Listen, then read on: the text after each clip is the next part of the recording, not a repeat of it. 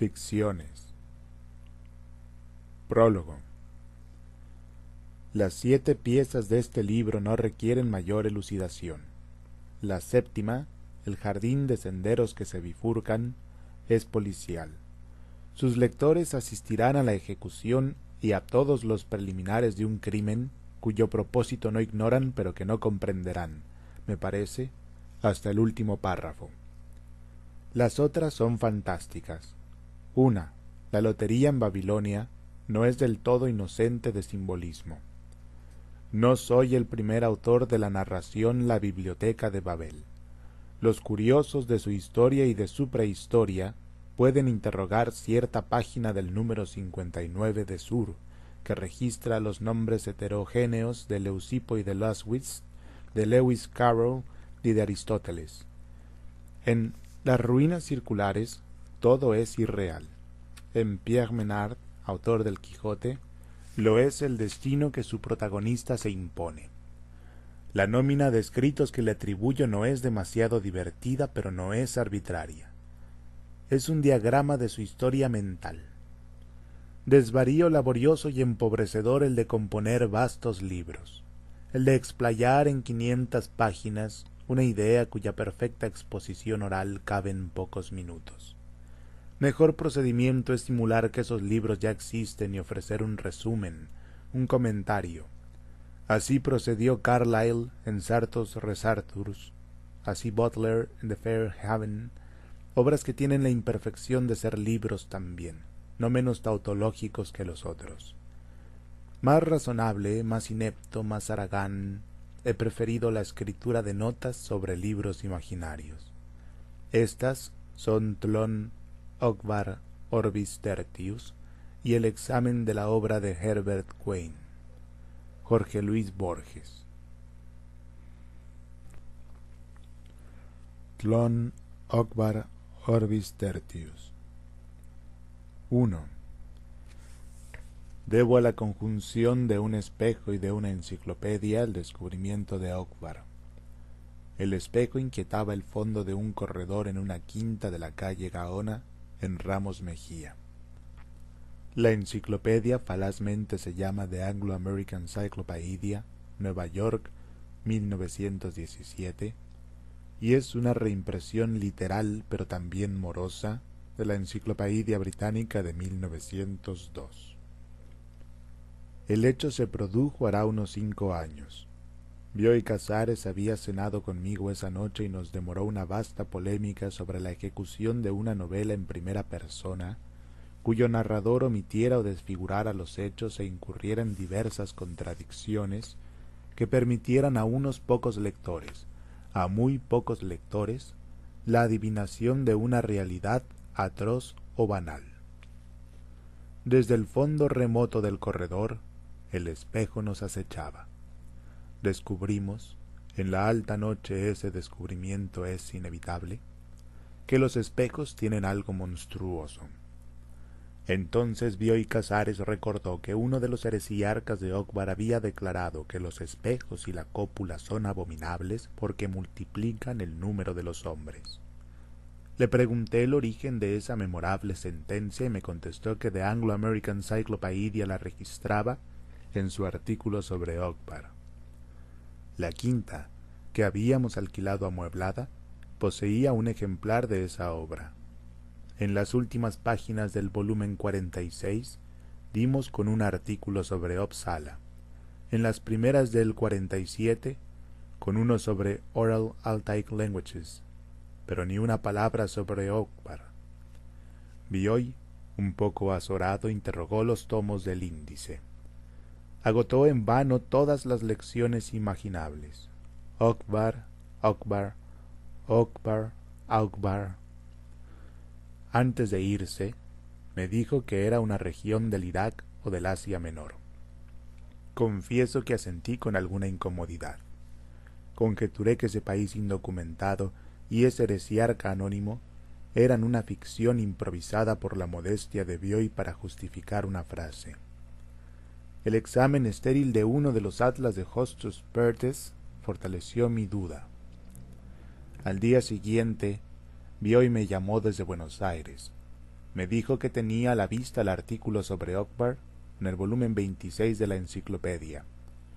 No constaba el nombre del heresiarca, pero sí la noticia de su doctrina, formulada en palabras casi idénticas a las repetidas por él, aunque tal vez literariamente inferiores.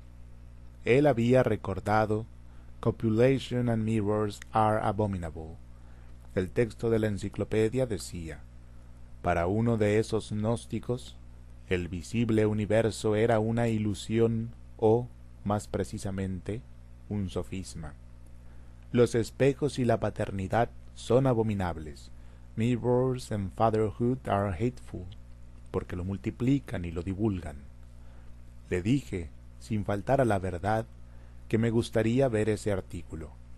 A los pocos días lo trajo lo cual me sorprendió porque los escrupulosos índices cartográficos de la Erdkunde de Ritter ignoraban con plenitud el nombre de Okbar.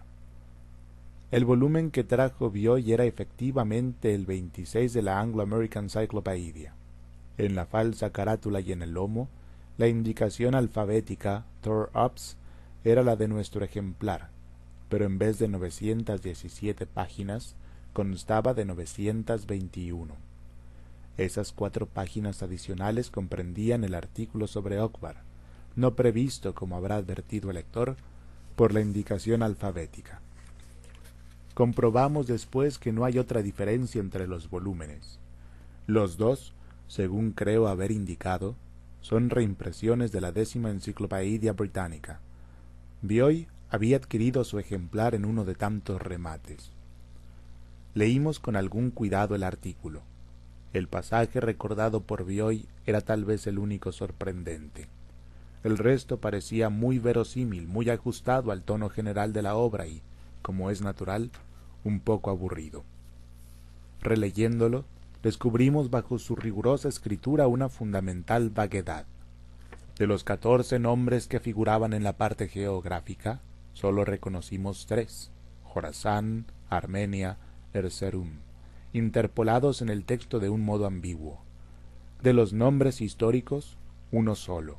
El impostor es Merdis, el mago, invocado más bien como una metáfora. La nota parecía precisar las fronteras de Okbar, pero sus nebulosos puntos de referencia eran ríos y cráteres y cadenas de esa misma región. Leímos, verbigracia, que las tierras bajas de Saihaldun y el delta del Axa definen la frontera del sur y que en las islas de ese delta procrean los caballos salvajes. Eso al principio de la página 918. En la sección histórica, página 920, supimos que a raíz de las persecuciones religiosas del siglo XIII, los ortodoxos buscaron amparo en las islas, donde perduran todavía sus obeliscos y donde no es raro exhumar sus espejos de piedra. La sección idioma y literatura era breve. Un solo rasgo memorable. Anotaba que la literatura de Okbar era de carácter fantástico, y que sus epopeyas y sus leyendas no se referían jamás a la realidad, sino a las dos regiones imaginarias de Mlechnas y de Tlón.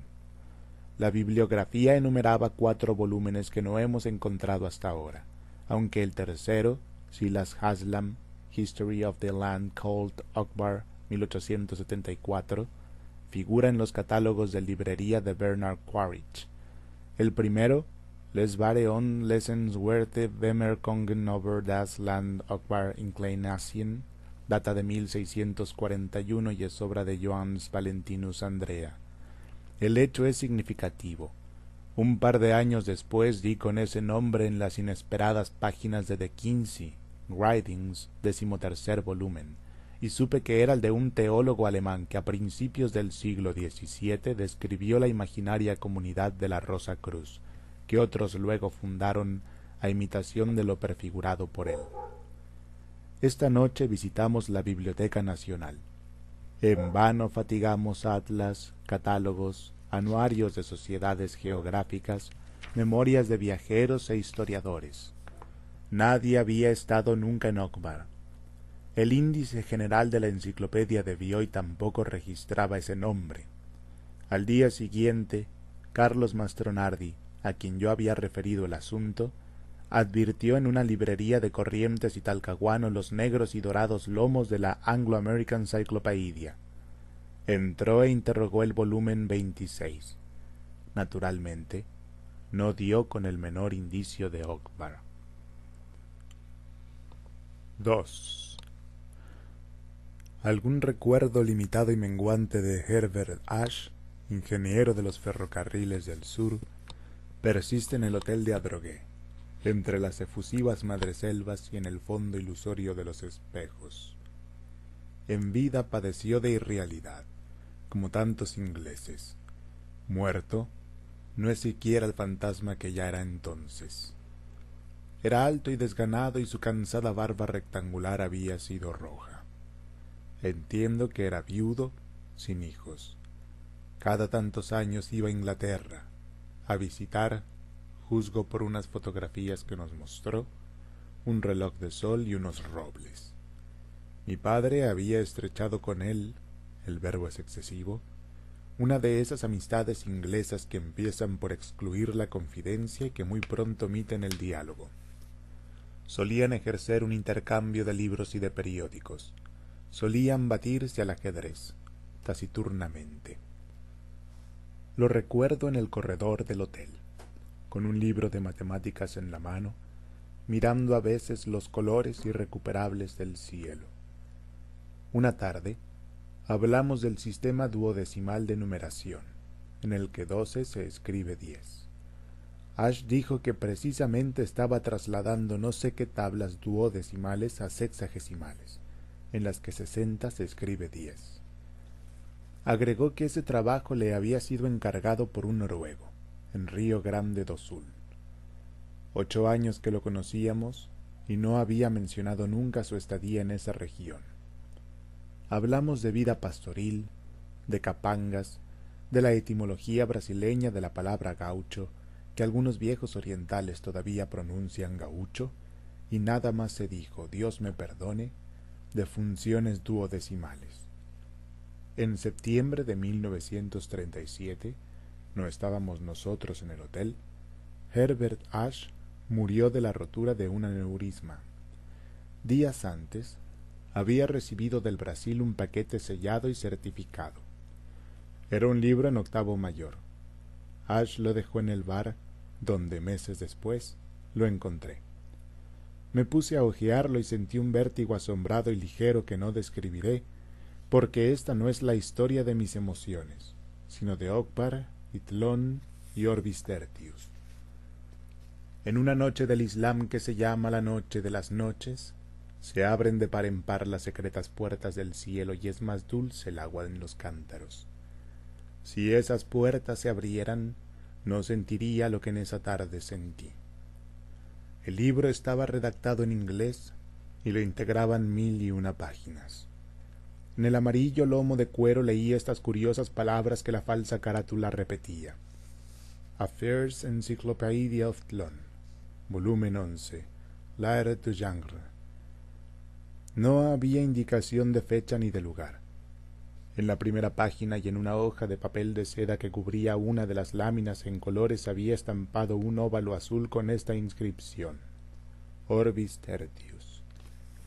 Hacía dos años que yo había descubierto en un tomo de cierta enciclopedia pirática una somera descripción de un falso país. Ahora me deparaba el azar algo más precioso y más arduo. Ahora tenía en las manos un vasto fragmento metódico de la historia total de un planeta desconocido, con sus arquitecturas y sus barajas, con el pavor de sus mitologías y el rumor de sus lenguas, con sus emperadores y sus mares, con sus minerales y sus pájaros y sus peces, con su álgebra y su fuego, con su controversia teológica y metafísica. Todo ello articulado, coherente, sin visible propósito doctrinal o tono paródico. En el onceno tomo de que hablo, hay alusiones a tomos ulteriores y precedentes. Néstor Ibarra, en un artículo ya clásico de la NRF, ha negado que existen esos aláteres. Ezequiel Martínez Estrada y Drew La Rochelle han refutado, quizá victoriosamente, esa duda. El hecho es que hasta ahora las pesquisas más diligentes han sido estériles. En vano hemos desordenado las bibliotecas de las dos Américas y de Europa. Alfonso Reyes, harto de esas fatigas subalternas de índole policial, propone que entre todos acometamos la obra de reconstruir los muchos y macizos tomos que faltan ex unge leonem. Calcula, entre veras y burlas, que una generación de tlonistas puede bastar. Ese arriesgado cómputo nos retrae al problema fundamental. ¿Quiénes inventaron Atlón? El plural es inevitable, porque la hipótesis de un solo inventor, de un infinito Leibniz sobrando en la tiniebla y en la modestia, ha sido descartada unánimemente. Se conjetura que este Brave New World es obra de una sociedad secreta de astrónomos, de biólogos, de ingenieros, de metafísicos, de poetas, de químicos, de algebristas, de moralistas, de pintores, de geómetras, dirigidos por un oscuro hombre de genio. Abundan individuos que dominan esas disciplinas diversas, pero no los capaces de invención y menos los capaces de subordinar la invención a un riguroso plan sistemático. Ese plan es tan vasto que la contribución de cada escritor es infinitesimal. Al principio se creyó que Tlón era un mero caos, una irresponsable licencia de la imaginación. Ahora se sabe que es un cosmos y las íntimas leyes que lo rigen han sido formuladas, siquiera en modo provisional. Básteme recordar que las contradicciones aparentes del onceno tomo son la piedra fundamental de la prueba de que existen los otros. Tan lúcido y tan justo es el orden que se ha observado en él. Las revistas populares han divulgado, con perdonable exceso, la zoología y la topografía de Tlón. Yo pienso que sus tigres transparentes y sus torres de sangre no merecen, tal vez, la continua atención de todos los hombres. Yo me atrevo a pedir unos minutos para su concepto del universo. Home notó para siempre que los argumentos de Berkeley no admiten la menor réplica y no causan la menor convicción. Ese dictamen es del todo verídico en su aplicación a la Tierra, del todo falso en Tlón. Las naciones de ese planeta son, congénitamente, idealistas. Su lenguaje y las derivaciones de su lenguaje, la religión, las letras, la metafísica, presuponen el idealismo. El mundo para ellos no es un concurso de objetos en el espacio, es una serie heterogénea de actos independientes. Es sucesivo, temporal, no espacial. No hay sustantivos en la conjetural Ursprach de Tlón, de la que proceden los idiomas actuales y los dialectos. Hay verbos impersonales calificados por sufijos o prefijos monosilábicos de valor adverbial. Por ejemplo, no hay palabra que corresponda a la palabra luna, pero hay un verbo que sería en español lunecer o lunar. Surgió la luna sobre el río, se dice lor ufang axaxaxas mlo, o sea, en su orden. Hacia arriba, upward, detrás duradero, fluir luneció. Sul solar traduce con brevedad up atrás perfluyue el uno, upward behind the on-streaming it mooned. Lo anterior se refiere a los idiomas del hemisferio austral. En los del hemisferio boreal, de cuya Ursprach hay muchos, muy pocos datos en el onceno tomo, la célula primordial no es el verbo, sino el adjetivo monosilábico. El sustantivo se forma por acumulación de adjetivos. No se dice luna, se dice aéreo claro sobre oscuro redondo o anaranjado tenue del cielo o cualquier otra agregación. En el caso elegido la masa de adjetivos corresponde a un objeto real. El hecho es puramente fortuito. En la literatura de este hemisferio, como el mundo subsistente de Meinong, abundan los objetos ideales, convocados y disueltos en un momento según las necesidades poéticas los determina, a veces, la mera simultaneidad. Hay objetos compuestos de dos términos, uno de carácter visual y otro auditivo. El color del naciente y el remoto grito de un pájaro. Los hay de muchos, el sol y el agua contra el pecho del nadador, el vago rosa trémulo que se ve con los ojos cerrados, la sensación de quien se deja llevar por un río y también por el sueño. Esos objetos de segundo grado pueden combinarse con otros. El proceso, mediante ciertas abreviaturas, es prácticamente infinito.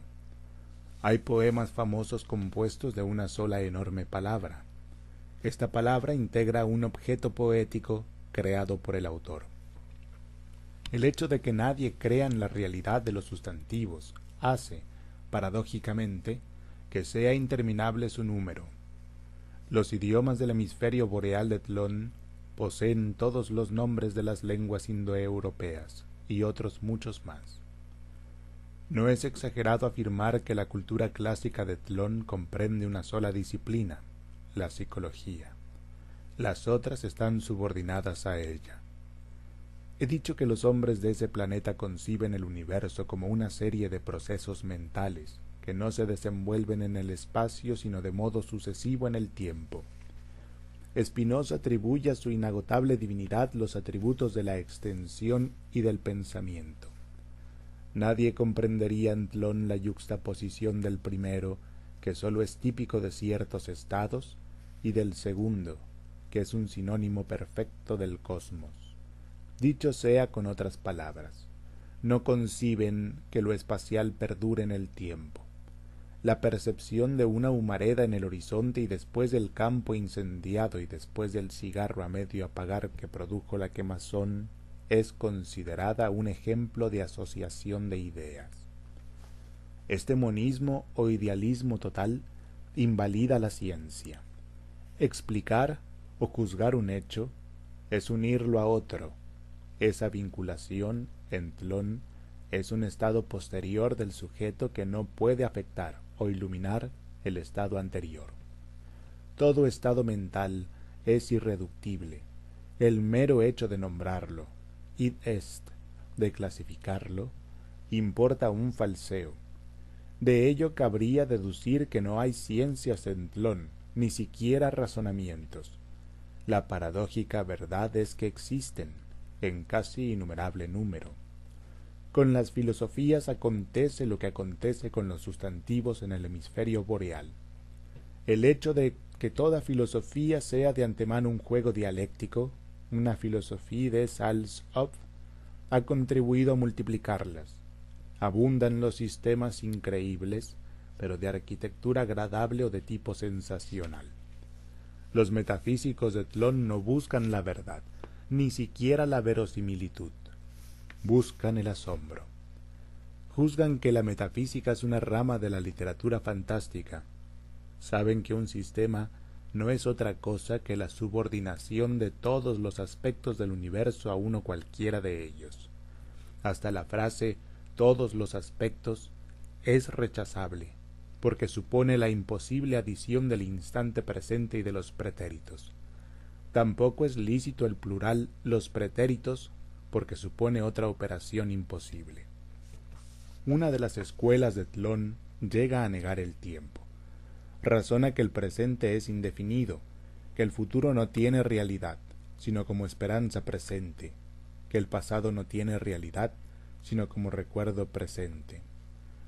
Otra escuela declara que ha transcurrido ya todo el tiempo, y que nuestra vida es apenas el recuerdo o reflejo crepuscular, y sin duda falseado y mutilado, de un proceso irrecuperable. Otra, que la historia del universo, y en ellas nuestras vidas y el más tenue detalle de nuestras vidas, es la escritura que produce un Dios subalterno para entenderse con un demonio. Otra, que el universo es comparable a esas criptografías en las que no valen todos los símbolos, y que sólo es verdad lo que sucede cada trescientas noches.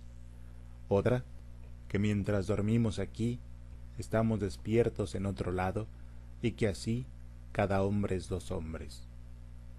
Entre las doctrinas de Tlón, ninguna ha merecido tanto escándalo como el materialismo. Algunos pensadores lo han formulado, con menos claridad que fervor, como quien adelanta una paradoja. Para facilitar el entendimiento de esa tesis inconcebible, un heresiarca del undécimo siglo ideó el sofisma de las nueve monedas de cobre, cuyo renombre escandaloso equivale en tlón al de las aporías eleáticas. De ese razonamiento especioso hay muchas versiones, que varían el número de monedas y el número de hallazgos. He aquí la más común. El martes, X atraviesa un camino desierto y pierde nueve monedas de cobre. El jueves, Y encuentra en el camino cuatro monedas, algo herrumbradas por la lluvia del miércoles. El viernes, Z descubre tres monedas en el camino. El viernes de mañana, X encuentra dos monedas en el corredor de su casa. El heresiarca quería deducir de esa historia la realidad y de la continuidad de las nueve monedas recuperadas. Es absurdo, afirmaba, imaginar que cuatro de las monedas no han existido entre el martes y el jueves, tres entre el martes y la tarde del viernes, dos entre el martes y la madrugada del viernes. Es lógico pensar que han existido, siquiera de algún modo secreto, de comprensión vedada a los hombres, en todos los momentos de esos tres plazos. El lenguaje de Tlón se resistía a formular esa paradoja. Los más no la entendieron. Los defensores del sentido común se limitaron al principio a negar la veracidad de la anécdota. Repitieron que era una falacia verbal, basada en el empleo temerario de dos voces neológicas, no autorizadas por el uso y ajenas a todo pensamiento severo. Los verbos encontrar y perder que comportan una petición de principio, porque presuponen la identidad de las nueve primeras monedas y de las últimas. Recordaron que todo sustantivo, hombre, moneda, jueves, miércoles, lluvia, sólo tiene un valor metafórico.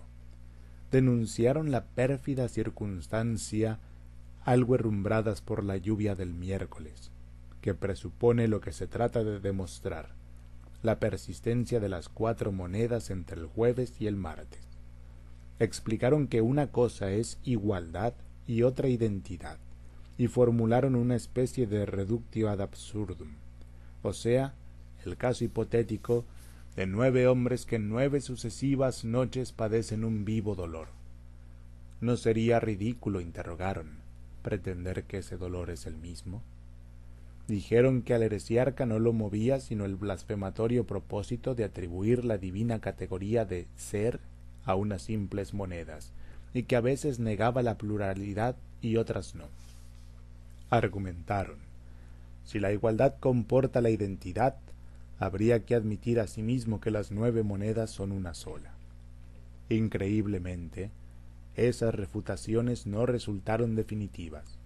A los cien años denunciado el problema, un pensador no menos brillante que el heresiarca pero de tradición ortodoxa, formuló una hipótesis muy audaz.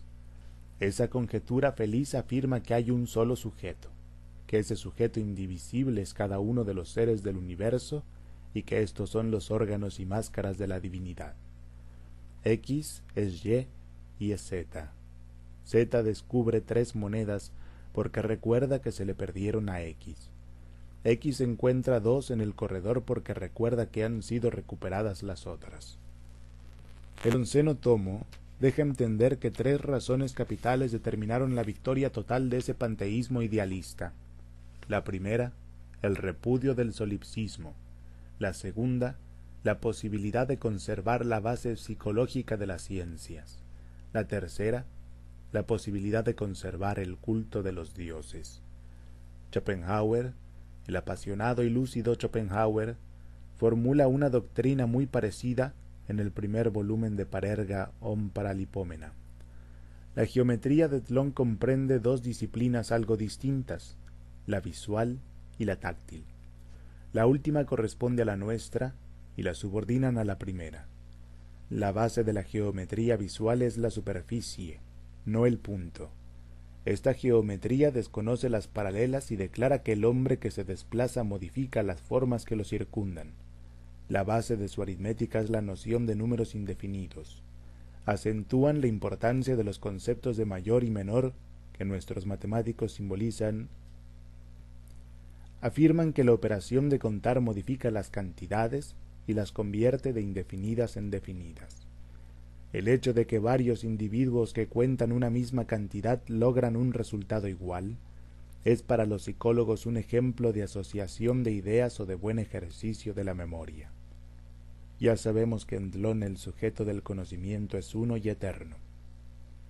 En los hábitos literarios también es todopoderosa la idea de un sujeto único.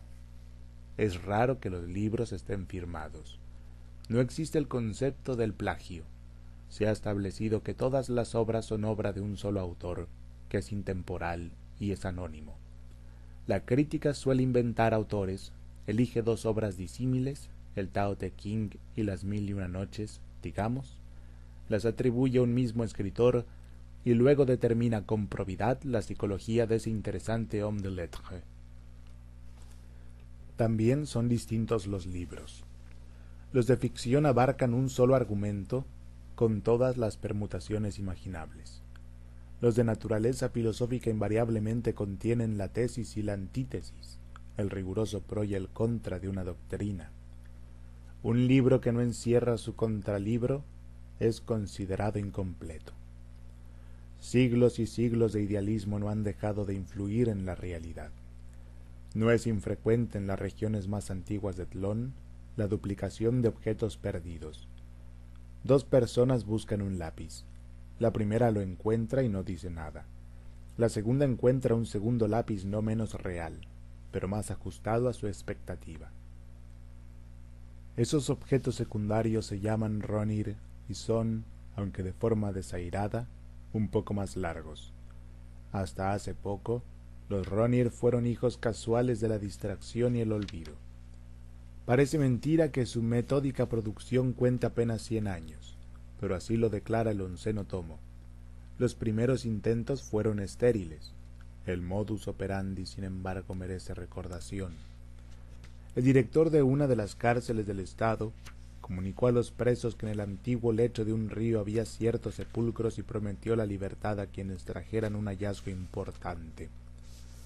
Durante los meses que precedieron a la excavación les mostraron láminas fotográficas de lo que iban a hallar. Ese primer intento probó que la esperanza y la avidez pueden inhibir. Una semana de trabajo con la pala y el pico no logró exhumar otro ron que una rueda herrumbrada de fecha posterior al experimento. Este se mantuvo secreto y se repitió después en cuatro colegios. En tres fue casi total el fracaso.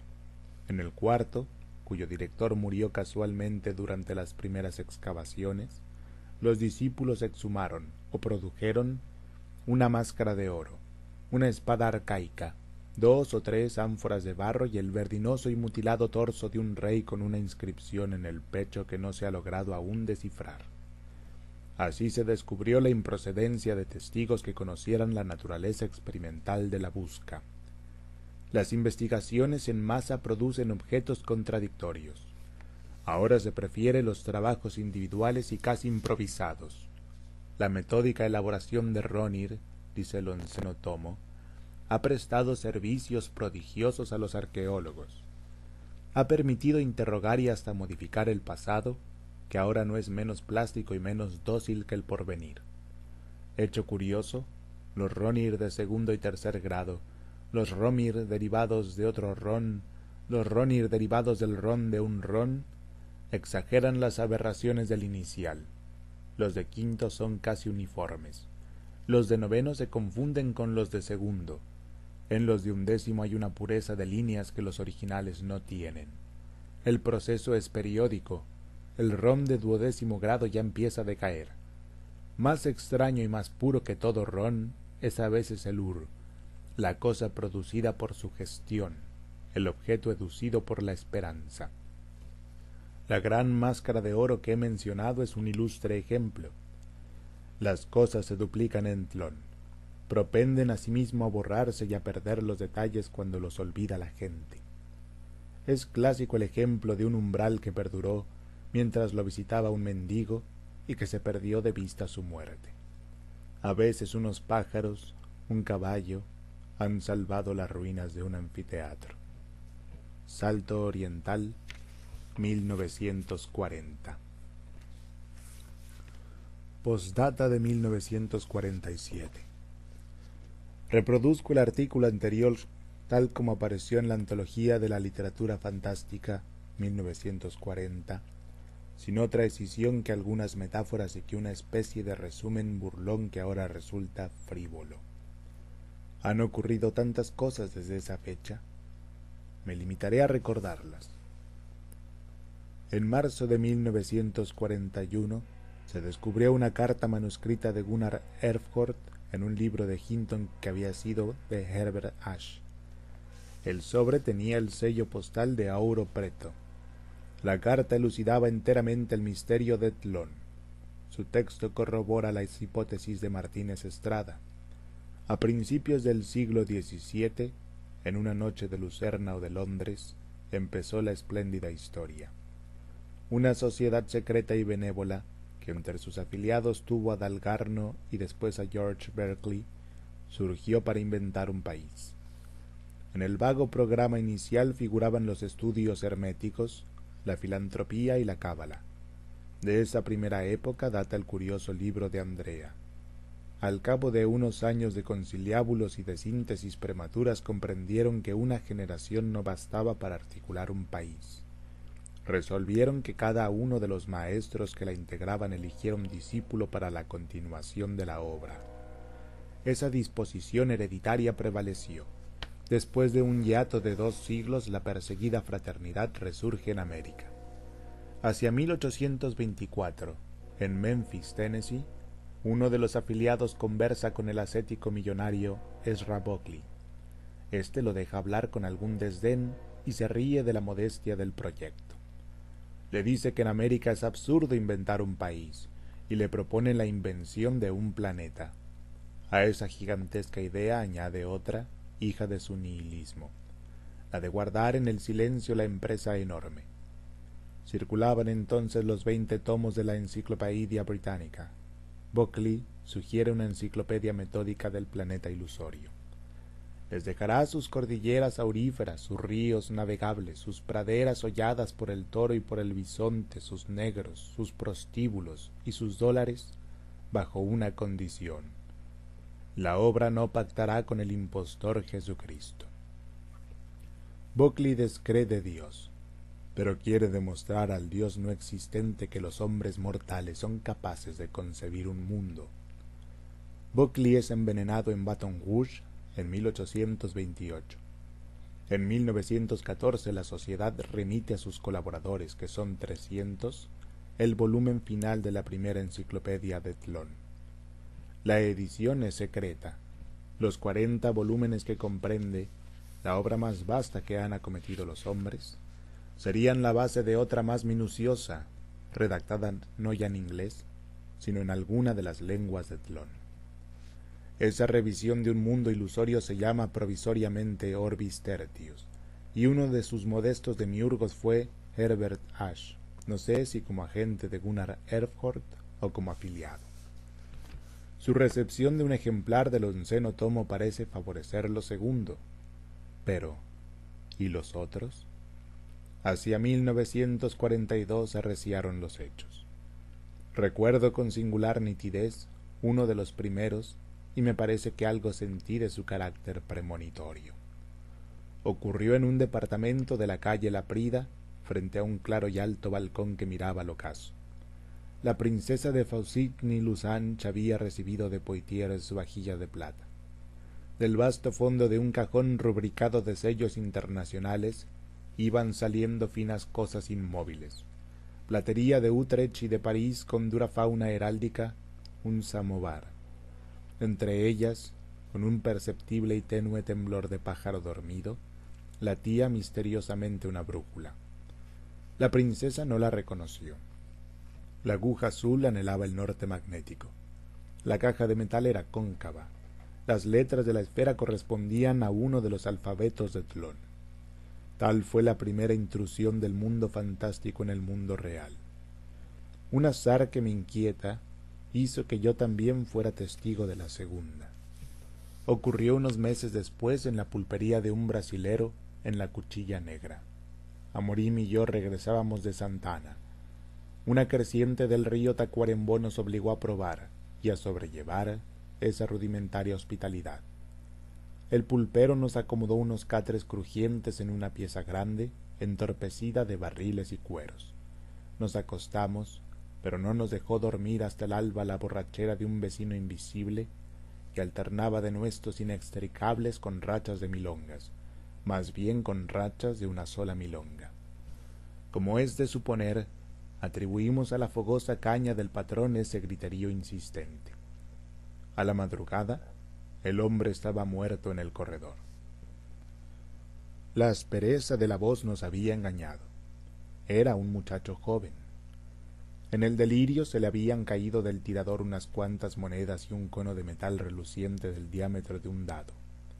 En vano un chico trató de recoger ese cono. Un hombre apenas acertó a levantarlo. Yo lo tuve en la palma de la mano algunos minutos. Recuerdo que su peso era intolerable y que después de retirado el cono, la opresión perduró. También recuerdo el círculo preciso que me grabó en la carne. Esa evidencia de un objeto muy chico y a la vez pesadísimo dejaba una impresión desagradable de asco y de miedo. Un paisano propuso que lo tiraran al río correntoso. Amorín lo adquirió mediante unos pesos. Nadie sabía nada del muerto salvo que venía de la frontera. Esos conos pequeños y muy pesados, hechos de un metal que no es de este mundo, son imagen de la divinidad en ciertas religiones de Tlón.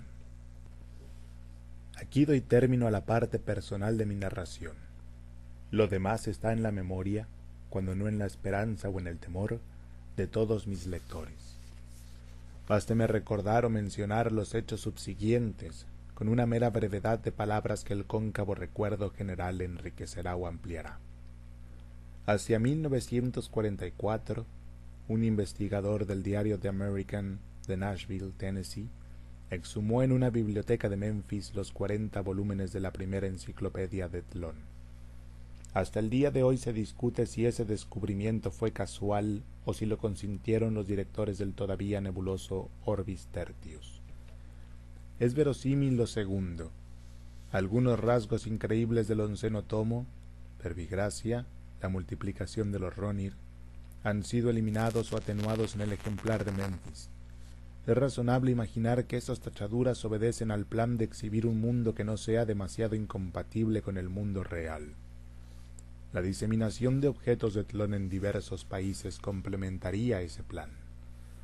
El hecho es que la prensa internacional poseó infinitamente el hallazgo. Manuales, antologías, resúmenes, versiones literales, reimpresiones autorizadas y reimpresiones piráticas de la obra mayor de los hombres abarrotaron y siguen abarrotando la tierra. Casi inmediatamente, la realidad cedió en más de un punto. Lo cierto es que anhelaba ceder. Hace diez años bastaba cualquier simetría con apariencia de orden el materialismo dialéctico, el antisemitismo, el nazismo, para embelezar a los hombres.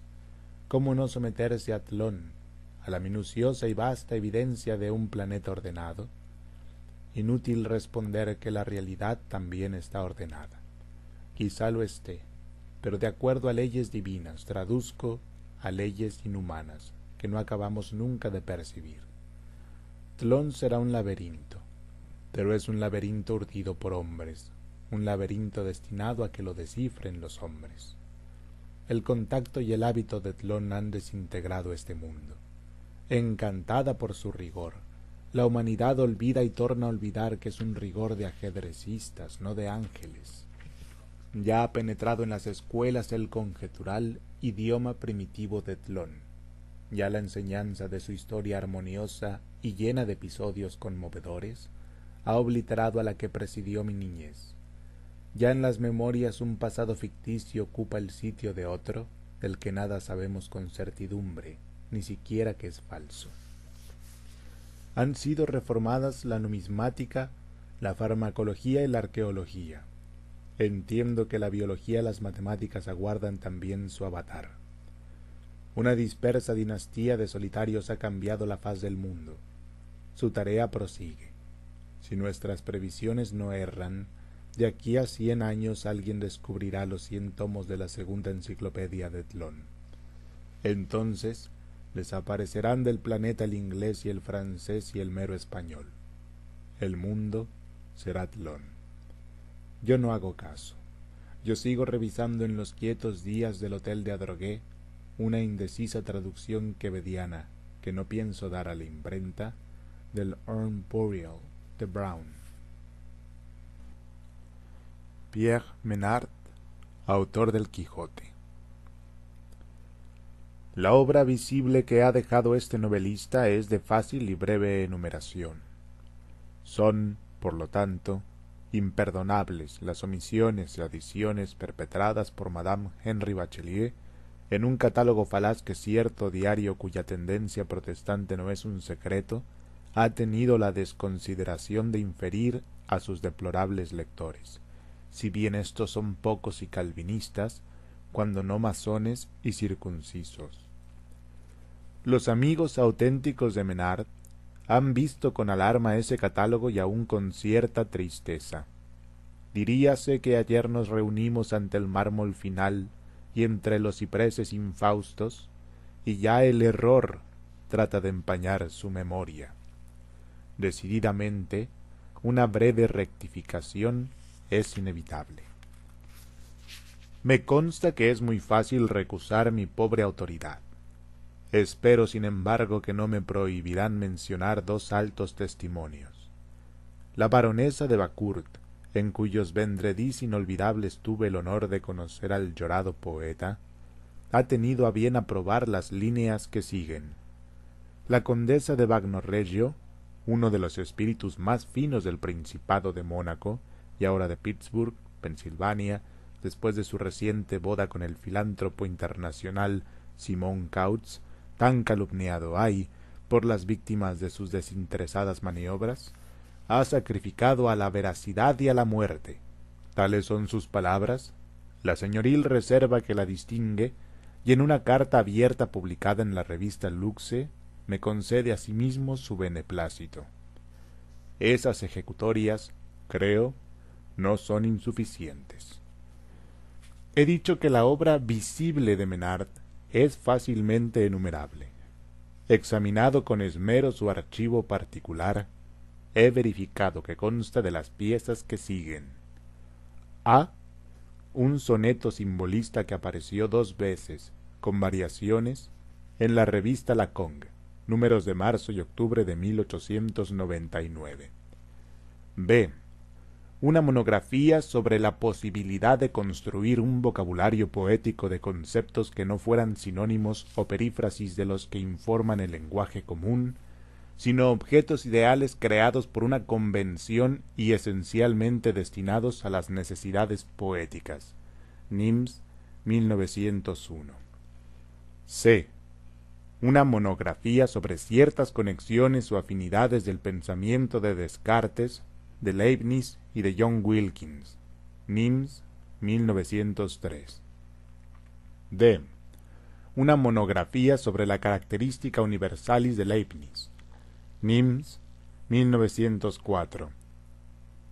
Un artículo técnico sobre la posibilidad de enriquecer el ajedrez eliminando uno de los peones de torre.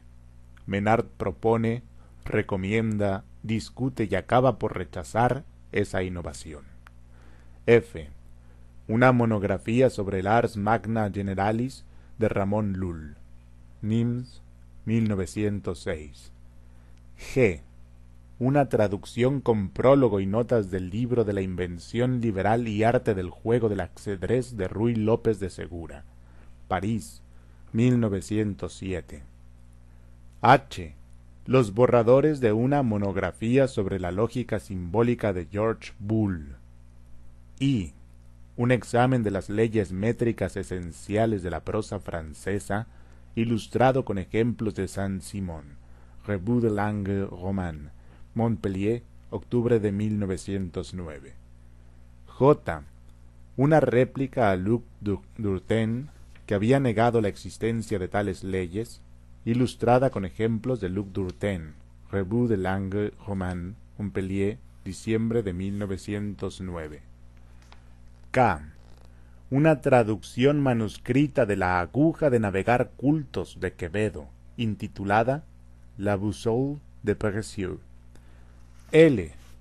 Un prefacio al catálogo de la exposición de litografías de Carolus Aurcade, Nimes, 1914. M.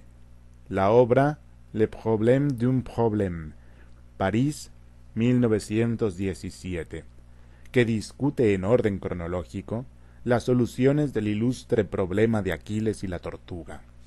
Dos ediciones de este libro han aparecido hasta ahora. La segunda trae como epígrafe el consejo de Leibniz, Ne craignez point, monsieur la tortue, y renueva los capítulos dedicados a Russell y a Descartes. N. Un obstinado análisis de las costumbres sintácticas de Tulé. N. R. F. marzo de 1921. Menard, recuerdo, declaraba que censurar y alabar son operaciones sentimentales que nada tienen que ver con la crítica. O.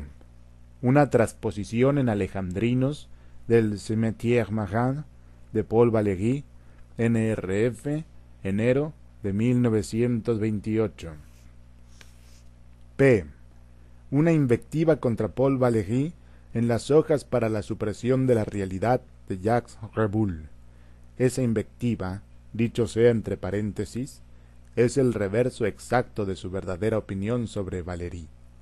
Este así lo entendió y la amistad antigua de los dos no corrió peligro. Q. Una definición de la condesa de Bagnoregio en el victorioso volumen. La locución es de otro colaborador, Gabriel D'Annunzio, que anualmente publica esta dama para rectificar los inevitables falseos del periodismo y presentar al mundo y a Italia una auténtica efigie de su persona, tan expuesta en razón misma de su belleza y de su actuación, a interpretaciones erróneas o apresuradas. Ere, un ciclo de admirables sonetos para la baronesa de Bacourt, 1934. S. Una lista manuscrita de versos que deben su eficacia a la puntuación. Nota al pie. Madame Henri Bachelier enumera asimismo una versión literal de la versión literal que hizo Quevedo de la introducción a la Vie de Bot de San Francisco de Sales. En la biblioteca de Pierre Menard no hay rastros de tal obra. Debe tratarse de una broma de nuestro amigo, mal escuchada. Vuelvo al texto. Hasta aquí, sin otra omisión que unos vagos sonetos circunstanciales para el hospitalario o ávido álbum de Madame Henri Bachelier, la obra visible de Menard, en su orden cronológico. Paso ahora a la otra, la subterránea, la interminablemente heroica, la impar. También hay de las posibilidades del hombre, la inconclusa. Esa obra, tal vez la más significativa de nuestro tiempo, consta de los capítulos noveno y trigésimo octavo de la primera parte del Don Quijote, y de un fragmento del capítulo 22. Yo sé que tal afirmación parece un dislate. Justificar ese dislate es el objeto primordial de esta nota. Nota al pie. Tuve también el propósito secundario de bosquejar la imagen de Pierre Menard. Pero, ¿cómo atreverme a competir con las páginas áureas que me dicen prepara la baronesa de Bacour, o con el lápiz delicado y puntual de Carolus Urcade? Vuelvo al texto. Dos textos de valor desigual inspiraron la empresa. Uno es aquel fragmento filológico de Novalis, el que lleva el número 2005 en la edición de Dresden, que esboza el tema de la total identificación con un autor determinado. Otro es uno de esos libros parasitarios que sitúan a Cristo en un bulevar, a Hamlet en la Canevière o a Don Quijote en Wall Street. Como todo hombre de buen gusto, Menard abominaba de esos carnavales inútiles, sólo aptos, decía, para ocasionar el plebeyo placer del anacronismo o, lo que es peor, para embelezarnos con la idea primaria de que todas las épocas son iguales o de que son distintas. Más interesante, aunque de ejecución contradictoria y superficial, le parecía el famoso propósito de Dodé, conjugar en una figura que es Tartarín al ingenioso hidalgo y a su escudero. Quienes han insinuado que Menard dedicó su vida a escribir un Quijote contemporáneo, calumnian su clara memoria. No quería componer otro Quijote, lo cual es fácil, sino el Quijote. Inútil agregar que no encaró nunca una transcripción mecánica del original, no se proponía copiarlo. Su admirable ambición era producir unas páginas que coincidieran palabra por palabra y línea por línea con las de Miguel de Cervantes. Mi propósito es meramente asombroso, me escribió el 30 de septiembre de 1934 desde Bayón. El término final de una demostración teológica o metafísica, el mundo externo, Dios, la causalidad, las formas universales, no es menos anterior y común que mi divulgada novela. La sola diferencia es que los filósofos publican en agradables volúmenes las etapas intermediarias de su labor, y que yo he resuelto perderlas. En efecto, no queda un solo borrador que atestigue ese trabajo de años. El método inicial que imaginó era relativamente sencillo. Conocer bien el español, recuperar la fe católica, guerrear contra los moros o contra el turco, olvidar la historia de Europa entre los años de 1602 y de 1918, ser Miguel de Cervantes. Pierre Menard estudió ese procedimiento. Sé que logró un manejo bastante fiel del español del siglo XVII, pero lo descartó por fácil. Más bien por imposible, dirá el lector. De acuerdo pero la empresa era de antemano imposible y de todos los medios imposibles para llevarla a término, este era el menos interesante. Ser en el siglo XX un novelista popular del siglo XVII le pareció una disminución. Ser, de alguna manera, Cervantes y llegar al Quijote le pareció menos arduo, por consiguiente menos interesante, que seguir siendo Pierre Menard y llegar al Quijote a través de las experiencias de Pierre Menard. Esa convicción, dicho sea de paso, le hizo excluir el prólogo autobiográfico de la segunda parte del Don Quijote. Incluir ese prólogo hubiera sido crear otro personaje, Cervantes, pero también hubiera significado presentar al Quijote en, función de ese personaje y no de Menard. Este, naturalmente, se negó a esa facilidad. Mi empresa no es difícil, esencialmente. Leo en otro lugar de la carta. Me bastaría ser inmortal para llevarla a cabo. Confesaré que suelo imaginar que la terminó, y que leo el Quijote, todo el Quijote, como si lo hubiera pensado Menard. Noches pasadas al ojear el capítulo veintiséis, no ensayado nunca por él, reconocí el estilo de nuestro amigo y como su voz en esta frase excepcional las ninfas de los ríos, la dolorosa y húmeda eco, esa conjunción eficaz de un adjetivo moral y otro físico, me trajo a la memoria un verso de Shakespeare que discutimos una tarde, Where a malignant and a torque. ¿Por qué precisamente el Quijote? dirá nuestro lector. Esa preferencia, en un español, no hubiera sido inexplicable pero sin duda lo es en un simbolista de Nimes, devoto esencialmente de Poe, que engendró a Baudelaire, que engendró a Mallarmé, que engendró a Valéry, que engendró a Edmond Test. La carta precitada ilumina el punto. El Quijote, aclara Menard, me interesa profundamente, pero no me parece, ¿cómo lo diré?, inevitable. No puedo imaginar el universo sin la interjección de Poe Ah, bear in mind this garden was enchanted. O sin el bateo Ivre o el ancien mariner, pero me sé capaz de imaginarlo sin el Quijote. Hablo, naturalmente, de mi capacidad personal, no de la resonancia histórica de las obras. El Quijote es un libro contingente. El Quijote es innecesario. Puedo premeditar su escritura, puedo escribirlo sin incurrir en una tautología A los doce o trece años lo leí, tal vez íntegramente. Después he releído con atención algunos capítulos, aquellos que no intentaré por ahora. He cursado asimismo los entremeses, las comedias, la Galatea, las novelas ejemplares, los trabajos sin duda laboriosos de Persiles y Sigismunda y el viaje del Parnaso. Mi recuerdo general del Quijote, simplificado por el olvido y la indiferencia, puede muy bien equivaler a la imprecisa imagen anterior de un libro no escrito. Postulada esa imagen que nadie en buena ley me puede negar, es indiscutible que mi problema es harto más difícil que el de Cervantes. Mi complaciente precursor no rehusó la colaboración del azar. Iba componiendo la obra inmortal un poco a la diable, llevado por inercias del lenguaje y de la invención. Yo he contraído el misterioso deber de reconstruir literalmente su obra espontánea.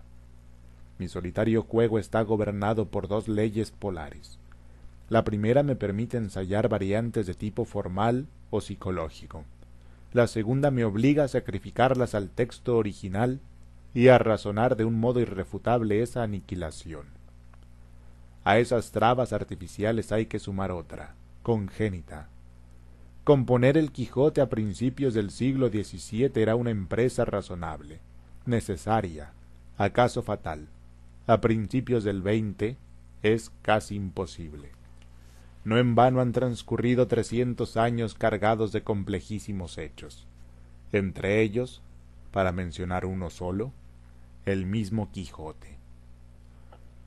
A pesar de esos tres obstáculos, el fragmentario Quijote de Menard es más sutil que el de Cervantes. Este, de un modo burdo, opone a las ficciones caballerescas la pobre realidad provinciana de su país. Menard elige como realidad la tierra de Carmen durante el siglo de Lepanto y de Lope. ¿Qué españoladas no habría aconsejado esa lección a Maurice Barres o al doctor Rodríguez Larreta? Menard, con toda naturalidad, las elude. En su obra no hay gitanerías, ni conquistadores, ni místicos, ni Felipe II, ni autos de fe. Desatiende o proscribe el color local ese desdén indica un sentido nuevo de la novela histórica. Ese desdén condena a Salambó inapelablemente. No menos asombroso es considerar capítulos aislados. Por ejemplo, examinemos el 38 de la primera parte, que trata del curioso discurso que hizo Don Quijote de las armas y las letras. Es sabido que Don Quijote, como Quevedo en el pasaje análogo y posterior de la hora de todos, falla el pleito contra las letras y en favor de las armas. Cervantes era un viejo militar. Su fallo se explica. Pero que el Don Quijote de Pierre Menard, hombre contemporáneo de la traición de Clerc y de Bertrand Russell, reincida en esas nebulosas sofisterías? Madame Bachelier ha visto en ellas una admirable y típica subordinación del autor a la psicología del héroe. Otros nada perspicazmente, una transcripción del Quijote, la baronesa de Bacourt, la influencia de Nietzsche. A esa tercera interpretación, que juzgo irrefutable, no sé si me atreveré a añadir una cuarta, que condice muy bien con la casi divina modestia de Pierre Menard. Su hábito resignado o irónico de propagar ideas que eran el estricto reverso de las preferidas por él. Rememoremos otra vez su diatriba contra Paul Valéry en la efímera hoja superrealista de Jacques Reboul. El texto de Cervantes y el de Menard son verbalmente idénticos, pero el segundo es casi infinitamente más rico. Más ambiguo dirán sus detractores, pero la ambigüedad es una riqueza. Es una revelación cotejar el Don Quijote de Menard con el de Cervantes. Este, por ejemplo, escribió Don Quijote, primera parte, noveno capítulo, la verdad, cuya madre es la historia, émula del tiempo, depósito de las acciones, testigo de lo pasado, ejemplo y aviso de lo presente, advertencia de lo porvenir. Redactada en el siglo XVII, redactada por el ingenio lego Cervantes, esa enumeración es un mero elogio retórico de la historia Menard, en cambio, escribe, La verdad, cuya madre es la historia, émula del tiempo, depósito de las acciones, testigo de lo pasado, ejemplo y aviso de lo presente, advertencia de lo porvenir. La historia, madre de la verdad. La idea es asombrosa. Menard, contemporáneo de William James, no define la historia como una indagación de la realidad, sino como su origen. La verdad histórica para él no es lo que sucedió, es lo que juzgamos que sucedió. Las cláusulas finales, ejemplo y aviso de lo presente, advertencia de lo porvenir, son descaradamente pragmáticas. También es vívido el contraste de los estilos. El estilo arcaizante de Menard, extranjero al fin, adolece de alguna afectación, no así el del precursor, que maneja con desenfado el español corriente de su época. No hay ejercicio intelectual que no sea finalmente inútil. Una doctrina filosófica es, al principio, una descripción verosímil del universo. Giran los años y es un mero capítulo, cuando no un párrafo o un nombre, de la historia de la filosofía. En la literatura, esa caducidad es aún más notoria. El Quijote, me dijo Menard, fue ante todo un libro agradable. Ahora es una ocasión de brindis patriótico, de soberbia gramatical, de obscenas ediciones de lujo. La gloria es una incomprensión, y quizá la peor. Nada tienen de nuevo esas comprobaciones nihilistas. Lo singular es la decisión que de ellas derivó Pierre Menard resolvió adelantarse a la vanidad que aguarda todas las fatigas del hombre. Acometió una empresa complejísima y de antemano fútil. Dedicó sus escrúpulos y vigilias a repetir en un idioma ajeno un libro preexistente. Multiplicó los borradores, corrigió tenazmente y desgarró miles de páginas manuscritas. Nota al pie. Recuerdo sus cuadernos cuadriculados, sus negras tachaduras, sus peculiares símbolos tipográficos y su letra de insecto. En los atardeceres le gustaba salir a caminar por los arrabales de Nimes. Solía llevar consigo un cuaderno y hacer una alegre fogata. No permitió que fueran examinadas por nadie y cuidó que no le sobrevivieran. En vano he procurado reconstruirlas. He reflexionado que es lícito ver en el Quijote final una especie de palimpsesto, en el que deben traslucirse los rastros, tenues pero no indescifrables, de la previa escritura de nuestro amigo. Desgraciadamente, sólo un segundo Pierre Menard, invirtiendo el trabajo del anterior, podría exhumar y resucitar esas Troyas. Pensar, analizar, inventar, me escribió también no son actos anómalos, son la normal respiración de la inteligencia. Glorificar el ocasional cumplimiento de esa función, atesorar antiguos y ajenos pensamientos, recordar con incrédulo estupor que el doctor Universalis pensó, es confesar nuestra languidez o nuestra barbarie. Todo hombre debe ser capaz de todas las ideas, y entiendo que en el porvenir lo será. Menard, acaso sin quererlo, ha enriquecido mediante una técnica nueva el arte detenido y rudimentario de la lectura, la técnica del anacronismo deliberado y de las atribuciones erróneas. Esa técnica de aplicación infinita nos insta a recorrer la Odisea como si fuera posterior a la Eneida, y el libro Le Jardin, du Centaure de Madame Henri Bachelier como si fuera de Madame Henri Bachelier.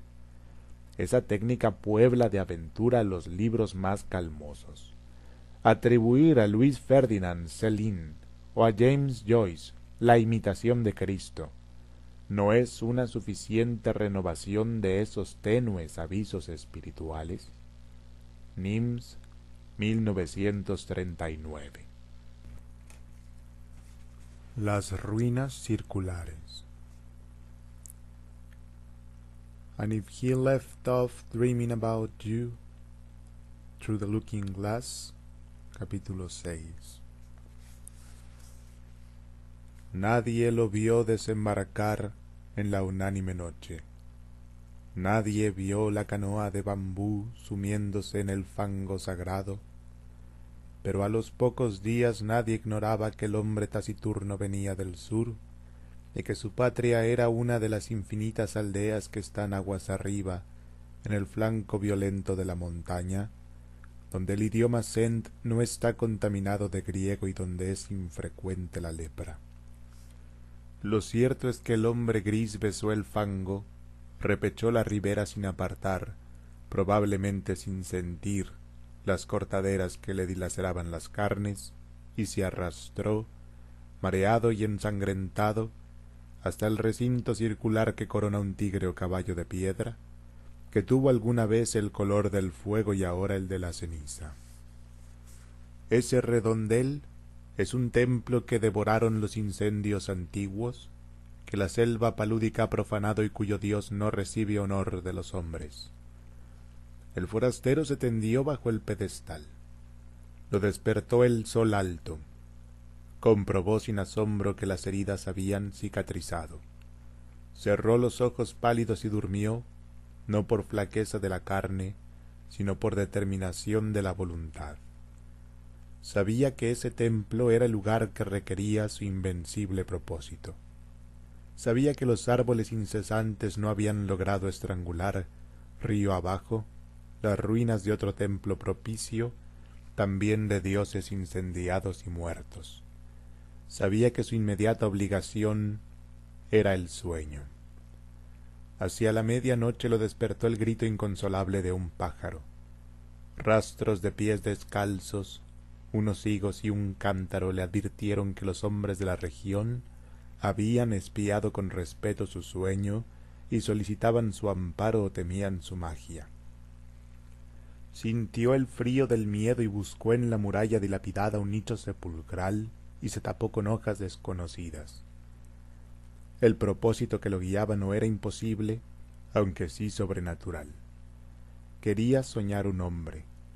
Quería soñarlo con integridad minuciosa e imponerlo a la realidad. Ese proyecto mágico había agotado el espacio entero de su alma, si alguien le hubiera preguntado su propio nombre o cualquier rasgo de su vida anterior, no habría acertado a responder. Le convenía el templo inhabitado y despedazado porque era un mínimo de mundo visible, la cercanía de los leñadores también, porque éstos se encargaban de subvenir a sus necesidades frugales. El arroz y las frutas de su tributo eran pábulo suficiente para su cuerpo, consagrado a la única tarea de dormir y soñar. Al principio, los sueños eran caóticos. Poco después, fueron de naturaleza dialéctica. El forastero se soñaba en el centro de un anfiteatro circular que era de algún modo el templo incendiado. Nubes de alumnos taciturnos fatigaban las gradas. Las caras de los últimos pendían a muchos siglos de distancia y a una altura estelar, pero eran del todo precisas. El hombre les dictaba lecciones de anatomía, de cosmografía, de magia. Los rostros escuchaban con ansiedad y procuraban responder con entendimiento, como si adivinaran la importancia de aquel examen que redimiría a uno de ellos de su condición de vana apariencia y lo interpolaría en el mundo real. El hombre, en el sueño y en la vigilia, consideraba las respuestas de sus fantasmas, no se dejaba embaucar por los impostores, adivinaba en ciertas perplejidades una inteligencia creciente, buscaba un alma que mereciera participar en el universo. A las nueve o diez noches comprendió con alguna amargura que nada podía esperar de aquellos alumnos que aceptaban con pasividad su doctrina y sí de aquellos que arriesgaban, a veces, una contradicción razonable. Los primeros, aunque dignos de amor y de buen afecto, no podían ascender a individuos. Los últimos preexistían un poco más. Una tarde, Ahora también las tardes eran tributarias del sueño, ahora no velaba sino un par de horas en el amanecer, licenció para siempre el vasto colegio ilusorio y se quedó con un solo alumno. Era un muchacho taciturno, cetrino, díscolo a veces, de rasgos aislados que repetían los de su soñador. No lo desconcertó por mucho tiempo la brusca eliminación de los condiscípulos. Su progreso, al cabo de unas pocas lecciones particulares, pudo maravillar al maestro. Sin embargo, la catástrofe sobrevino. El hombre, un día, emergió del sueño como de un desierto viscoso. Miró la vana luz de la tarde que al pronto confundió con la aurora y comprendió que no había soñado. Toda esa noche y todo el día, la intolerable lucidez del insomnio se abatió contra él. Quiso explorar la selva, extenuarse, apenas alcanzó entre la cicuta unas rachas de sueño débil, veteadas fugazmente de visiones de tipo rudimental, inservibles. Quiso congregar el colegio y apenas hubo articulado unas breves palabras de exhortación, éste se deformó, se borró. En la casi perpetua vigilia, lágrimas de ira le quemaban los viejos ojos, comprendió que el empeño de modelar la materia incoherente y vertiginosa de que se componen los sueños es el más arduo que puede acometer un varón, aunque penetre todos los enigmas del orden superior y del inferior. Mucho más arduo que tejer una cuerda de arena o que amonedar el viento sin cara. Comprendió que un fracaso inicial era inevitable juró olvidar la enorme alucinación que lo había desviado al principio y buscó otro método de trabajo. Antes de ejercitarlo, dedicó un mes a la reposición de las fuerzas que había malgastado el delirio. Abandonó toda premeditación de soñar y casi acto continuo logró dormir un trecho razonable del día. Las raras veces que soñó durante ese periodo, no reparó en los sueños para reanudar la tarea, esperó que el disco de la luna fuera perfecto. Luego, en la tarde, se purificó en las aguas del río, adoró los dioses planetarios, pronunció las sílabas lícitas de un hombre poderoso y durmió. Casi inmediatamente, soñó con un corazón que latía. Lo soñó activo, caluroso, secreto, del grandor de un puño cerrado, color granate en la penumbra de un cuerpo humano aún sin cara ni sexo. Con minucioso amor lo soñó durante catorce lúcidas noches. Cada noche lo percibía con mayor evidencia. No lo tocaba, se limitaba a testiguarlo, a observarlo, tal vez a corregirlo con la mirada. Lo percibía, lo vivía desde muchas distancias y muchos ángulos, la noche catorcena rozó la arteria pulmonar con el índice y luego todo el corazón desde afuera y adentro. El examen lo satisfizo. Deliberadamente no soñó durante una noche. Luego retomó el corazón, invocó el nombre de un planeta y emprendió la visión de otro de los órganos principales. Antes de un año llegó al esqueleto, a los párpados, el pelo innumerable fue tal vez la tarea más difícil. Soñó un hombre íntegro, un mancebo, pero éste no se incorporaba ni hablaba ni podía abrir los ojos. Noche tras noche el hombre lo soñaba dormido. En las cosmogonías gnósticas, los demiurgos amasan un rojo Adán que no logra ponerse de pie.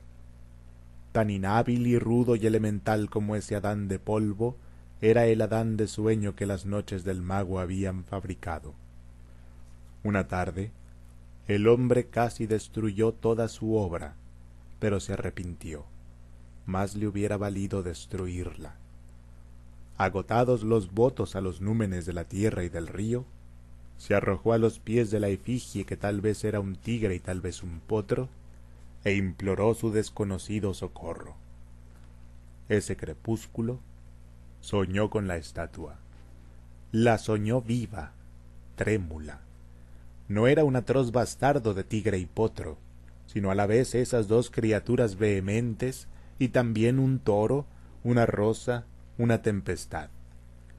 Ese múltiple Dios le reveló que su nombre terrenal era fuego, que en ese templo circular, y en otros iguales, le habían rendido sacrificios y culto, y que mágicamente animaría al fantasma soñado, de suerte que todas las criaturas, excepto el fuego mismo y el soñador, lo pensaran un hombre de carne y hueso. Le ordenó que una vez instruido en los ritos, lo enviaría al otro templo despedazado cuyas pirámides persisten aguas abajo, para que alguna voz lo glorificara en aquel edificio desierto. En el sueño del hombre que soñaba, el soñado se despertó. El mago ejecutó esas órdenes. Consagró un plazo que finalmente abarcó dos años a descubrirle los arcanos del universo y del culto del fuego. Íntimamente le dolía apartarse de él. Con el pretexto de la necesidad pedagógica, dilataba cada día las horas dedicadas al sueño. También rehizo el hombro derecho, acaso deficiente. A veces lo inquietaba una impresión de que ya todo eso había acontecido. En general, sus días eran felices. Al cerrar los ojos pensaba, ahora estaré con mi hijo. O, más raramente, el hijo que he engendrado me espera y no existirá si no voy. Gradualmente lo fue acostumbrando a la realidad. Una vez le ordenó que embanderara una cumbre lejana. Al otro día flameaba la bandera en la cumbre. Ensayó otros experimentos análogos, cada vez más audaces. Comprendió con cierta amargura que su hijo estaba listo para nacer y tal vez impaciente. Esa noche lo besó por primera vez y lo envió al otro templo cuyos despojos blanqueaban río abajo, a muchas leguas de inextricable selva y de ciénaga. Antes, para que no supiera nunca que era un fantasma, para que se creyera un hombre como los otros, le infundió el olvido total de sus años de aprendizaje. Su victoria y su paz quedaron empañadas de hastío. En los crepúsculos de la tarde y del alba, se prosternaba ante la figura de piedra tal vez imaginando que su hijo irreal ejecutaba idénticos ritos en otras ruinas circulares, aguas abajo. De noche no soñaba, o soñaba como lo hacen todos los hombres. Percibía con cierta palidez los sonidos y formas del universo. El hijo ausente se nutría de esas disminuciones de su alma. El propósito de su vida estaba colmado. El hombre persistió en una suerte de éxtasis al cabo de un tiempo que ciertos narradores de su historia prefieren computar en años y otros en lustros, lo despertaron dos remeros a medianoche. No pudo ver sus caras, pero le hablaron de un hombre mágico en un templo del norte, capaz de hollar el fuego y de no quemarse. El mago recordó bruscamente las palabras del dios. Recordó que de todas las criaturas que componen el orbe, el fuego era la única que sabía que su hijo era un fantasma. Ese recuerdo, apaciguador al principio, acabó por atormentarlo. Temió que su hijo meditara en ese privilegio anormal y descubriera de algún modo su condición de mero simulacro. No ser un hombre, ser la proyección del sueño de otro hombre. Qué humillación incomparable, qué vértigo, a todo padre le interesan los hijos que ha procreado, que ha permitido, en una mera confusión o felicidad. Es natural que el mago temiera por el porvenir de aquel hijo, pensado entraña por entraña y rasgo por rasgo, en mil y una noches secretas. El término de sus cavilaciones fue brusco, pero lo prometieron algunos signos. Primero, al cabo de una larga sequía, una remota nube en un cerro, liviana como un pájaro. Luego hacia el sur, el cielo que tenía el color rosado de la encía de los leopardos. Luego las humaredas que rumbraron el metal de las noches. Después la fuga pánica de las bestias. Porque se repitió lo acontecido hace muchos siglos. las ruinas del santuario del dios del fuego fueron destruidas por el fuego. En un alba sin pájaros el mago vio cernirse contra los muros el incendio concéntrico. Por un instante pensó refugiarse en las aguas, pero luego comprendió que la muerte venía a coronar su vejez y absolverlo de sus trabajos. Caminó contra los jirones de fuego. Estos no mordieron su carne. Estos lo acariciaron y lo inundaron sin calor y sin combustión. Con alivio, con humillación, con terror, comprendió que él también era una apariencia, que otro estaba soñándolo. La lotería en Babilonia Como todos los hombres de Babilonia, he sido procónsul. Como todos, esclavo. También he conocido la omnipotencia, el oprobio, las cárceles. Miren, a mi mano derecha le falta el índice. Miren, por este desgarrón de la capa se ve en mi estómago un tatuaje bermejo. Es el segundo símbolo, Bet. Esta letra, en las noches de luna llena, me confiere poder sobre los hombres cuya marca es Gimel, pero me subordina a los de Aleph, que en las noches sin luna deben obediencia a los de Gimel. En el crepúsculo del alba, en un sótano, he yugulado ante una piedra negra toros sagrados. Durante un año de la luna he sido declarado invisible. Gritaba y no me respondían. Robaba el pan y no me decapitaban. He conocido lo que ignoran los griegos, la incertidumbre. En una cámara de bronce, ante el pañuelo silencioso del estrangulador, la esperanza me ha sido fiel. En el río de los deleites, el pánico. Heraclides Póntico refiere con admiración que Pitágoras recordaba haber sido Pirro y antes Euforbo y antes algún otro mortal. Para recordar vicisitudes análogas, yo no preciso recurrir a la suerte ni aun a la impostura. Debo esa variedad casi atroz a una institución que otras repúblicas ignoran o que obra en ellas de un modo imperfecto y secreto. La lotería. No he indagado su historia. Sé que los magos no logran ponerse de acuerdo. Sé de sus poderosos propósitos lo que puede saber de la luna el hombre no versado en astrología. Soy de un país vertiginoso donde la lotería es parte principal de la realidad. Hasta el día de hoy he pensado tan poco en ella como en la conducta de los dioses indescifrables o de mi corazón. Ahora, lejos de Babilonia y de sus queridas costumbres, pienso con algún asombro en la lotería y en las conjeturas blasfemas que en el crepúsculo murmuran los hombres velados.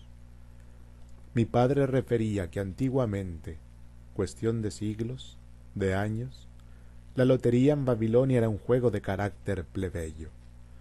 Refería, ignoro si con verdad, que los barberos despachaban por monedas de cobre rectángulos de hueso de pergamino adornados de símbolos. En pleno día se verificaba un sorteo. Los agraciados recibían, sin otra corroboración del azar, monedas acuñadas de plata. El procedimiento era elemental, como ven ustedes. Naturalmente, esas loterías fracasaron. Su virtud moral era nula. No se dirigían a todas las facultades del hombre, únicamente a su esperanza. Ante la indiferencia pública, los mercaderes que fundaron esas loterías venales comenzaron a perder el dinero. Alguien ensayó una reforma, la interpolación de unas pocas suertes adversas en el censo de números favorables. Mediante esta reforma, los compradores de rectángulos numerados corrían el doble albur de ganar una suma y de pagar una multa a veces cuantiosa. Ese leve peligro, por cada treinta números favorables había un número asiago, despertó, como es natural, el interés del público. los babilonios se entregaron al juego. El que no adquiría suertes era considerado un pusilánime, un apocado. Con el tiempo, ese desdén justificado se duplicó. Era despreciado el que no jugaba, pero también eran despreciados los perdedores que abonaban la multa. La compañía, así empezó a llamársela entonces, tuvo que velar por los ganadores, que no podían cobrar los premios y faltaba en las cajas el importe casi total de las multas. Entabló una demanda a los perdedores. El juez los condenó a pagar la multa original y las costas o a unos días de cárcel. Todos optaron por la cárcel para defraudar a la compañía. De esa bravata de unos pocos nace el todopoder de la compañía, su valor eclesiástico, metafísico. Poco después, los informes de los sorteos omitieron las enumeraciones de multas y se limitaron a publicar los días de prisión que designaba cada número adverso. Ese laconismo, casi inadvertido en su tiempo, fue de importancia capital.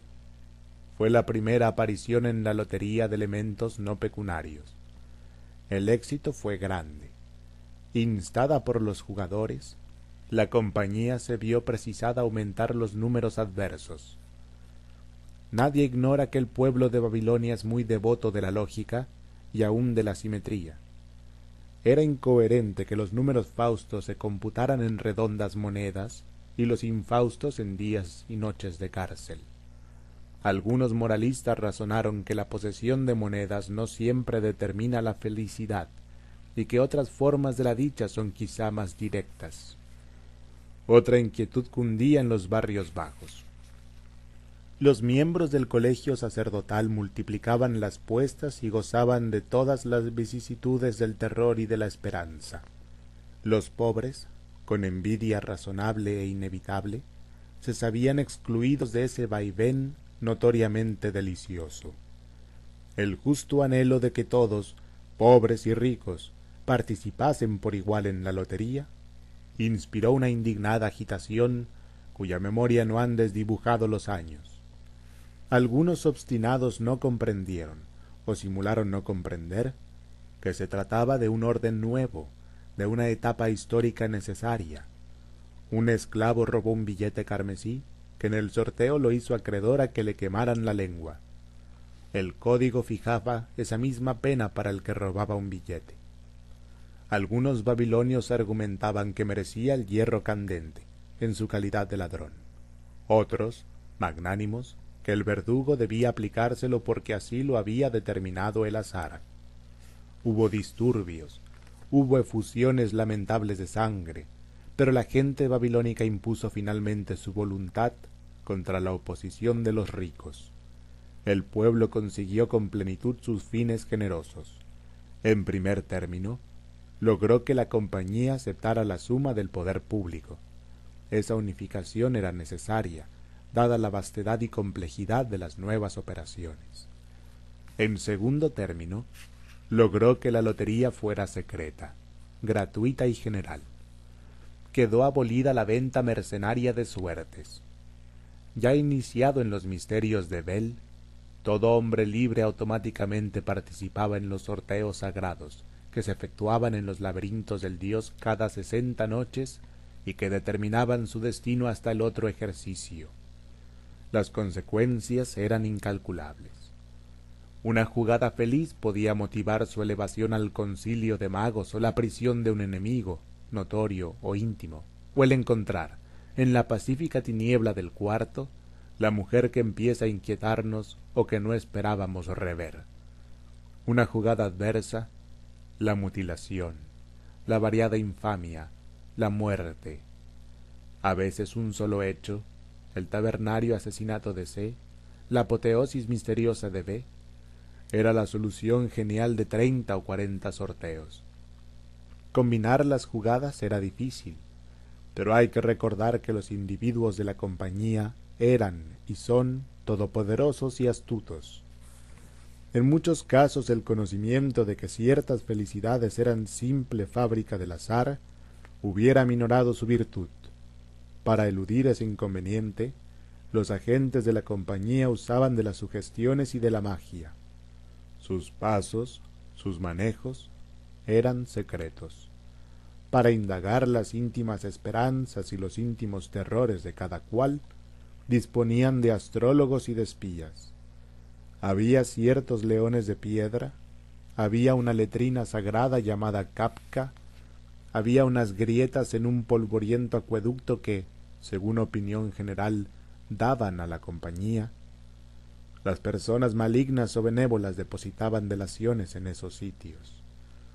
Un archivo alfabético recogía esas noticias de variable veracidad. Increíblemente, no faltaron murmuraciones. La compañía, con su discreción habitual, no replicó directamente. Prefirió borrajear en los escombros de una fábrica de caretas un argumento breve que ahora figura en las escrituras sagradas. Esa pieza doctrinal observaba que la lotería es una interpolación del azar en el orden del mundo y que aceptar errores no es contradecir el azar, es corroborarlo. Observaba asimismo que esos leones y ese recipiente sagrado, aunque no desautorizados por la compañía, que no renunciaba al derecho de consultarlos, funcionaban sin garantía oficial. Esa declaración apaciguó las inquietudes públicas. También produjo otros efectos, acaso no previstos por el autor. Modificó hondamente el espíritu y las operaciones de la compañía. Poco tiempo me queda. Nos avisan que la nave está por zarpar, pero trataré de explicarlo. Por inverosímil que sea, nadie había ensayado hasta entonces una teoría general de los juegos. El babilonio es poco especulativo acata los dictámenes del azar, les entrega su vida, su esperanza, su terror pánico, pero no se le ocurre investigar sus leyes laberínticas ni las esferas giratorias que lo revelan. Sin embargo, la declaración oficiosa que he mencionado inspiró muchas discusiones de carácter jurídico matemático. De alguna de ellas nació la conjetura siguiente. Si la lotería es una intensificación del azar una periódica infusión del caos en el cosmos, ¿no convendría que el azar interviniera en todas las etapas del sorteo y no en una sola? ¿No es irrisorio que el azar dicte la muerte de alguien y que las circunstancias de esa muerte, la reserva, la publicidad, el plazo de una hora de un siglo, no estén sujetas al azar? Esos escrúpulos tan justos provocaron al fin una considerable reforma cuyas complejidades, agravadas por un ejercicio de siglos, no entienden sino algunos especialistas, pero que intentaré resumir siquiera de modo simbólico. Imaginemos un primer sorteo que dicta la muerte de un hombre. Para su cumplimiento se procede a un otro sorteo que propone, digamos, nueve ejecutores posibles. De esos ejecutores, Cuatro pueden iniciar un tercer sorteo que dirá el nombre del verdugo. Dos pueden reemplazar la orden adversa por una orden feliz, el encuentro de un tesoro, digamos. Otro exacerbará la muerte, es decir, la hará infame o la enriquecerá de torturas. Otros pueden negarse a cumplirla. Tal es el esquema simbólico. En la realidad, el número de sorteos es infinito. Ninguna decisión es final. Todas se ramifican en otras. Los ignorantes suponen que infinitos sorteos requieren un tiempo infinito. En realidad basta que el tiempo sea infinitamente subdivisible, como lo enseña la famosa parábola del certamen con la tortuga. Esa infinitud condice de admirable manera con los sinuosos números del azar y con el arquetipo celestial de la lotería, que adoran los platónicos. Algún eco deforme de nuestros ritos parece haber retumbado en el Tíber. Helio Lampridio, en la vida de Antonino Heliogábalo, refiere que este emperador escribía en conchas las suertes que destinaba a los convidados, de manera que uno recibía diez libras de oro y otro diez moscas, diez lirones, diez osos. Es lícito recordar que Heliogábalo se educó en el Asia Menor, entre los sacerdotes del dios epónimo. También hay sorteos impersonales, de propósito indefinido. Uno decreta que se arroje a las aguas del Éufrates un zafiro de taprobana. Otro, que desde el techo de una torre se suelte un pájaro. Otro, que cada siglo se retire o se añada un grano de arena de los innumerables que hay en la playa. Las consecuencias son a veces terribles. Bajo el influjo bienhechor de la compañía, nuestras costumbres están saturadas de azar. El comprador de una docena de ánforas de vino damasceno no se maravillará si una de ellas encierra un talismán o una víbora. El escribano que redacta un contrato no deja casi nunca de introducir algún dato erróneo. Yo mismo, en esta apresurada declaración, he falseado algún esplendor, alguna atrocidad. Quizá, también, alguna misteriosa monotonía. Nuestros historiadores, que son los más perspicaces del orbe, han inventado un método para corregir el azar. Es fama que las operaciones de ese método son, en general, fidedignas, aunque naturalmente no se divulgan sin alguna dosis de engaño. Por lo demás, nada tan contaminado de ficción como la historia de la compañía. Un documento paleográfico, exhumado en un templo, puede ser obra del sorteo de ayer o de un sorteo secular. No se publica un libro sin alguna divergencia entre cada uno de los ejemplares. Los escribas prestan juramento secreto de omitir, de interpolar, de variar. También se ejerce la mentira indirecta. La compañía, con modestia divina, elude toda publicidad. Sus agentes, como es natural, son secretos. Las órdenes que imparte continuamente quizá incesantemente, no difieren de las que prodigan los impostores. Además, ¿quién podrá jactarse de ser un mero impostor? El ebrio que improvisa un mandato absurdo, el soñador que se despierta de golpe y ahoga con las manos a la mujer que duerme a su lado, ¿no ejecutan acaso una secreta decisión de la compañía? Ese funcionamiento silencioso comparable al de Dios, provoca toda suerte de conjeturas. Alguna abominablemente insinúa que hace ya siglos que no existe la compañía y que el sacro desorden de nuestras vidas es puramente hereditario, tradicional. Otra la juzga eterna y enseña que perdurará hasta la última noche, cuando el último Dios anonade el mundo. Otra declara que la compañía es omnipotente, pero que sólo influye en cosas minúsculas, en el grito de un pájaro, en los matices de la herrumbre y del polvo, en los entresueños del alba. Otra, por boca de heresiarcas enmascarados, que no ha existido nunca y no existirá.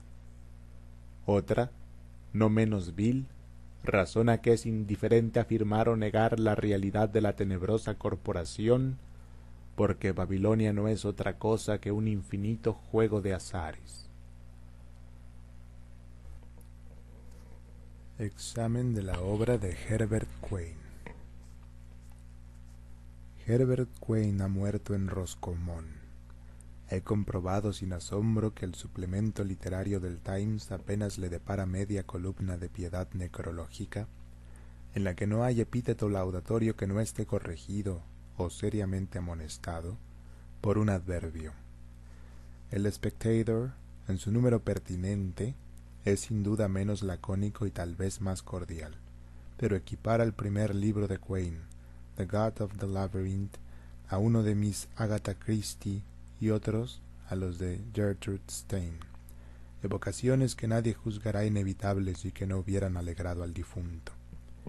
Este, por lo demás, no se creyó nunca genial, ni siquiera en las noches peripatéticas de conversación literaria, en las que el hombre que ya ha fatigado las prensas juega invariablemente a ser Monsieur Test o el doctor Samuel Johnson.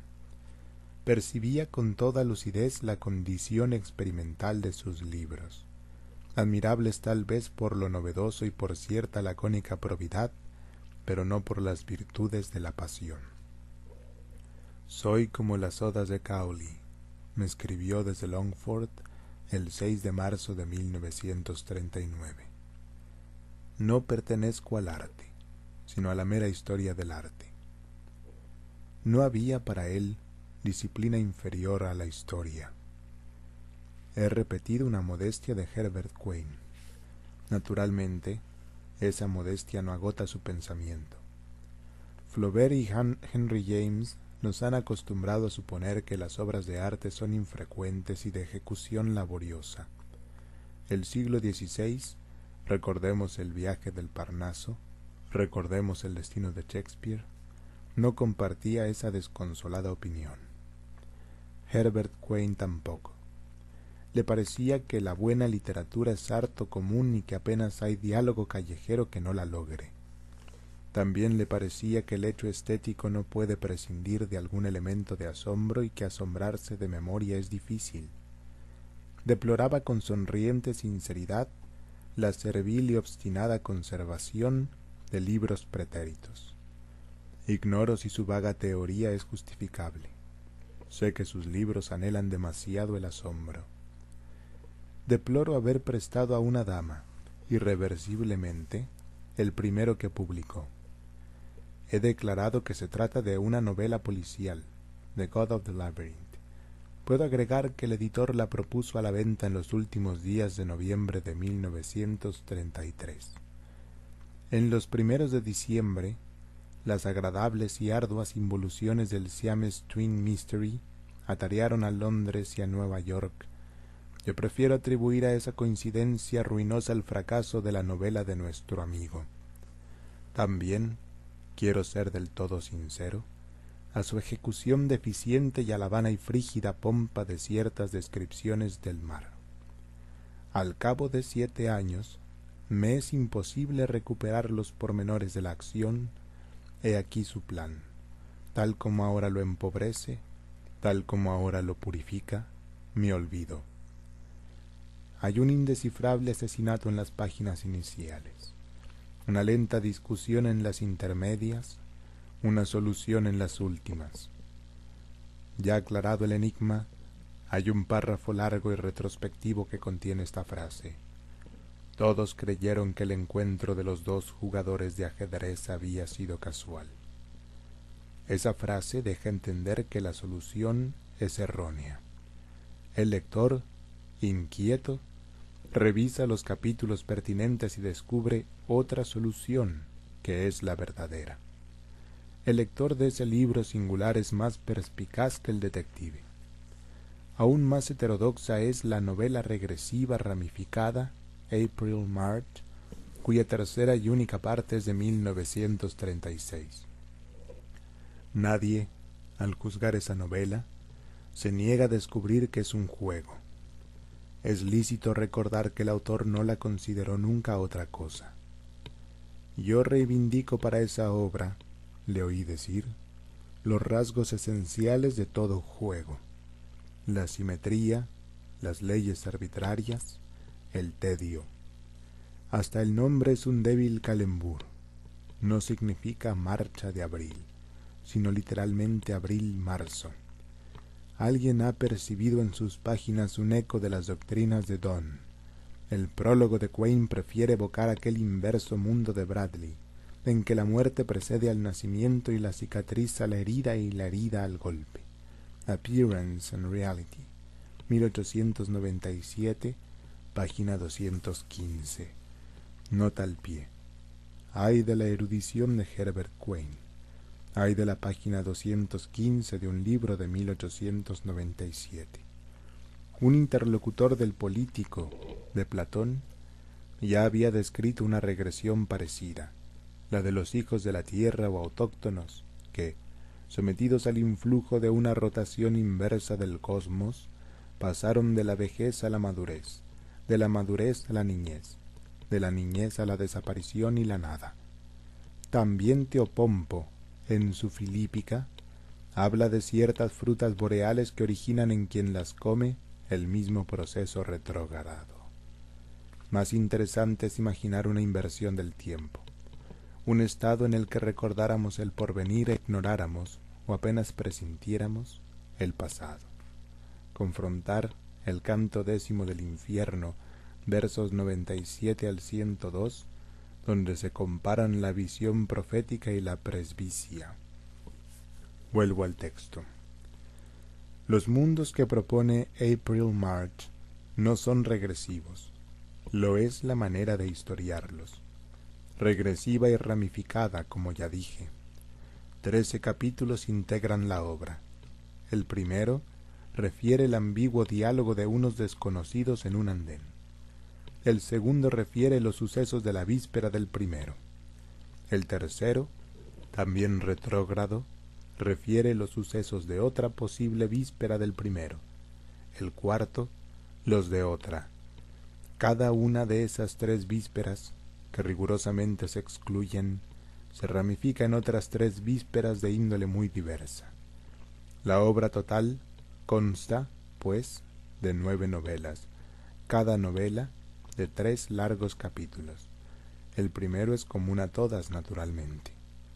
De esas novelas, una es de carácter simbólico, otra sobrenatural, otra policial, otra psicológica, otra comunista, otra anticomunista, etc. De esa estructura cabe repetir lo que declaró Schopenhauer de las doce categorías kantianas. Todo lo sacrifica a un furor simétrico. Previsiblemente, alguno de los nueve relatos es indigno de Quain. El mejor no es el que originariamente ideó, el X4. Es el de naturaleza fantástica, el X9. Otros están afeados por bromas lánguidas y por pseudo precisiones inútiles. Quienes los leen en orden cronológico, verbigracia, X3, Y1, Z, pierden el sabor peculiar del extraño libro. Dos relatos, el X7, el X8, carecen de valor individual. La yuxtaposición les presta eficacia. No sé si debo recordar que ya publicado April March, Quain se arrepintió del orden ternario y predijo que los hombres que lo imitaran optarían por el binario, y los demiurgos y los dioses por el infinito. Infinitas historias, infinitamente ramificadas. Muy diversa, pero retrospectiva también, es la comedia heroica en dos actos de Secret Mirror.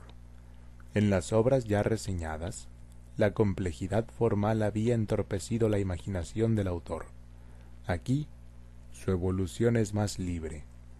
El primer acto, el más extenso, ocurre en la casa de campo del general Trail, C. I. E., cerca de Melton Mowbray. El invisible centro de la trama es Miss Ulrica Trail, la hija mayor del general. A través de algún diálogo la entrevemos, amazona y altiva, sospechamos que no suele visitar la literatura. Los periódicos anuncian su compromiso con el duque de Rutland. Los periódicos desmienten el compromiso. La venera un autor dramático, Wilfred Quarles. Ella le ha deparado alguna vez un distraído beso. Los personajes son de vasta fortuna y de antigua sangre, los afectos nobles aunque vehementes. El diálogo parece vacilar entre la mera vanilocuencia de Bulwer Lytton y los epigramas de Wilde o de Mr. Philip Gedaya. Hay un ruiseñor y una noche. Hay un duelo secreto en una terraza. Casi del todo imperceptibles, hay alguna curiosa contradicción, hay pormenores sórdidos. Los personajes del primer acto reaparecen en el segundo, con otros nombres. El autor dramático Wilfred Quarles es un comisionista de Liverpool. Su verdadero nombre, John William Quigley. Miss Trail existe. Quigley nunca la ha visto, pero morbosamente colecciona retratos suyos del Tadler o del Sketch. Quigley es autor del primer acto. La inverosímil o improbable casa de campo es la pensión judeo-irlandesa en que vive, transfigurada y magnificada por él. La trama de los actos es paralela, pero en el segundo todo es ligeramente horrible, todo se posterga o se frustra. Cuando The Secret Mirror se estrenó, la crítica pronunció los nombres de Freud y de Julian Green. La mención del primero me parece del todo injustificada. La fama divulgó que The Secret Mirror era una comedia freudiana. Esa interpretación propicia y falaz determinó su éxito. Desgraciadamente, Wayne había cumplido los cuarenta años. Estaba aclimatado en el fracaso y no se resignaba con dulzura a un cambio de régimen. Resolvió desquitarse. A fines de 1939 publicó Statements, acaso el más original de sus libros, sin duda el menos alabado y el más secreto. Quain solía argumentar que los lectores eran una especie ya extinta. No hay europeo, razonaba, que no sea un escritor en potencia o en acto.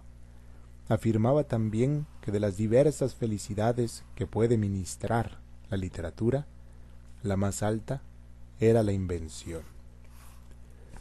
Ya que no todos son capaces de esa felicidad, muchos habrán de contentarse con simulacros. Para esos imperfectos escritores, cuyo nombre es Legión, Redactó los ocho relatos del libro Statements. Cada uno de ellos prefigura o promete un buen argumento voluntariamente frustrado por el autor. Alguno, no el mejor, insinúa dos argumentos. El lector, distraído por la vanidad, cree haberlos inventado. Del tercero, The Rose of Yesterday, yo cometí la ingenuidad de extraer las ruinas circulares, que es una de las narraciones del libro El jardín de senderos que se bifurcan. 1941 La Biblioteca de Babel By this art you may contemplate the variation of the twenty-three letters. The Anatomy of Melancholy, Part 2, Section 2. El universo, que otros llaman la biblioteca, se compone de un número indefinido y tal vez infinito de galerías hexagonales con vastos pozos de ventilación en el medio, cercados por barandas bajísimas. Desde cualquier hexágono se ven los pisos inferiores y superiores, interminablemente. La distribución de las galerías es invariable. Veinte anaqueles, a cinco largos anaqueles por lado, cubren todos los lados menos dos. Su altura, que es la de los pisos, excede apenas la de un bibliotecario normal. Una de las caras libres da un angosto zaguán, que desemboca en otra galería idéntica a la primera y a todas. A izquierda y a derecha del zaguán hay dos gabinetes minúsculos. Uno permite dormir de pie, otro satisfacer las necesidades finales. Por ahí pasa la escalera espiral que se abisma y se eleva hacia lo remoto. En el zaguán hay un espejo que fielmente duplica las apariencias. Los hombres suelen inferir de ese espejo que la biblioteca no es infinita. Si lo fuera realmente, ¿a qué esa duplicación ilusoria? Yo prefiero soñar que las superficies bruñidas figuran y prometen el infinito. La luz procede de unas frutas esféricas que llevan el nombre de lámparas. Hay dos en cada hexágono, transversales. La luz que emiten es insuficiente, incesante. Como todos los hombres de la biblioteca, he viajado en mi juventud. He peregrinado en busca de un libro, acaso del catálogo de catálogos. Ahora que mis ojos casi no pueden descifrar lo que escribo, me preparo a morir a unas pocas leguas del hexágono en que nací. Muerto, no faltarán manos piadosas que me tiren por la baranda. Mi sepultura será el aire insondable. Mi cuerpo se hundirá largamente y se corromperá y disolverá en el viento engendrado por la caída, que es infinita. Yo afirmo que la biblioteca es interminable. Los idealistas arguyen que las salas hexagonales son una forma necesaria del espacio absoluto, o por lo menos, de nuestra intuición del espacio. Razonan que es inconcebible una sala triangular o pentagonal. Los místicos pretenden que el éxtasis les revela una cámara circular con un gran libro circular de lomo continuo que da toda la vuelta de las paredes, pero su testimonio es sospechoso, sus palabras oscuras. Ese libro cíclico es Dios. Básteme, por ahora, repetir el dictamen clásico. La biblioteca es una esfera cuyo centro cabal es cualquier hexágono, cuya circunferencia es inaccesible. A cada uno de los muros de cada hexágono corresponden cinco anaqueles. Cada anaquel encierra treinta y dos libros de formato uniforme. Cada libro es de cuatrocientas diez páginas, cada página de cuarenta renglones, cada renglón de unas ochenta letras de color negro. También hay letras en el dorso de cada libro. Esas letras no indican o prefiguran lo que dirán las páginas. Sé que esa inconexión alguna vez pareció misteriosa. Antes de resumir la solución, cuyo descubrimiento, a pesar de sus trágicas proyecciones, es quizá el hecho capital de la historia, quiero rememorar algunos axiomas. El primero, la biblioteca existe ad aeterno. De esa verdad cuyo corolario inmediato es la eternidad futura del mundo, ninguna mente razonable puede dudar. El hombre, el imperfecto bibliotecario, puede ser obra del azar o de los demiurgos malévolos. El universo, con su elegante dotación de anaqueles, de tomos enigmáticos, de infatigables escaleras para el viajero y de letrinas para los bibliotecarios sentados, sólo puede ser obra de un Dios. Para percibir la distancia que hay entre lo divino y lo humano, basta comparar estos rudos símbolos trémulos que mi falible mano garabatea en la tapa de un libro con las letras orgánicas del interior, puntuales, delicadas, negrísimas, inimitablemente simétricas. El segundo, el número de símbolos ortográficos es veinticinco. Nota al pie. El manuscrito original no contiene guarismos o mayúsculas. La puntuación ha sido limitada a la coma y al punto. Esos dos signos, el espacio y las veintidós letras del alfabeto, son los veinticinco símbolos suficientes que enumera el desconocido. Nota del editor. Vuelvo al texto.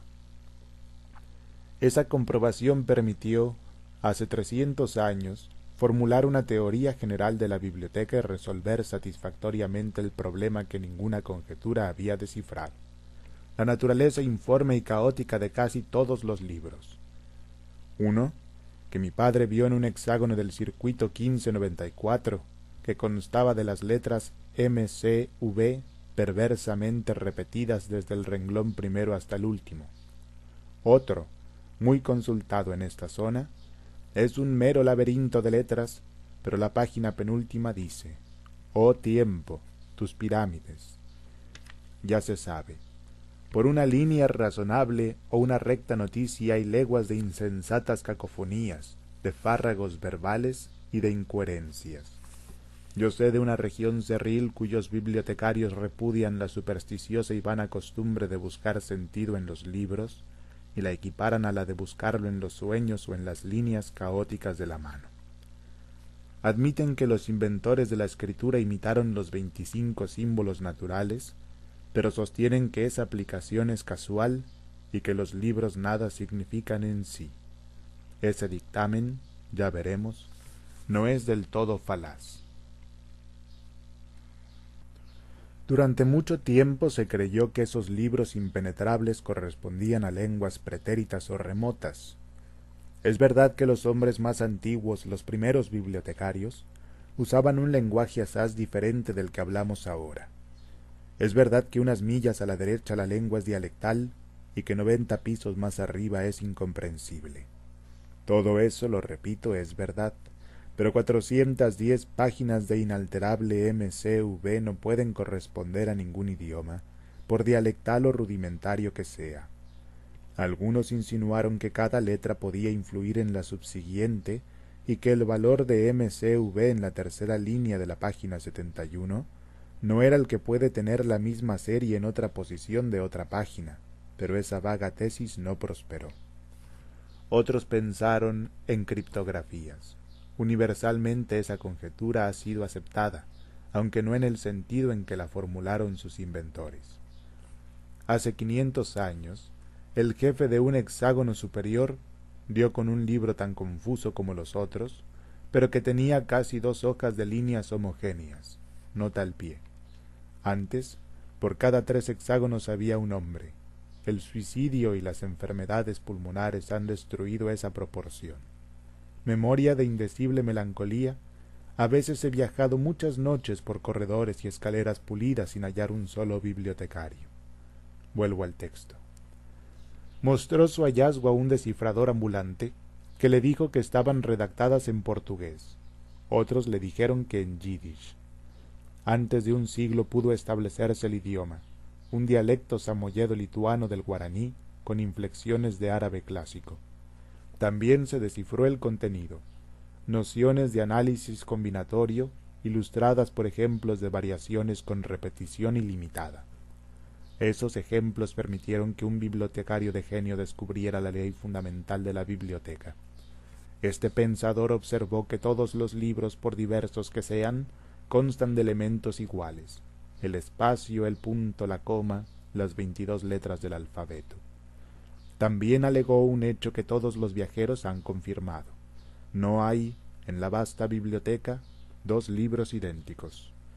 De esas premisas incontrovertibles dedujo que la biblioteca es total y que sus anaqueles registran todas las posibles combinaciones de los veintitantos símbolos ortográficos, número aunque vastísimo, no infinito, o sea, todo lo que es dable expresar en todos los idiomas.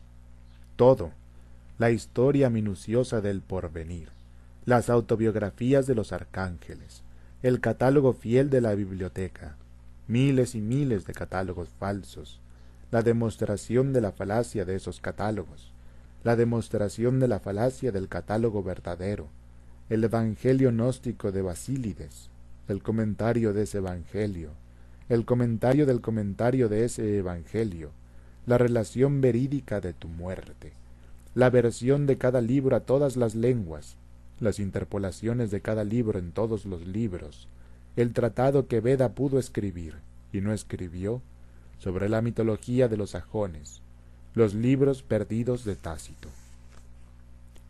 Cuando se proclamó que la biblioteca abarcaba todos los libros, la primera impresión fue de extravagante felicidad. Todos los hombres se sintieron señores de un tesoro intacto y secreto.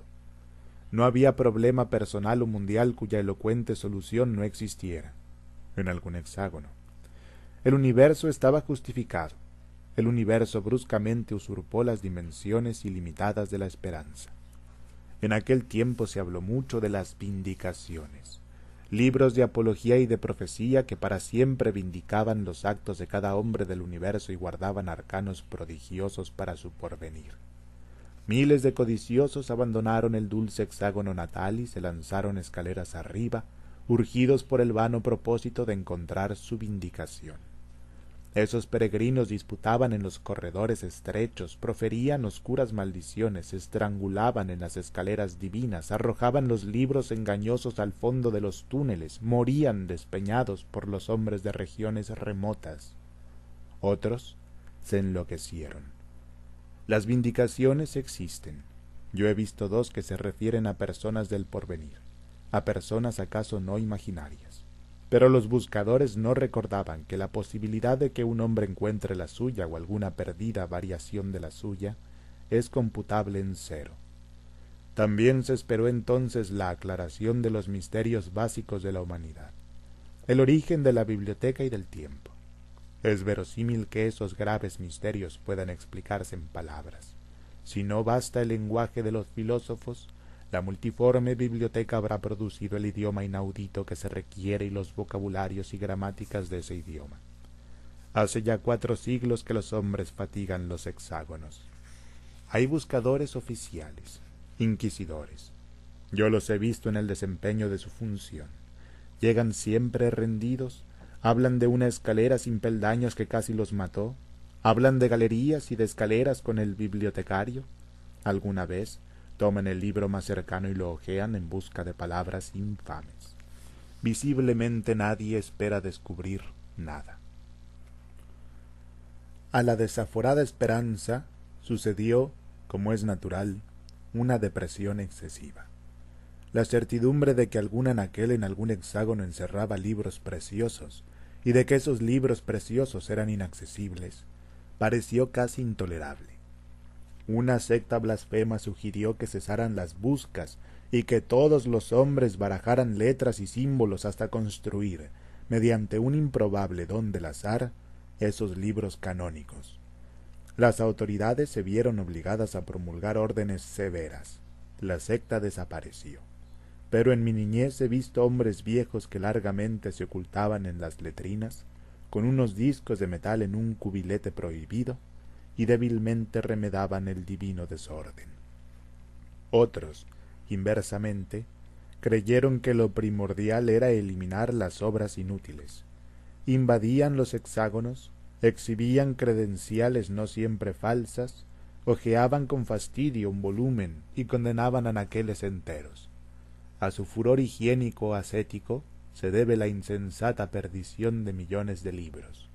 Su nombre es execrado, pero quienes deploran los tesoros que su frenesí destruyó, negligen dos hechos notorios. Uno, la biblioteca es tan enorme que toda reducción de origen humano resulta infinitesimal.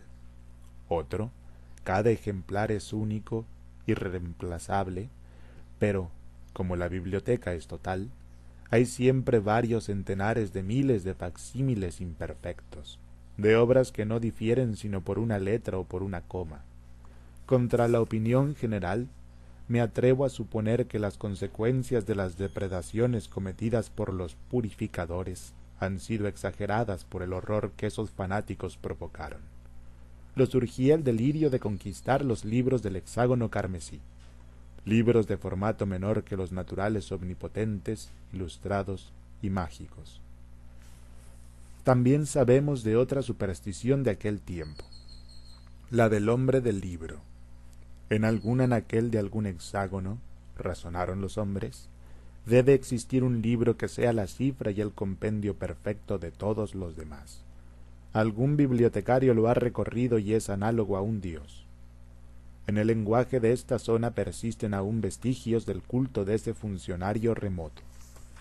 Muchos peregrinaron en busca de él. Durante un siglo fatigaron en vano los más diversos rumbos. ¿Cómo localizar el venerado hexágono secreto que lo hospedaba? Alguien propuso un método regresivo. Para localizar el libro A, consultar previamente un libro B que indique el sitio de A. Para localizar el libro B, consultar previamente un libro C, y así hasta lo infinito. En aventuras de esas he prodigado y consumado mis años. No me parece inverosímil que en algún anaquel del universo haya un libro total. Ruego a los dioses ignorados que un hombre, uno solo aunque sea, hace miles de años, lo haya examinado y leído. Nota al pie. Lo repito, basta que un libro sea posible para que exista. Sólo está excluido lo imposible. Por ejemplo, ningún libro es también una escalera, aunque sin duda hay libros que discuten y niegan y demuestran esa posibilidad, y otros cuya estructura corresponde a la de una escalera. Vuelvo al texto. Si el honor y la sabiduría y la felicidad no son para mí, que sean para otros.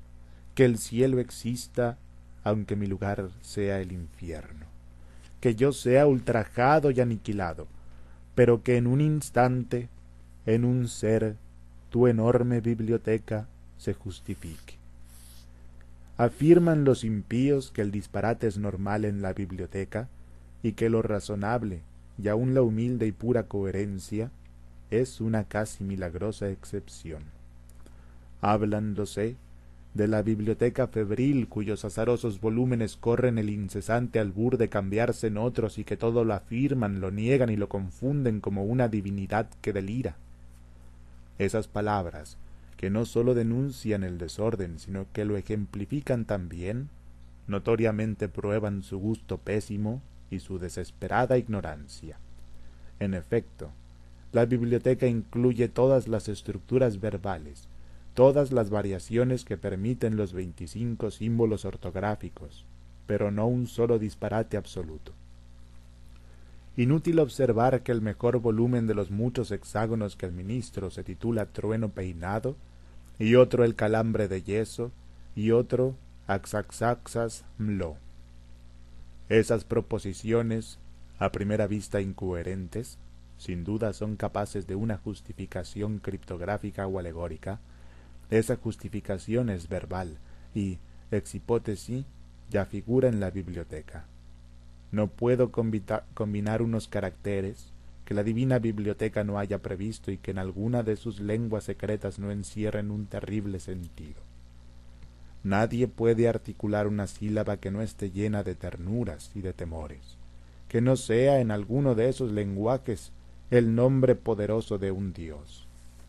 Hablar es incurrir en tautologías, esta epístola inútil y palabrera ya existe en uno de los treinta volúmenes de los cinco anaqueles de uno de los incontables hexágonos, y también su refutación.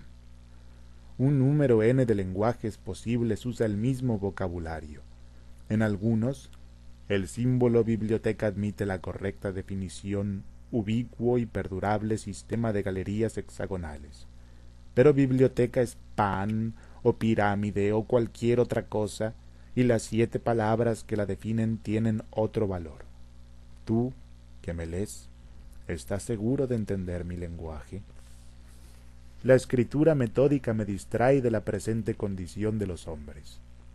La certidumbre de que todo está escrito nos anula o nos afantasma. Yo conozco distritos en que los jóvenes se prosternan ante los libros y besan con barbarie las páginas, pero no saben descifrar una sola letra. Las epidemias, las discordias heréticas, las peregrinaciones que inevitablemente degeneran en bandolerismo, han diezmado la población. Creo haber mencionado los suicidios cada año más frecuentes. Quizá me engañen la vejez y el temor, pero sospecho que la especie humana, la única, está por extinguirse y que la biblioteca perdurará, iluminada, solitaria, infinita, perfectamente inmóvil, armada de volúmenes preciosos, inútil, incorruptible, secreta. Acabo de escribir infinita. No he interpolado ese adjetivo por una costumbre retórica. Digo que no es ilógico pensar que el mundo es infinito. Quienes lo juzgan limitado postulan que en lugares remotos los corredores y escaleras y hexágonos pueden inconcebiblemente cesar, lo cual es absurdo. Quienes lo imaginan sin límites, olvidan que los tiene el número posible de libros. Yo me atrevo a insinuar esta solución del antiguo problema. La biblioteca es ilimitada y periódica. Si un eterno viajero la atravesara en cualquier dirección, comprobaría al cabo de los siglos que los mismos volúmenes se repiten en el mismo desorden, que, repetido, sería un orden, el orden. Mi soledad se alegra con esa elegante esperanza. Mar del Plata, 1941. Nota al pie. Leticia Álvarez de Toledo ha observado que la vasta biblioteca es inútil. En rigor, bastaría un solo volumen de formato común impreso en cuerpo nueve o en cuerpo diez, que constara de un número infinito de hojas infinitamente delgadas. Cavalieri, a principios del siglo XVII, dijo que todo cuerpo sólido es la superposición de un número infinito de planos. El manejo de ese vademecum sedoso no sería cómodo. Cada hoja aparentemente se desdoblaría en otras análogas. La inconcebible hoja central no tendría revés. El jardín de senderos que se bifurcan. En la página 242 de la historia de la guerra europea de Little Heart, se lee que una ofensiva de trece divisiones británicas apoyadas por mil cuatrocientas piezas de artillería contra la línea Serre-Montauban había sido planeada para el 24 de julio de 1916 y debió postergarse hasta la mañana del día 29. Las lluvias torrenciales, anota el capitán Little Heart, provocaron esa demora, nada significativa, por cierto. La siguiente declaración, dictada, releída y firmada por el doctor Yu Tsun, antiguo catedrático de inglés en la Ho School de Tsingtao, arroja una insospechada luz sobre el caso. Faltan las dos páginas iniciales. Y colgué el tubo. Inmediatamente después reconocí la voz que había contestado en alemán. Era la del capitán Richard Madden. Madden, en el departamento de Víctor Ronneberg, quería decir el fin de nuestros afanes y, pero eso parecía muy secundario, o debía parecérmelo, también de nuestras vidas. Quería decir que Ronneberg había sido arrestado o asesinado nota al pie. Hipótesis odiosa y estrafalaria. El espía prusiano Hans Rabener alias Víctor Ronneberg agredió con una pistola automática al portador de la orden de arresto, capitán Richard Madden. Este, en defensa propia, le causó heridas que determinaron su muerte. Nota del, del editor. Vuelvo al texto. Antes que declinara el sol de ese día, yo correría la misma suerte. Madden era implacable. Mejor dicho, estaba obligado a ser implacable. Irlandés a las órdenes de Inglaterra, hombre acusado de tibieza y tal vez de traición. ¿Cómo no iba a abrazar y agradecer este milagroso favor, el descubrimiento, la captura, quizá la muerte de dos agentes del imperio alemán? Subí a mi cuarto. Absurdamente cerré la puerta con llave y me tiré de espaldas en la estrecha cama de hierro. En la ventana estaban los tejados de siempre y el sol nublado de las seis. Me pareció increíble que ese día sin premoniciones ni símbolos fuera el de mi muerte implacable. A pesar de mi padre muerto, a pesar de haber sido un niño en un simétrico jardín de Feng, yo, ahora, iba a morir. Después reflexioné que todas las cosas le suceden a uno precisamente, precisamente ahora. Siglos de siglos y sólo en el presente ocurren los hechos. Innumerables hombres en el aire, en la tierra y el mar, y todo lo que realmente pasa me pasa a mí. El casi intolerable recuerdo del rostro acaballado de Madden abolió esas divagaciones. En mitad de mi odio y de mi terror, Ahora no me importa hablar de terror. Ahora que he burlado a Richard Madden, ahora que mi garganta anhela la cuerda. Pensé que ese guerrero tumultuoso y sin duda feliz no sospechaba que yo poseía el secreto. El nombre del preciso lugar del nuevo parque de artillería británico sobre el Ancre. Un pájaro rayó el cielo gris y ciegamente lo traduje en un aeroplano y a ese aeroplano en muchos en el cielo francés aniquilando el parque de artillería con bombas verticales. Si mi boca, antes que la deshiciera un balazo, pudiera gritar ese nombre de modo que lo oyeran en Alemania, mi voz humana era muy pobre. ¿Cómo hacerla llegar al oído del jefe? Al oído de aquel hombre enfermo y odioso que no sabía de Ronneberg y de mí, sino que estábamos en Staffordshire y que en vano esperaba noticias nuestras en su árida oficina de Berlín examinando infinitamente periódicos. Dije en voz alta, debo huir. Me incorporé sin ruido, en una inútil perfección de silencio, como si Madden ya estuviera acechándome. Algo, tal vez la mera ostentación de probar que mis recursos eran nulos, me hizo revisar mis bolsillos. Encontré lo que sabía que iba a encontrar. El reloj norteamericano la cadena de níquel y la moneda cuadrangular, el llavero con las comprometedoras llaves inútiles del departamento de Ronneberg, la libreta, una carta que resolví destruir inmediatamente y que no destruí, el falso pasaporte, una corona, dos chelines y unos peniques, el lápiz rojo azul, el pañuelo, el revólver con una bala. Absurdamente lo empuñé y sopesé para darme valor. Vagamente pensé que un pistoletazo puede oírse muy lejos. En diez minutos mi plan estaba maduro. La guía telefónica me dio el nombre de la única persona capaz de transmitir la noticia. Vivía en un suburbio de Fenton a menos de media hora de tren. Soy un hombre cobarde. Ahora lo digo, ahora que he llevado a término un plan que nadie no calificará de arriesgado. Yo sé que fue terrible su ejecución. No lo hice por Alemania, no. Nada me importa un país bárbaro que me ha obligado a la abyección de ser un espía.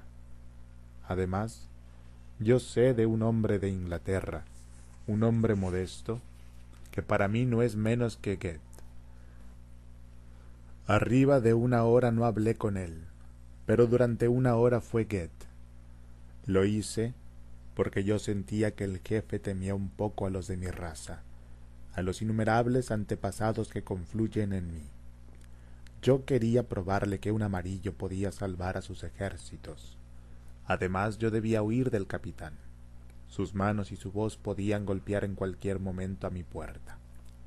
Me vestí sin ruido, me dije adiós en el espejo, bajé, escudriñé la calle tranquila y salí. La estación no distaba mucho de casa, pero juzgué preferible tomar un coche. Arguí que así corría menos peligro de ser reconocido. El hecho es que en la calle desierta me sentía visible y vulnerable infinitamente.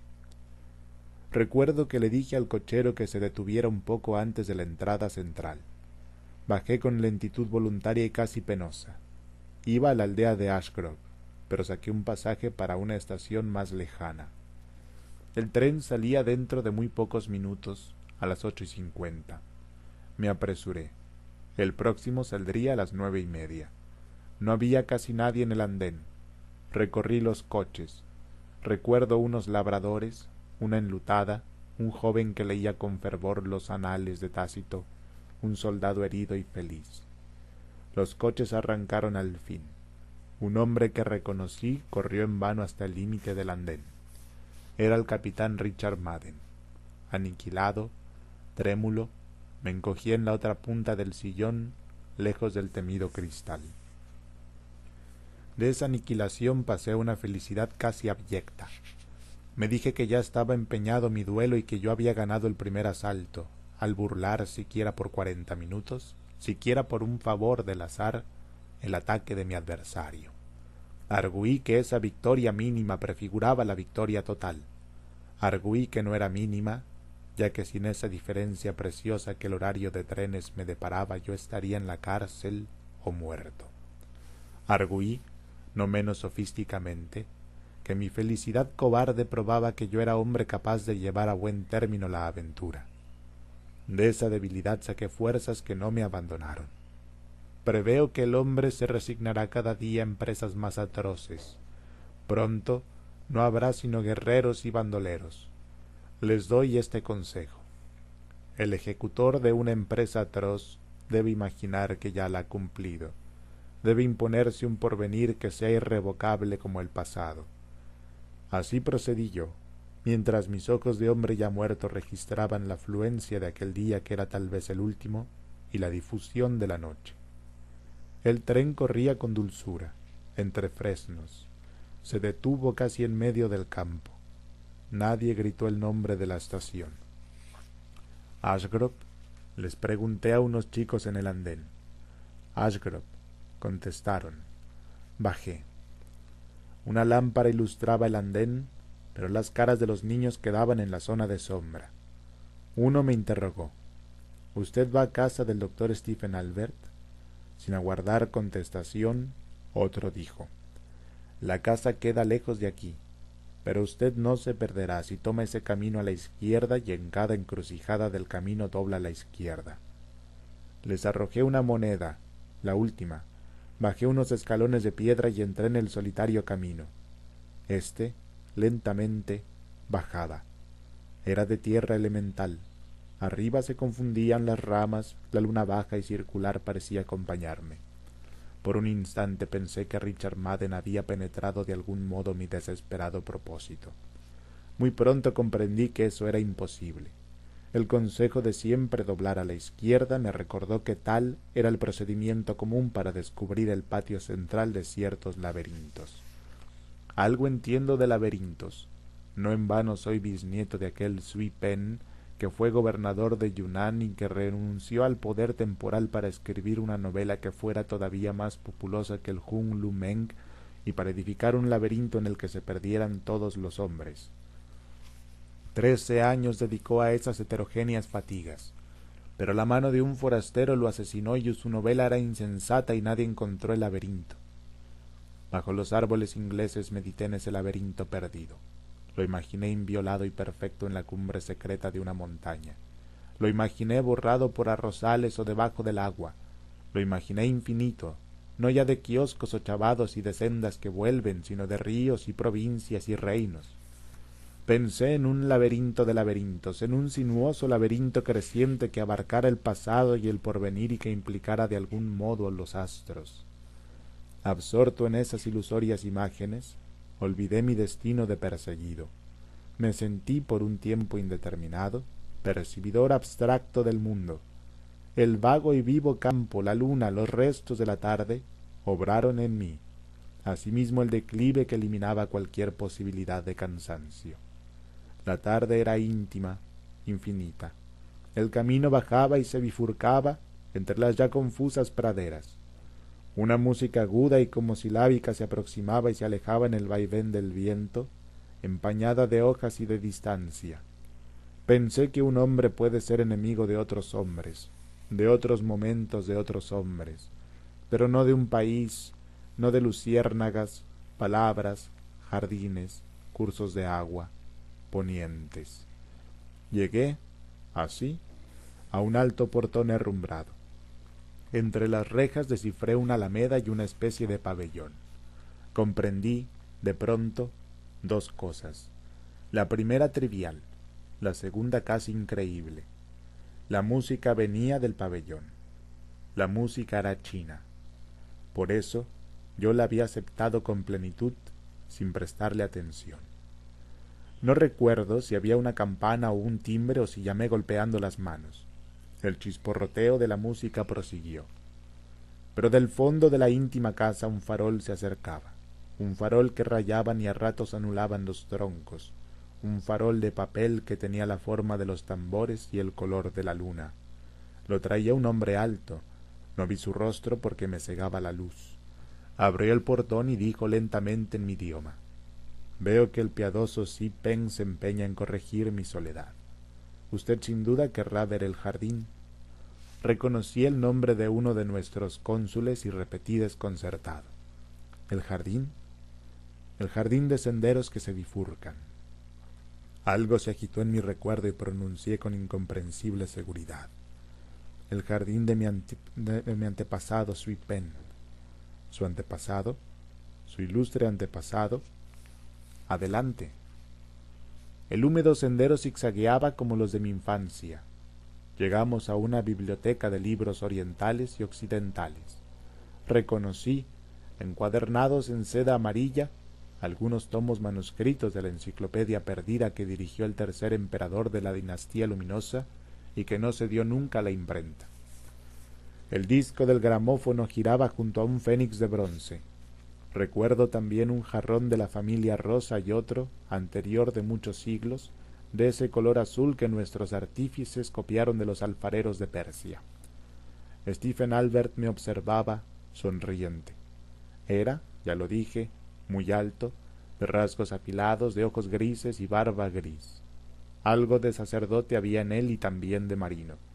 Después me refirió que había sido misionero en Tientsin, antes de aspirar a sinólogo nos sentamos, yo en un largo y bajo diván, él de espaldas a la ventana y a un alto reloj circular. Computé que antes de una hora no llegaría mi perseguidor, Richard Madden. Mi determinación irrevocable podía esperar. Asombroso destino el de Sui Pen, dijo Stephen Albert. Gobernador de su provincia natal, doctor en astronomía, en astrología y en la interpretación infatigable de los libros canónicos, ajedrecista, famoso poeta y calígrafo. Todo lo abandonó para componer un libro y un laberinto. Renunció a los placeres de la opresión, de la justicia, del numeroso lecho, de los banquetes y aun de la erudición, y se enclaustró durante trece años en el pabellón de la límpida soledad. A su muerte, los herederos no encontraron sino manuscritos caóticos. La familia, como usted acaso no ignora, quiso adjudicarlos al fuego, pero su albacea, un monje taoísta o budista, insistió en la publicación. Los de la sangre de Sui Pen, repliqué, seguimos execrando a ese monje. Esa publicación fue insensata. El libro es un acervo indeciso de borradores contradictorios. Lo he examinado alguna vez. En el tercer capítulo muere el héroe. En el cuarto está vivo. En cuanto a la otra empresa de Sui Pen, a su laberinto. Aquí está el laberinto, dijo indicándome un alto escritorio laqueado. Un laberinto de marfil, exclamé. Un laberinto mínimo.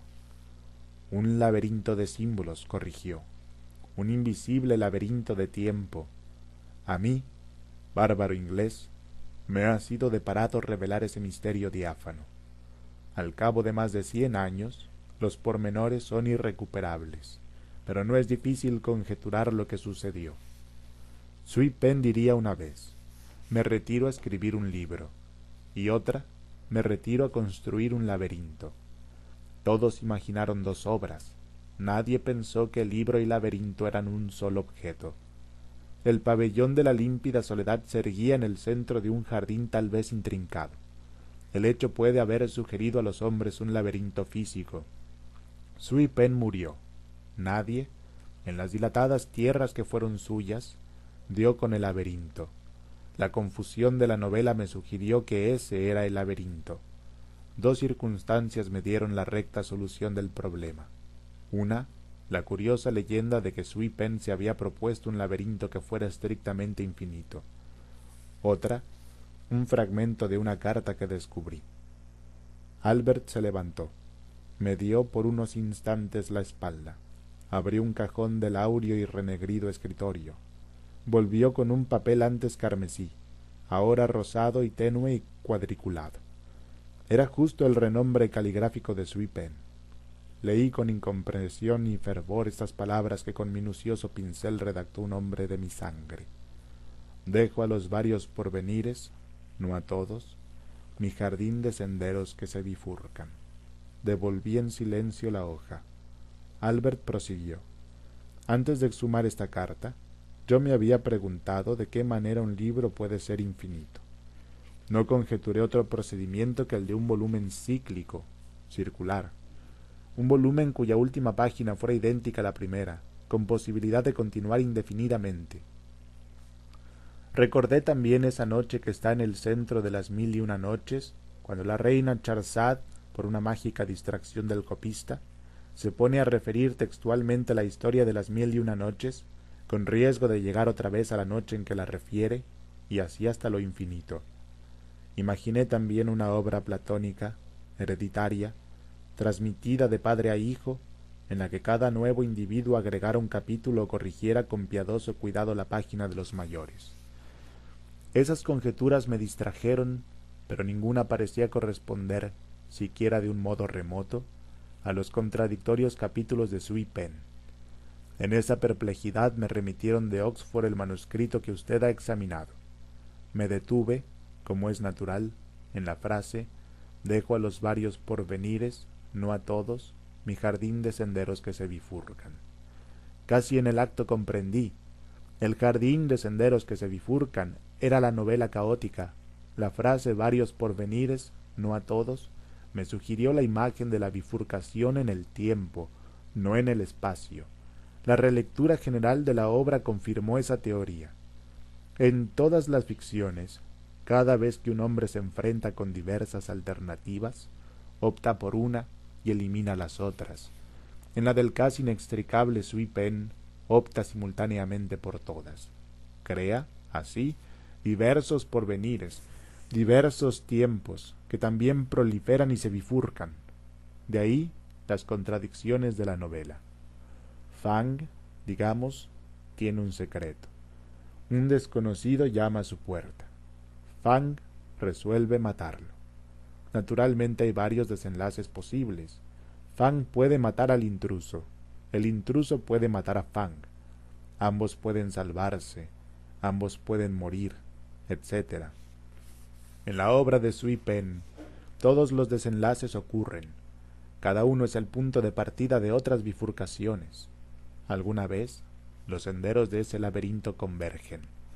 Por ejemplo, usted llega a esta casa, pero en uno de los pasados posibles usted es mi enemigo, en otro, mi amigo. Si se resigna usted a mi pronunciación incurable, leeremos unas páginas. Su rostro, en el vívido círculo de la lámpara, era sin duda el de un anciano, pero con algo inquebrantable y aún inmortal. Leyó con lenta precisión dos redacciones de un mismo capítulo épico. En la primera, un ejército marcha hacia una batalla a través de una montaña desierta. El horror de las piedras y de la sombra le hace menospreciar la vida y logra con facilidad la victoria. En la segunda, el mismo ejército atraviesa un palacio en el que hay una fiesta. La resplandeciente batalla les parece una continuación de la fiesta y logran la victoria. Yo oía con decente veneración esas viejas ficciones, acaso menos admirables que el hecho de que las hubiera ideado mi sangre y de que un hombre de un imperio remoto me las restituyera en el curso de una desesperada aventura en una isla occidental. Recuerdo las palabras finales repetidas en cada redacción como un mandamiento secreto. Así combatieron los héroes, tranquilo el admirable corazón, violenta la espada, resignados a matar y a morir. Desde ese instante sentí a mi alrededor y en mi oscuro cuerpo una invisible, intangible pululación. No la pululación de los divergentes, paralelos y finalmente coalescentes ejércitos, sino una agitación más inaccesible, más íntima, y que ellos de algún modo prefiguraban. Stephen Albert prosiguió. No creo que su ilustre antepasado jugara ociosamente a las variaciones. No juzgo verosímil que sacrificara trece años a la infinita ejecución de un experimento retórico. En su país, la novela es un género subalterno. En aquel tiempo era un género despreciable. Sui Pen fue un novelista genial, pero también fue un hombre de letras que sin duda no se consideró un mero novelista.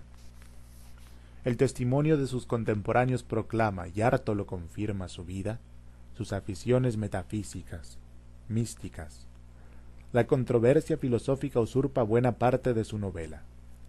Sé que de todos los problemas, ninguno lo inquietó y lo trabajó como el abismal problema del tiempo.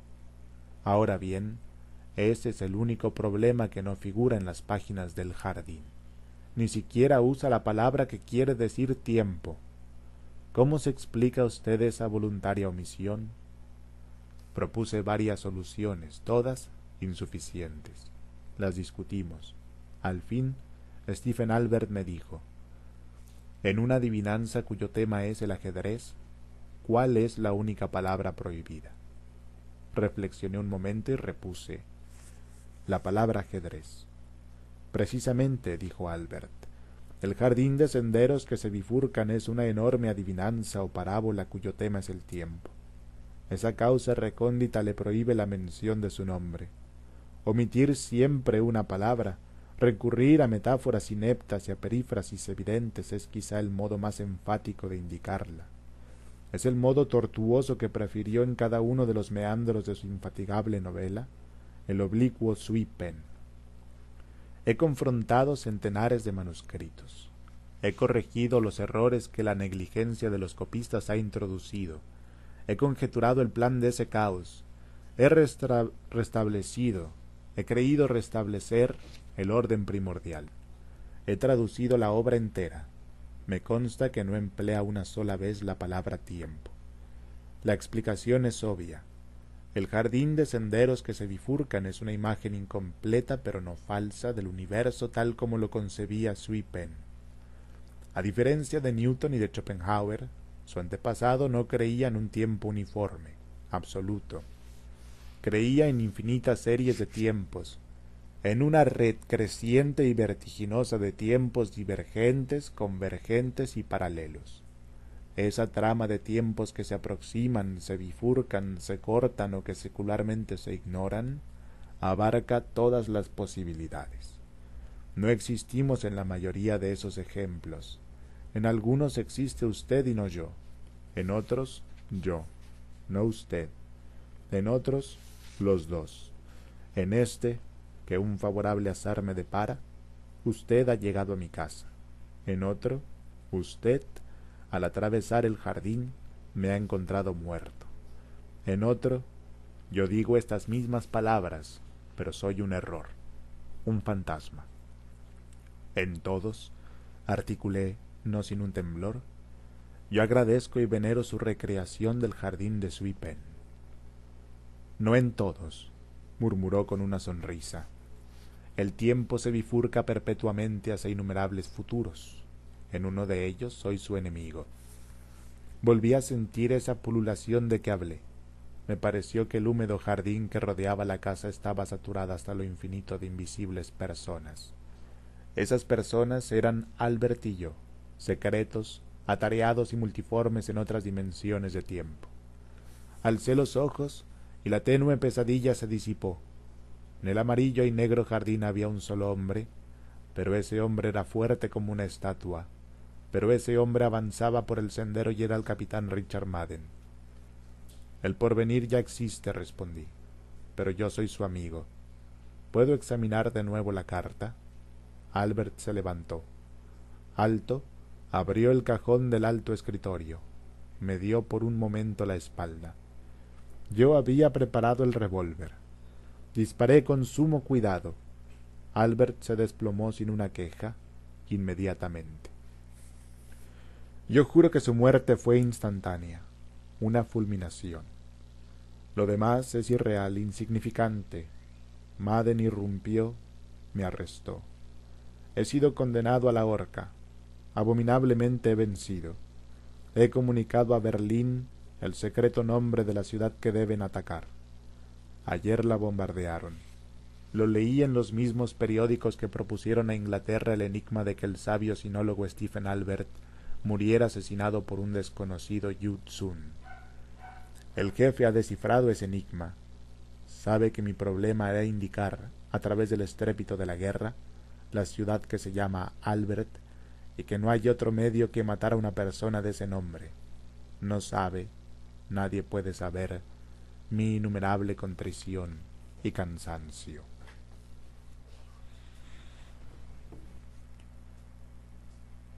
Artificios 1944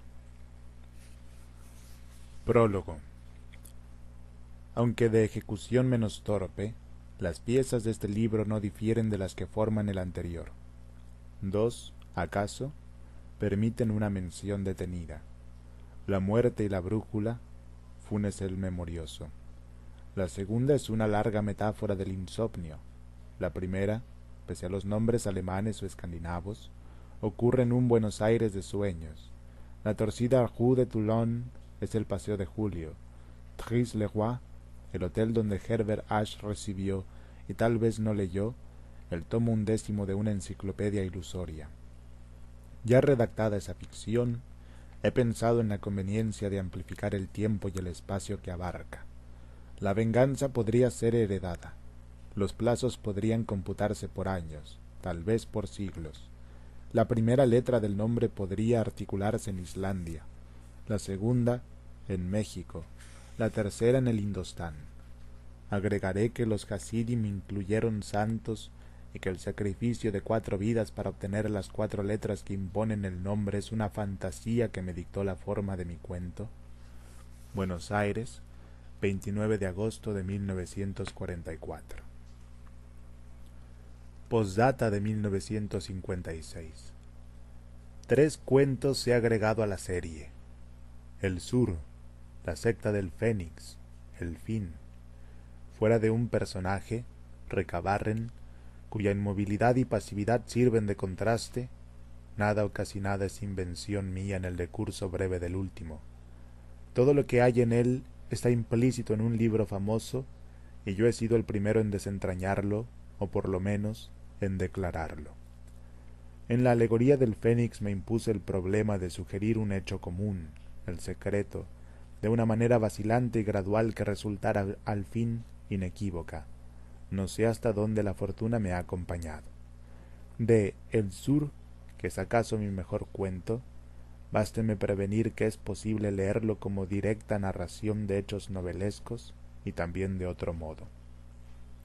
Schopenhauer, De Quincey, Stevenson, Maudner, Shaw, Chesterton, Leon Bloy, forman el censo heterogéneo de los autores que continuamente releo. En la fantasía cristológica titulada Tres versiones de Judas, creo percibir el remoto influjo del último. Jorge Luis Borges. Funes el Memorioso. Lo recuerdo, yo no tengo derecho a pronunciar ese verbo sagrado. Solo un hombre en la tierra tuvo derecho y ese hombre ha muerto. Con una oscura pasionaria en la mano, viéndola como nadie la ha visto, aunque la mirara desde el crepúsculo del día hasta el de la noche, toda una vida entera. Lo recuerdo, la cara taciturna y indiada y singularmente remota detrás del cigarrillo. Recuerdo, creo, sus manos afiladas de trenzador. Recuerdo cerca de esas manos un mate con las armas de la banda oriental. Recuerdo en la ventana de la casa una estera amarilla con un vago paisaje lacustre. Recuerdo claramente su voz, la voz pausada, resentida y nasal del orillero antiguo, sin los silbidos italianos de ahora. Más de tres veces no lo vi, la última en 1887. Me parece muy feliz el proyecto de que todos aquellos que lo trataron escriban sobre él. Mi testimonio será acaso el más breve y sin duda el más pobre, pero no el menos imparcial del volumen que editarán ustedes. Mi deplorable condición de argentino me impedirá incurrir en el ditirambo, género obligatorio en el Uruguay, cuando el tema es un uruguayo. Literato, cajetilla, porteño. Funes no dijo esas injuriosas palabras, pero de un modo suficiente me consta que yo representaba para él esas desventuras. Pedro Leandro y Pucha ha escrito que Funes era un precursor de los superhombres, un Zaratustra cimarrón y vernáculo. No lo discuto, pero no hay que olvidar que era también un compadrito de Fray Ventos, con ciertas incurables limitaciones. Mi primer recuerdo de Funes es, es muy perspicuo. Lo veo en un atardecer de marzo-febrero del año ochenta y cuatro. Mi padre ese año me había llevado a veranear a Fray Ventos. Yo volvía con mi primo Bernardo Aedo de la estancia de San Francisco. Volvíamos cantando a caballo, y esa no era la única circunstancia de mi felicidad. Después de un día bochornoso, una enorme tormenta color pizarra había escondido el cielo. La alentaba el viento del sur, ya se enloquecían los árboles. Yo tenía el temor, la esperanza, de que nos sorprendiera en un descampado el agua elemental corrimos una especie de carrera con la tormenta. Entramos en un callejón que se ahondaba entre dos veredas altísimas de ladrillo. Había oscurecido de golpe. Oí rápidos y casi secretos pasos en lo alto. Alcé los ojos y vi un muchacho que corría por la estrecha y rota vereda como por una estrecha y rota pared. Recuerdo la bombacha, las alpargatas, recuerdo el cigarrillo en el duro rostro, contra el nubarrón ya sin límites. Bernardo le gritó imprevisiblemente ¿Qué horas son, Ireneo? Sin consultar el cielo, sin detenerse, el otro respondió Faltan cuatro minutos para las ocho, joven Bernardo Juan Francisco. La voz era aguda, burlona. Yo soy tan distraído que el diálogo que acabo de referir no me hubiera llamado la atención si no lo hubiera recalcado mi primo, a quien estimulaban, creo, cierto orgullo local y el deseo de mostrarse indiferente a la réplica tripartita del otro. Me dijo que el muchacho del callejón era un tal Ireneo Funes, mentado por algunas rarezas como la de no darse con nadie y la de saber siempre la hora, como un reloj. Agregó que era hijo de una planchadora del pueblo, María Clementina Funes, y que algunos decían que su padre era un médico del saladero, un inglés O'Connor, y otros un domador o rastreador del departamento del Salto. vivía con su madre a la vuelta de la quinta de los Laureles. Los años ochenta y cinco y ochenta y seis veraneamos en la ciudad de Montevideo. El ochenta y siete volví a Fray Ventos. Pregunté, como es natural, por todos los conocidos y, finalmente, por el cronométrico Funes. Me contestaron que lo había volteado un redomón en la estancia de San Francisco y que había quedado tullido, sin esperanza. Recuerdo la impresión de incómoda magia que la noticia me produjo. La única vez que yo lo vi, veníamos a caballo de San Francisco y él andaba en un lugar alto. El hecho en boca de mi primo Bernardo tenía mucho de sueño elaborado con elementos anteriores. Me dijeron que no se movía del catre, puesto los ojos en la higuera del fondo, o en una telaraña. En los atardeceres permitía que lo sacaran a la ventana. Llevaba la soberbia hasta el punto de simular que era benéfico el golpe que lo había fulminado. Dos veces lo vi atrás de la reja, que burdamente recalcaba su condición de eterno prisionero. Una, inmóvil, con los ojos cerrados, otra, inmóvil también, absorto en la contemplación de un oloroso gajo de santonina. No sin alguna vanagloria yo había iniciado en aquel tiempo el estudio metódico de latín. Mi valija incluía el De Viris Illustribus de Lomont, el Thesauros de Quicherat, los comentarios de Julio César y un volumen impar de la Naturalis Historia de Plinio, que excedía y sigue excediendo mis módicas virtudes de latinista. Todo se propala en un pueblo chico. Ireneo, en su rancho de las orillas, no tardó en enterarse del arribo de esos libros anómalos. Me dirigió una carta florida y ceremoniosa, en la que recordaba nuestro encuentro, desdichadamente fugaz, del día siete de febrero del año ochenta y cuatro.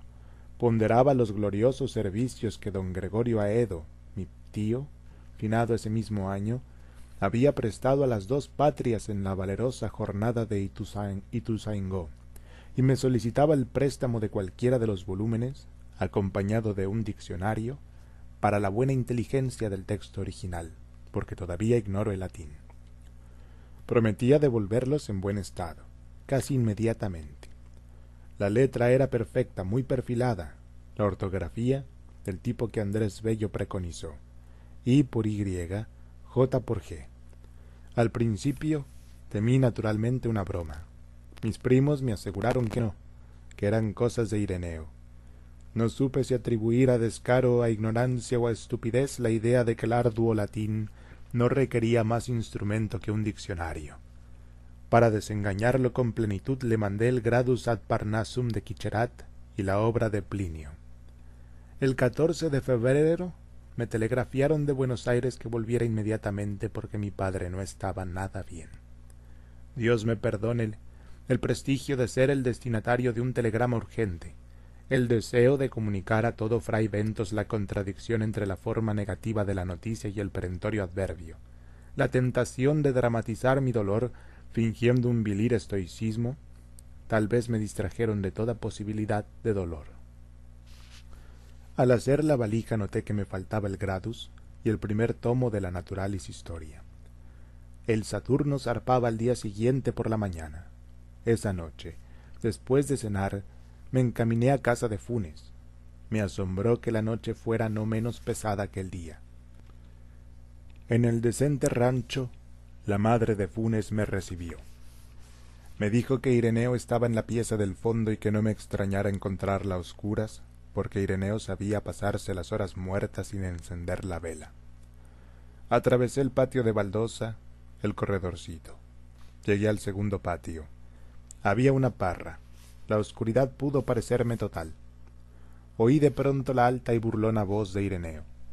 Esa voz hablaba en latín. Esa voz que venía de la tiniebla articulaba con moroso deleite un discurso, plegaria o incantación. Resonaron las sílabas romanas en el patio de tierra. Mi temor las creía indescifrables, interminables. Después en el enorme diálogo de esa noche supe que formaban el primer párrafo del vigésimo cuarto capítulo del libro séptimo de la Naturalis Historia. La materia de ese capítulo es la memoria. Las palabras últimas fueron ut nil non isdem verbis redetur auditum. Sin el menor cambio de voz, Ireneo me dijo que pasara. Estaba en el catre, fumando. Me parece que no le vi la cara hasta el alba. Creo rememorar el ascua momentánea del cigarrillo. La pieza olía vagamente a humedad. Me senté. Repetí la historia del telegrama y de la enfermedad de mi padre. Arribo, ahora, al más difícil punto de mi relato. Este, bueno es que ya lo sepa el lector. No tiene otro argumento que ese diálogo de hace ya medio siglo. No trataré de reproducir sus palabras, irrecuperables ahora. Prefiero resumir con veracidad las muchas cosas que me dijo Ireneo.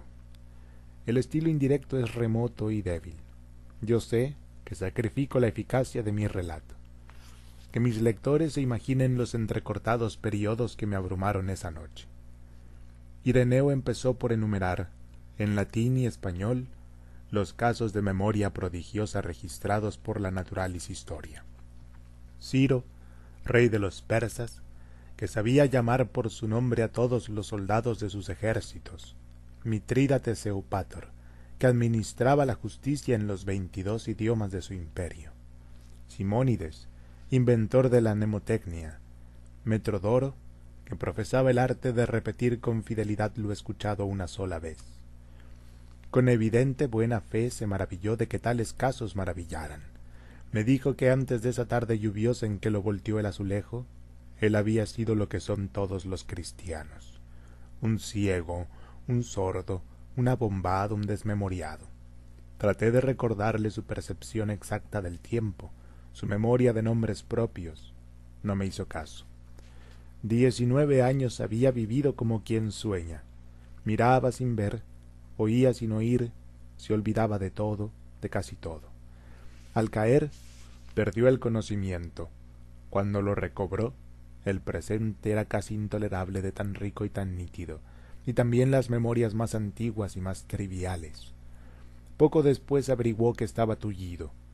El hecho apenas le interesó. Razonó, sintió, que la inmovilidad era un precio mínimo. Ahora su percepción y su memoria eran infalibles. Nosotros, de un vistazo, percibimos tres copas en una mesa. Funes, todos los vástagos y racimos y frutos que comprende una parra. Sabía las formas de las nubes australes del amanecer del 30 de abril de 1882 y podía compararlas en el recuerdo con las vetas de un libro en pasta española que sólo había mirado una vez y con las líneas de la espuma que un remo levantó en el río Negro la víspera de la acción del quebracho. Esos recuerdos no eran simples. Cada imagen visual estaba ligada a sensaciones musculares, térmicas, etc. Podía reconstruir todos los sueños, todos los entresueños. Dos o tres veces había reconstruido un día entero. No había dudado nunca, pero cada reconstrucción había requerido un día entero. Me dijo, más recuerdos tengo yo solo que los que habrán tenido todos los hombres desde que el mundo es mundo. Y también mis sueños son como la vigilia de ustedes. Y también, hacia el alba, mi memoria, Señor, es como vaciadero de basuras una circunferencia en un pizarrón, un triángulo rectángulo, un rombo, son formas que podemos intuir plenamente. Lo mismo le pasaba a Ireneo con las aborrascadas crines de un potro, con una punta de ganado en una cuchilla, con el fuego cambiante y con la innumerable ceniza, con las muchas caras de un muerto en un largo velorio. No sé cuántas estrellas veía en el cielo. Esas cosas me dijo ni entonces ni después las he puesto en duda. En aquel tiempo no había cinematógrafos ni fonógrafos. Es, sin embargo, inverosímil y hasta increíble que nadie hiciera un experimento con Funes. Lo cierto es que vivimos postergando todo lo postergable. Tal vez todos sabemos profundamente que somos inmortales y que tarde o temprano todo hombre hará todas las cosas y sabrá todo. La voz de Funes, desde la oscuridad, seguía hablando. Me dijo que hacia 1886 había discurrido un sistema original de numeración y que en muy pocos días había rebasado el veinticuatro mil. No lo había escrito porque lo pensado una sola vez ya no podía borrársele. Su primer estímulo, creo, fue el desagrado de que los treinta y tres orientales requirieran dos signos y tres palabras, en lugar de una sola palabra y un solo signo. Aplicó luego ese disparatado principio a los otros números. En lugar de siete mil trece decía, por ejemplo, Máximo Pérez. En lugar de siete mil catorce, el ferrocarril. Otros números eran Luis Melián Lapinur, Olimar, Azufre, Los Bastos, La Ballena, El Gas, La Caldera, Napoleón, Agustín de Bedia. En lugar de quinientos decía nueve. Cada palabra tenía un signo particular, una especie de marca. Las últimas eran muy complicadas. Yo traté de explicarle que esa rapsodia de voces inconexas era precisamente lo contrario de un sistema de numeración. Le dije que decir trescientos sesenta y cinco era decir tres centenas, seis decenas, cinco unidades, análisis que no existe en los números, el negro Timateo o manta de carne. Funes no me entendió, o no quiso entenderme. Locke, en el siglo XVII, postuló y reprobó un idioma imposible en el que cada cosa individual, cada piedra, cada pájaro y cada rama tuviera un nombre propio. Funes proyectó alguna vez un idioma análogo, pero lo desechó por parecerle demasiado general, demasiado ambiguo. En efecto, Funes no sólo recordaba cada hoja de cada árbol de cada monte, sino cada una de las veces que la había percibido o imaginado. Resolvió reducir cada una de sus jornadas pretéritas a unos setenta mil recuerdos que definiría luego por cifras. Lo disuadieron dos consideraciones la conciencia de que la tarea era interminable, la conciencia de que era inútil. Pensó que en la hora de la muerte no habría acabado aún de clasificar todos los recuerdos de la niñez. Los dos proyectos que he indicado, un vocabulario infinito para la serie natural de los números, un inútil catálogo mental de todas las imágenes del recuerdo, son insensatos, pero revelan cierta balbuciente grandeza. Nos dejan vislumbrar o inferir el vertiginoso mundo de Funes. Este, no lo olvidemos, era casi incapaz de ideas generales, platónicas. No sólo le costaba comprender que el símbolo genérico perro abarcara tantos individuos dispares de diversos tamaños y diversa forma. Le molestaba que el perro de las tres y catorce visto de perfil tuviera el mismo nombre que el perro de las tres y cuarto visto de frente. Su propia cara en el espejo, sus propias manos, lo sorprendían cada vez.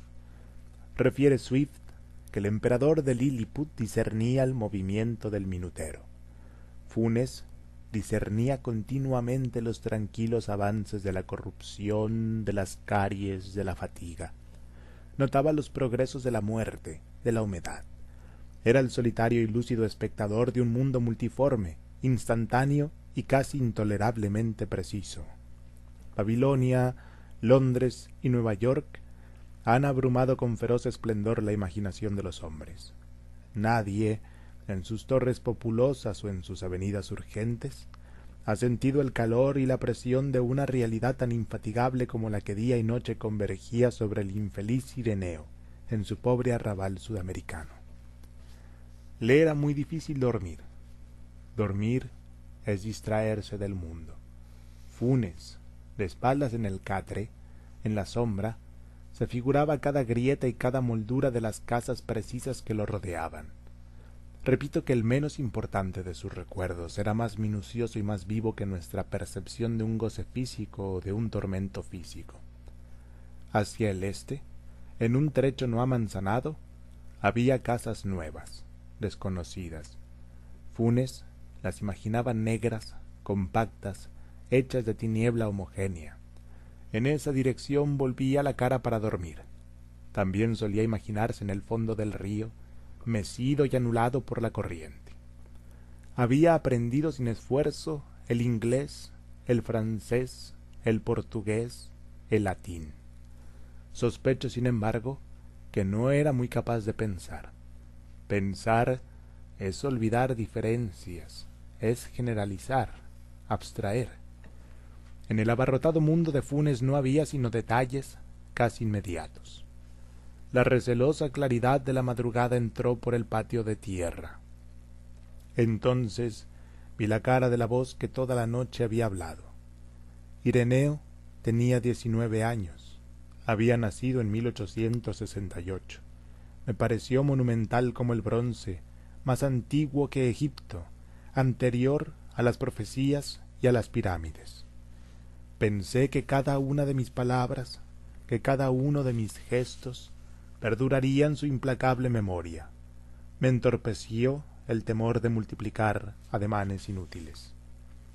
Ireneo Funes murió en 1889 de una congestión pulmonar. 1942.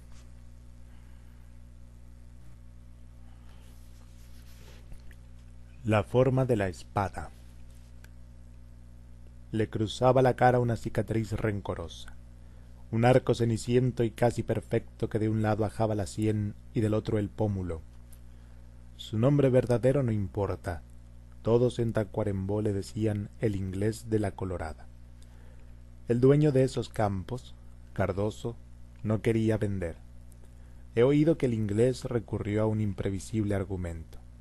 Le confió la historia secreta de la cicatriz. El inglés venía de la frontera, de Río Grande del Sur. No faltó quien dijera que en el Brasil había sido contrabandista. Los campos estaban empastados, las aguadas amargas. El inglés, para corregir esas deficiencias, trabajó a la par de sus peones. Dicen que era severo hasta la crueldad, pero escrupulosamente justo. Dicen también que era bebedor. Un par de veces al año se encerraba en el cuarto del mirador y emergía los dos o tres días como de una batalla o de un vértigo, pálido, trémulo, azorado y tan autoritario como antes. Recuerdo los ojos glaciales, la enérgica flacura, el bigote gris. No se daba con nadie. Es verdad que su español era rudimental, abrasilerado. Fuera de alguna carta comercial o de algún folleto, no recibía correspondencia. La última vez que recogí los departamentos del norte, una crecida del arroyo Caraguatá me obligó a hacer noche en la Colorada.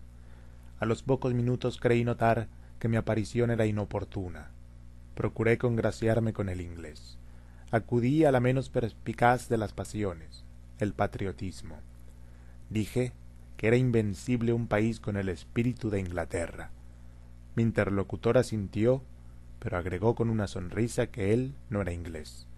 Era irlandés, de Dungarvan. Dicho esto se detuvo, como si hubiera revelado un secreto. Salimos, después de comer, a mirar el cielo. Había escampado, pero detrás de las cuchillas del sur, agrietado y rayado de relámpagos, urdía otra tormenta. En el desmantelado comedor, el peón que había servido la cena trajo una botella de ron. Bebimos largamente, en silencio. No sé qué hora sería cuando advertí que yo estaba borracho. No sé qué inspiración o qué exultación o qué tedio me hizo mentar la cicatriz. La cara del inglés se demudó. Durante unos segundos pensé que me iba a expulsar de la casa. Al fin me dijo con su voz habitual Le contaré la historia de mi herida bajo una condición, la de no mitigar ningún oprobio, ninguna circunstancia de infamia. Asentí. Esta es la historia que contó, alternando el inglés con el español y aun con el portugués. Hacia 1922 en una de las ciudades de Connaught, yo era uno de los muchos que conspiraban por la independencia de Irlanda.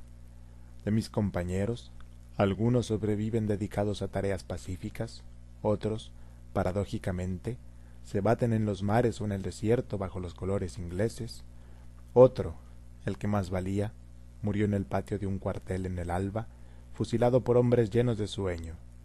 Otros, no los más desdichados, dieron con su destino en las anónimas y casi secretas batallas de la guerra civil. Éramos republicanos, católicos, éramos, lo sospecho, románticos. Irlanda no sólo era para nosotros el porvenir utópico y el intolerable presente, era una amarga y cariñosa mitología, era las torres circulares y las ciénagas rojas, era el repudio de Parnell y las enormes epopeyas que cantan el robo de toros que en otra encarnación fueron héroes y en otras peces y montañas.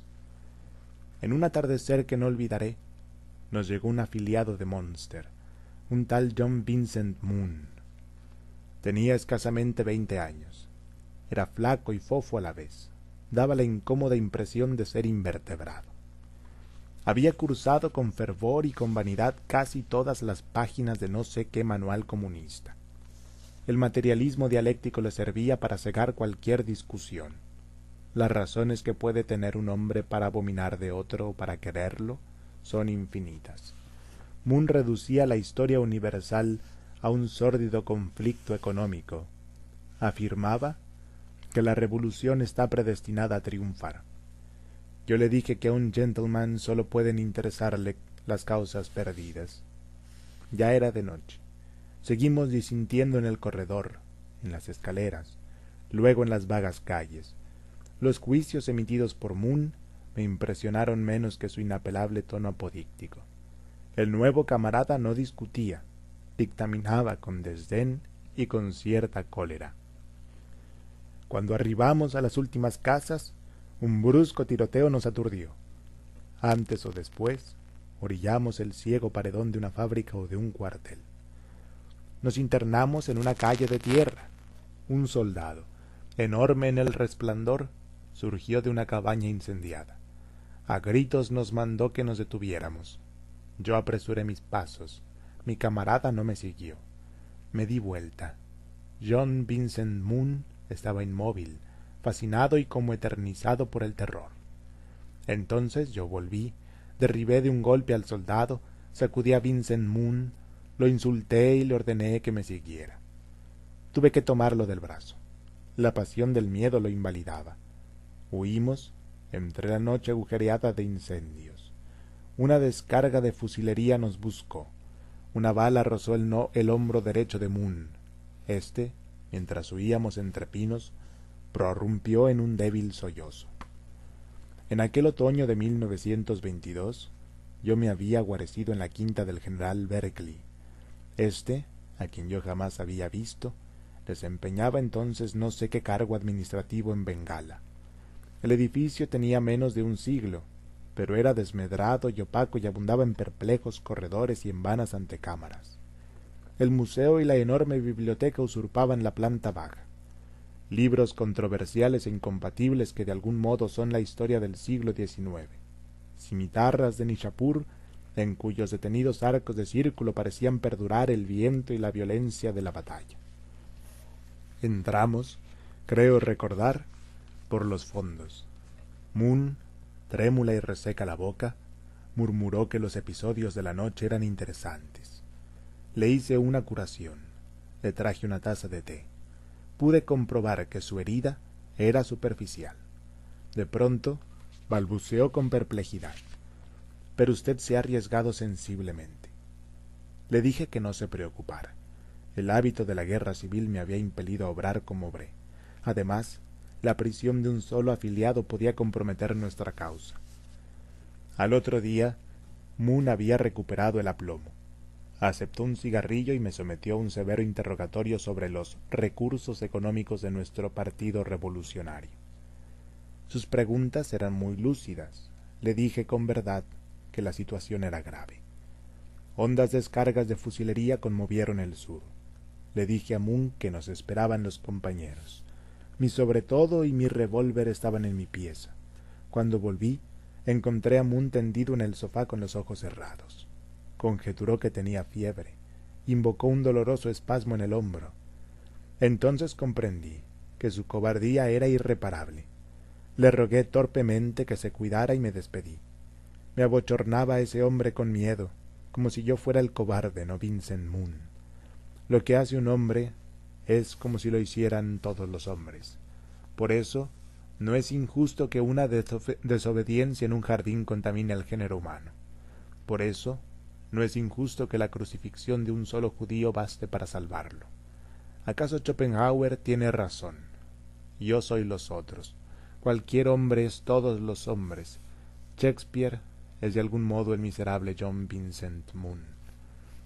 Nueve días pasamos en la enorme casa del general. De las agonías y luces de la guerra no diré nada. Mi propósito es referir la historia de esta cicatriz que me afrenta.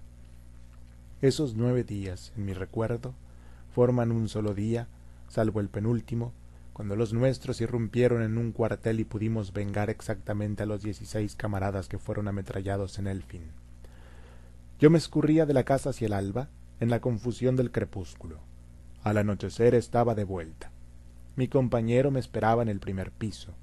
La herida no le permitía descender a la planta baja. Lo rememoro con algún libro de estrategia en la mano.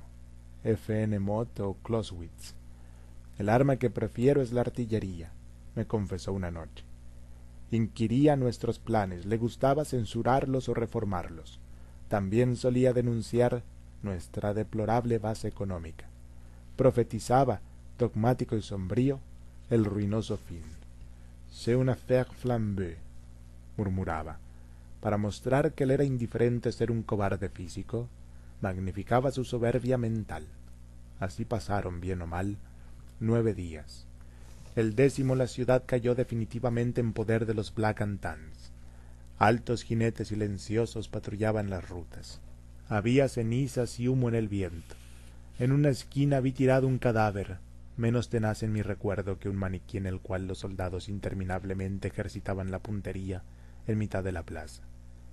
Yo había salido cuando el amanecer estaba en el cielo. Antes del mediodía volví. Moon, en la biblioteca, hablaba con alguien. El tono de la voz me hizo comprender que hablaba por teléfono. Después oí mi nombre, después que yo regresaría a las siete, después la indicación de que me arrestaran cuando yo atravesara el jardín. Mi razonable amigo estaba razonablemente vendiéndome. Le oí exigir unas garantías de seguridad personal. Aquí mi historia se confunde y se pierde. Sé que perseguía al delator a través de negros corredores de pesadilla y de hondas escaleras de vértigo. Moon conocía la casa muy bien, harto mejor que yo. Una o dos veces lo perdí. Lo acorralé antes de que los soldados me detuvieran. De una de las panoplias del general arranqué un alfanje. Con esa media luna de acero le rubriqué en la cara para siempre una media luna de sangre. Borges a usted que es un desconocido, le he hecho esta confesión. No me duele tanto su menosprecio. Aquí el narrador se detuvo. Noté que le temblaban las manos. ¿Y Moon? le interrogué. Cobró los dineros de Judas y huyó al Brasil. Esa tarde, en la plaza, vio fusilar un maniquí por unos borrachos. Aguardé en vano la continuación de la historia, al fin le dije que prosiguiera. Entonces un gemido lo atravesó. Entonces me mostró con débil dulzura la corva cicatriz blanquecina. Usted no me cree, balbuceó. ¿No ve que llevo escrita en la cara la marca de mi infamia? Le he narrado la historia de este modo para que usted la oyera hasta el fin. Yo he denunciado al hombre que me amparó. Yo soy Vincent Moon ahora desprecieme. 1942 Tema del traidor y del héroe. So the Platonic year will whirls out new right and wrong, whirls in the old instead. All men are dancers, and their threat goes to the barbarous clangor of a gong. Yeats, The Tower. Bajo el notorio influjo de Chesterton, discurridor y exornador de elegantes misterios, y del consejero áulico Leibniz que inventó la armonía preestablecida, he imaginado este argumento que escribiré tal vez y que ya de algún modo me justifica en las tardes inútiles. Faltan pormenores, rectificaciones, ajustes, hay zonas de la historia que no me fueron reveladas aún. Hoy, 3 de enero de 1944, la vislumbro así. La acción transcurre en un país oprimido y tenaz. Polonia, Irlanda, la República de Venecia, algún estado sudamericano o balcánico. Ha transcurrido, mejor dicho, pues aunque el narrador es contemporáneo, la historia referida por él ocurrió al promediar o al empezar el siglo XIX. Digamos, para comodidad narrativa, Irlanda, digamos 1824. El narrador se llama Ryan, es bisnieto del joven, del heroico, del bello, del asesinado Fergus Kilpatrick, cuyo sepulcro fue misteriosamente violado, cuyo nombre ilustra los versos de Browning y de Hugo, cuya estatua preside un cerro gris entre ciénagas rojas. Kilpatrick fue un conspirador, un secreto y glorioso capitán de conspiradores, a semejanza de Moisés que, desde la tierra de Moab, divisó y no pudo pisar la tierra prometida, Kilpatrick pereció en la víspera de la rebelión victoriosa que había premeditado y soñado. Se aproxima la fecha del primer centenario de su muerte. Las circunstancias del crimen son enigmáticas. Ryan, dedicado a la redacción de una biografía del héroe, descubre que el enigma rebasa lo puramente policial. Kilpatrick fue asesinado en un teatro. La policía británica no dio jamás con el matador. Los historiadores declaran que ese fracaso no empaña su buen crédito, ya que tal vez lo hizo matar la misma policía. Otras facetas del enigma inquietan a Ryan. Son de carácter cíclico. Parecen repetir o combinar hechos de remotas regiones, de remotas edades. Así, nadie ignora que los esbirros que examinaron el cadáver del héroe hallaron una carta cerrada que le advertía el riesgo de concurrir al teatro esa noche. También Julio César, al encaminarse al lugar donde lo aguardaban los puñales de sus amigos, recibió un memorial que no llegó a leer, en que iba declarada la traición con los nombres de los traidores. La mujer de César, Calpurnia, vio en sueños abatida una torre que le había decretado el Senado. Falsos y anónimos rumores, la víspera de la muerte de Kilpatrick publicaron en todo el país el incendio de la torre circular de Kilgarvan, hecho que pudo parecer un presagio, pues aquel había nacido en Kilgarvan. Esos paralelismos y otros de la historia de César y de la historia de un conspirador irlandés inducen a Ryan a suponer una secreta forma del tiempo, un dibujo de líneas que se repiten. Piensa en la historia decimal que ideó Condorcet, en las morfologías que propusieron Hegel, Spengler y Vico, en los hombres de Siodo, que degeneran desde el oro hasta el hierro. Piensa en la transmigración de las almas, doctrina que da horror a las letras célticas y que el propio César atribuyó a los druidas británicos. Piensa que antes de ser Fergus Kilpatrick, Fergus Kilpatrick fue Julio César. De esos laberintos circulares lo salva una curiosa comprobación, una comprobación que luego lo abisma en otros laberintos más inextricables y heterogéneos, ciertas palabras de un mendigo que conversó con Fergus Kilpatrick el día de su muerte. Fueron prefiguradas por Shakespeare en la tragedia de Macbeth. Que la historia hubiera copiado a la historia ya era suficientemente pasmoso. Que la historia copia a la literatura es inconcebible. Ryan indaga que en 1814 James Alexander Nolan, el más antiguo de los compañeros del héroe, había traducido al gaélico los principales dramas de Shakespeare entre ellos Julio César.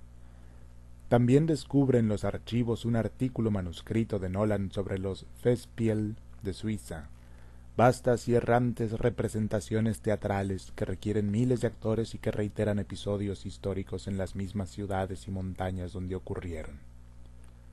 Otro documento inédito le revela que, pocos días antes del fin, Kilpatrick, presidiendo el último cónclave, había firmado la sentencia de muerte de un traidor cuyo nombre ha sido borrado. Esta sentencia no condice con los piadosos hábitos de Kilpatrick. Ryan investiga el asunto, esa investigación es uno de los hiatos del argumento, y logra descifrar el enigma. Kilpatrick fue ultimado en un teatro, pero de teatro hizo también la entera ciudad, y los actores fueron legión y el drama coronado por su muerte abarcó muchos días y muchas noches. He aquí lo acontecido. El 2 de agosto de 1824 se reunieron los conspiradores. El país estaba maduro para la rebelión. Algo, sin embargo, fallaba siempre. Algún traidor había en el cónclave. Fergus Kilpatrick había encomendado a James Nolan el descubrimiento de ese traidor. Nolan ejecutó su tarea, anunció en pleno cónclave que el traidor era el mismo Kilpatrick. Demostró con pruebas irrefutables la verdad de la acusación. Los conjurados condenaron a muerte a su presidente. Este firmó su propia sentencia, pero imploró que su castigo no perjudicara a la patria. Entonces Nolan concibió un extraño proyecto. Irlanda idolatraba a Kilpatrick. La más tenue sospecha de su vileza hubiera comprometido la rebelión. Nolan propuso un plan que hizo de la ejecución del traidor el instrumento para la emancipación de la patria. Sugirió que el condenado muriera a manos de un asesino desconocido, en circunstancias deliberadamente dramáticas, que se grabaran en la imaginación popular y que apresuraran la rebelión. Kilpatrick juró colaborar en este proyecto, que le daba ocasión de redimirse y que rubricaría su muerte. Nolan, urgido por el tiempo, no supo íntegramente inventar las circunstancias de la múltiple ejecución. Tuvo que plagiar a otro dramaturgo, al enemigo inglés William Shakespeare. Repitió escenas de Macbeth, de Julio César. La pública y secreta representación comprendió varios días. El condenado entró en Dublín, discutió, obró, rezó, reprobó, pronunció palabras patéticas, y cada uno de esos actos que reflejaría la gloria había sido prefijado por Nolan. Centenares de actores colaboraron con el protagonista. El rol de algunos fue complejo, el de otros momentáneo. Las cosas que dijeron e hicieron perduran en los libros históricos, en la memoria apasionada de Irlanda. Kilpatrick arrebatado por ese minucioso destino que lo redimía y que lo perdía, más de una vez enriqueció con actos y palabras improvisadas el texto de su juez. Así fue desplegándose en el tiempo el populoso drama, hasta que el 6 de agosto de 1824, en un palco de funerarias cortinas que prefiguraba el de Lincoln, un balazo anhelado entró en el pecho del traidor y del héroe, que apenas pudo articular, entre dos efusiones de brusca sangre, algunas palabras previstas. En la obra de Nolan, los pasajes imitados de Shakespeare son los menos dramáticos. Ryan sospecha que el autor los intercaló para que una persona, en el porvenir, diera con la verdad. Comprende que él también forma parte de la trama de Nolan. Al cabo de tenaces cavilaciones, resuelve silenciar el descubrimiento. Publica un libro dedicado a la gloria del héroe, también eso tal vez estaba previsto.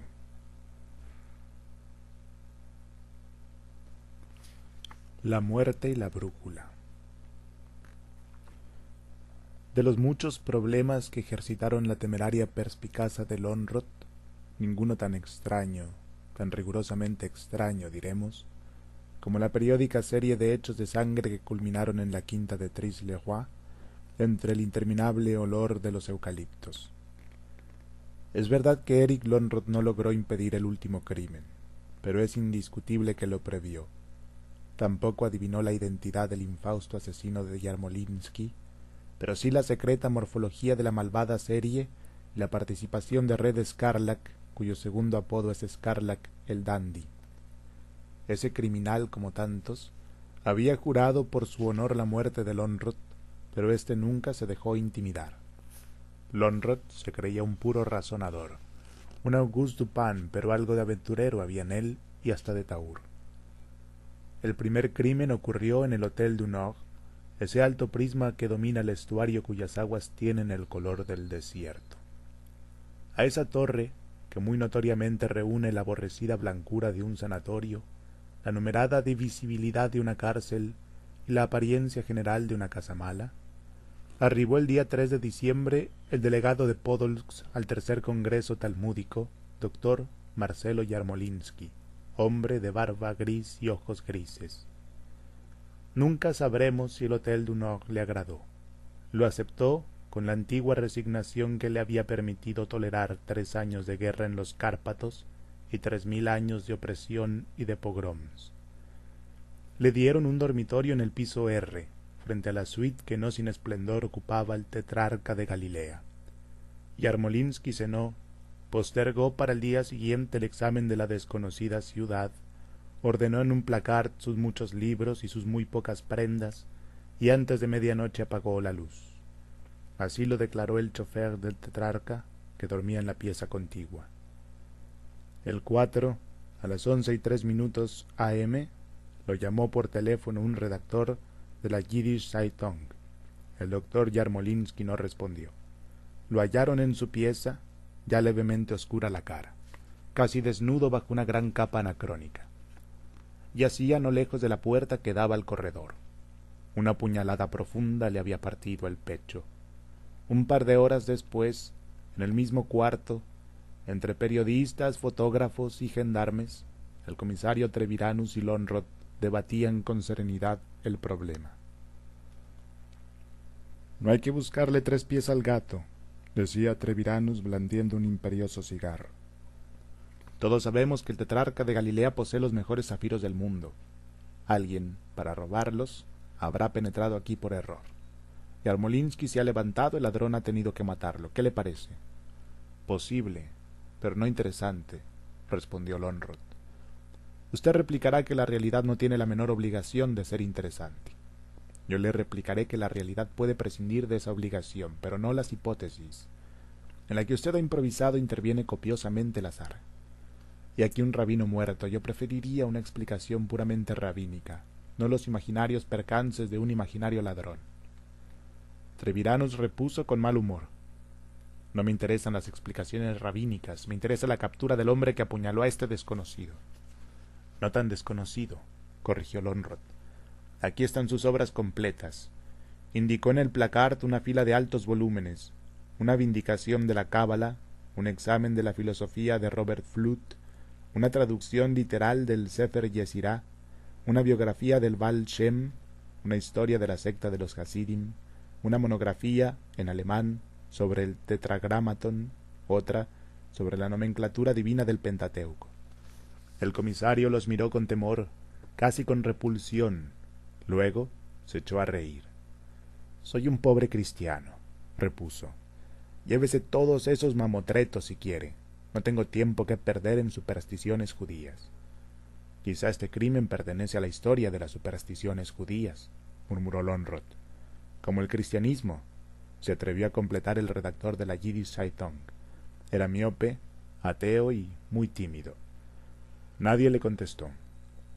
Uno de los agentes había encontrado en la pequeña máquina de escribir una hoja de papel con esta sentencia inconclusa. La primera letra del nombre ha sido articulada. Lonrod se abstuvo de sonreír. Bruscamente bibliófilo o hebraísta, ordenó que le hicieran un paquete con los libros del muerto y los llevó a su departamento. Indiferente a la investigación policial, se dedicó a estudiarlos. Un libro en octavo mayor le reveló las enseñanzas de Israel Baal Shem fundador de la secta de los piadosos. Otro, las virtudes y terrores del tetragramaton, que es el inefable nombre de Dios. Otro, la tesis de que Dios tiene un nombre secreto en el cual está compendiado, como en la esfera de cristal que los persas atribuyen a Alejandro de Macedonia.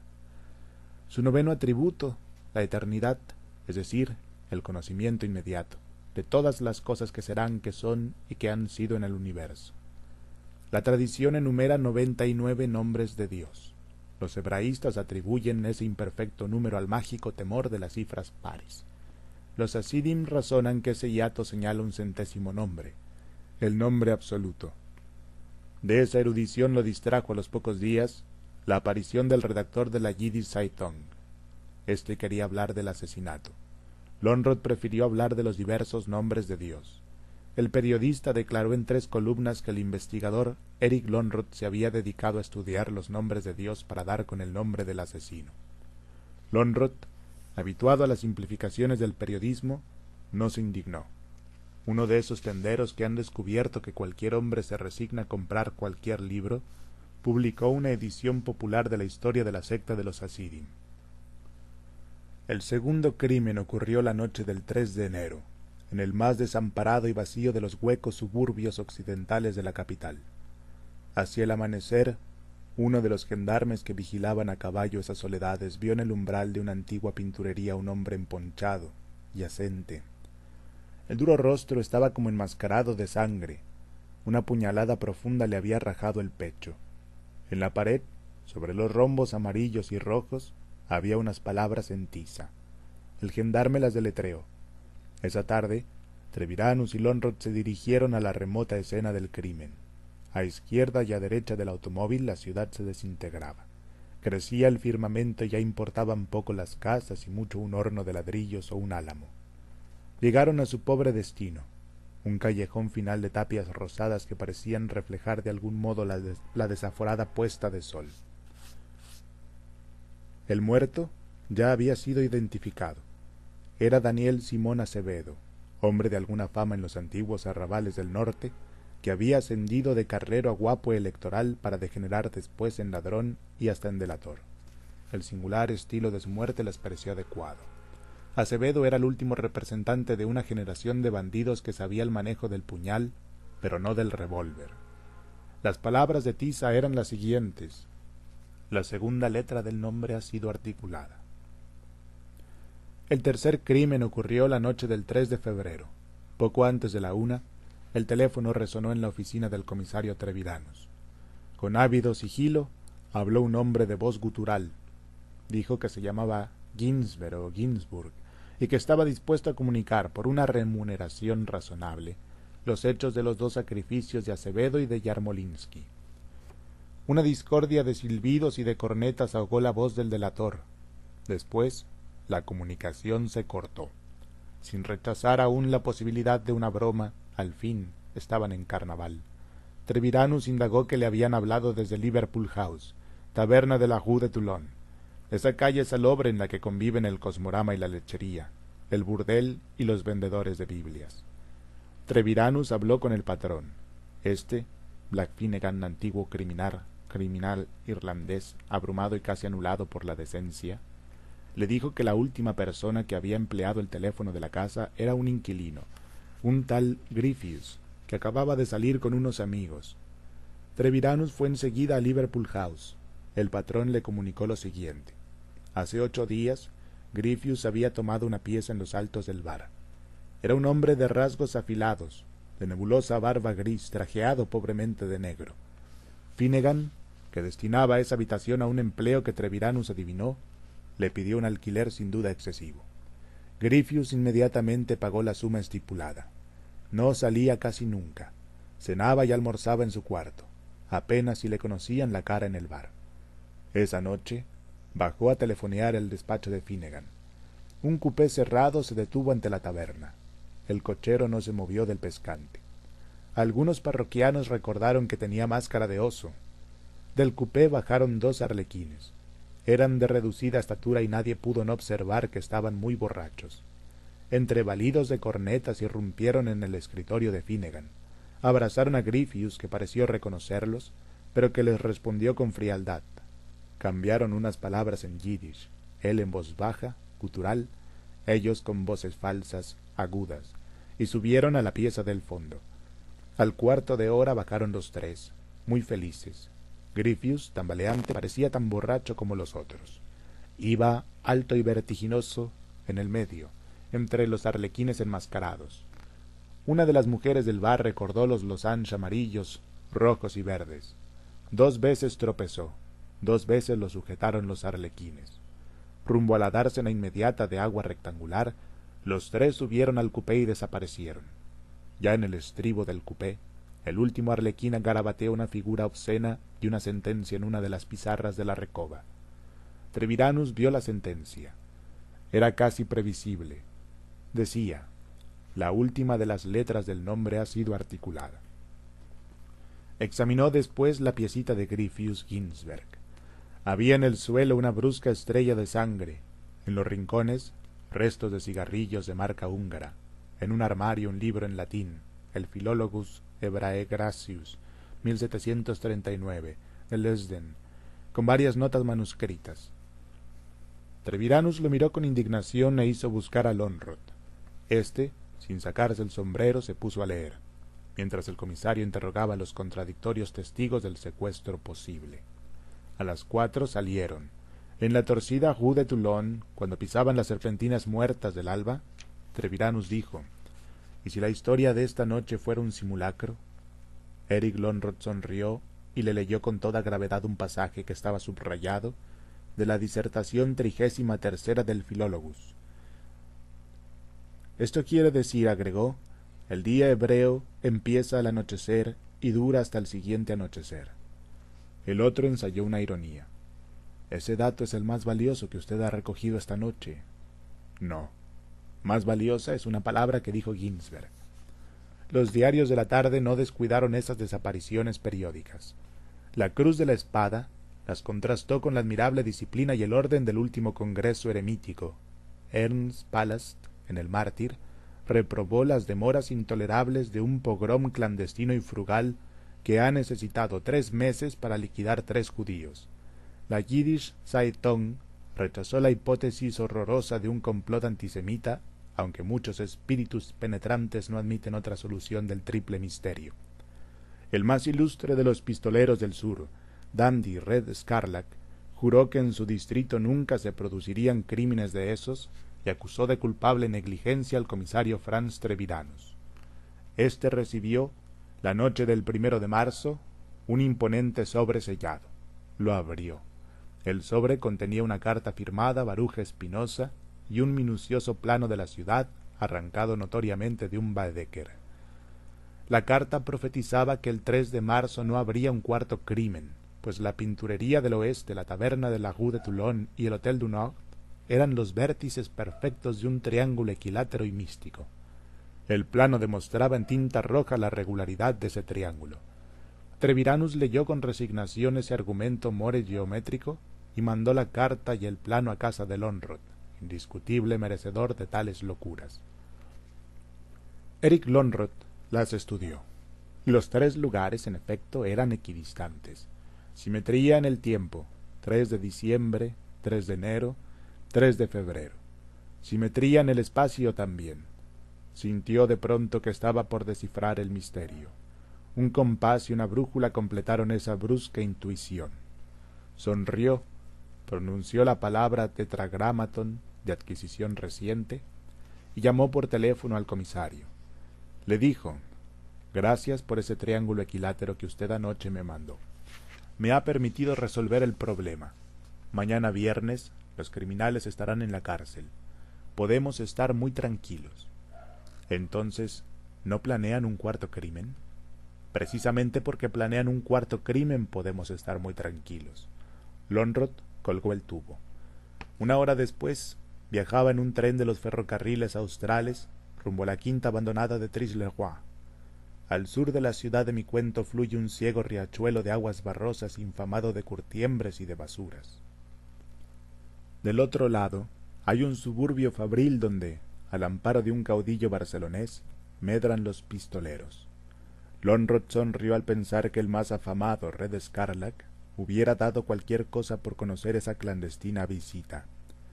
Acevedo fue compañero de Scarlac. Lonrod consideró la remota posibilidad de que la cuarta víctima fuera Scarlac. Después la desechó. Virtualmente había descifrado el problema. Las meras circunstancias, la realidad, nombres, arrestos, caras, trámites judiciales y carcelarios, apenas le interesaban ahora. Quería pasear, quería descansar de tres meses de sedentaria investigación. Reflexionó que la explicación de los crímenes estaba en un triángulo anónimo y en una polvorienta palabra griega. El misterio casi le pareció cristalino. Se abochornó de haberle dedicado cien días. El tren paró en una silenciosa estación de cargas. Lonrod bajó. Era una de esas tardes desiertas que parecen amaneceres. El aire de la turbia llanura era húmedo y frío. Lonrod echó a andar por el campo. Vio perros, vio un furgón en una vía muerta, vio el horizonte, vio un caballo plateado que bebía el agua carapulosa de un charco. Oscurecía cuando vio el mirador rectangular de la quinta de Trisleguá casi tan alto como los negros eucaliptos que lo rodeaban. Pensó que apenas un amanecer y un ocaso, un viejo resplandor en el oriente y otro en el occidente, lo separaban de la hora anhelada por los buscadores del nombre. Una herrumbrada verja definía el perímetro irregular de la quinta. El portón principal estaba cerrado. Lonrod, sin mucha esperanza de entrar, dio toda la vuelta. De nuevo ante el portón infranqueable metió la mano entre los barrotes casi maquinalmente, y dio con el pasador. El chirrido del hierro lo sorprendió. Con una pasividad laboriosa el portón entero cedió. Lonrod avanzó entre los eucaliptos, pisando confundidas generaciones de rotas hojas rígidas. Vista de cerca, la casa de la quinta de Trisleroy abundaba en inútiles simetrías y en repeticiones maniáticas. A una diana glacial en un nicho lóbrego correspondía en un segundo nicho otra diana.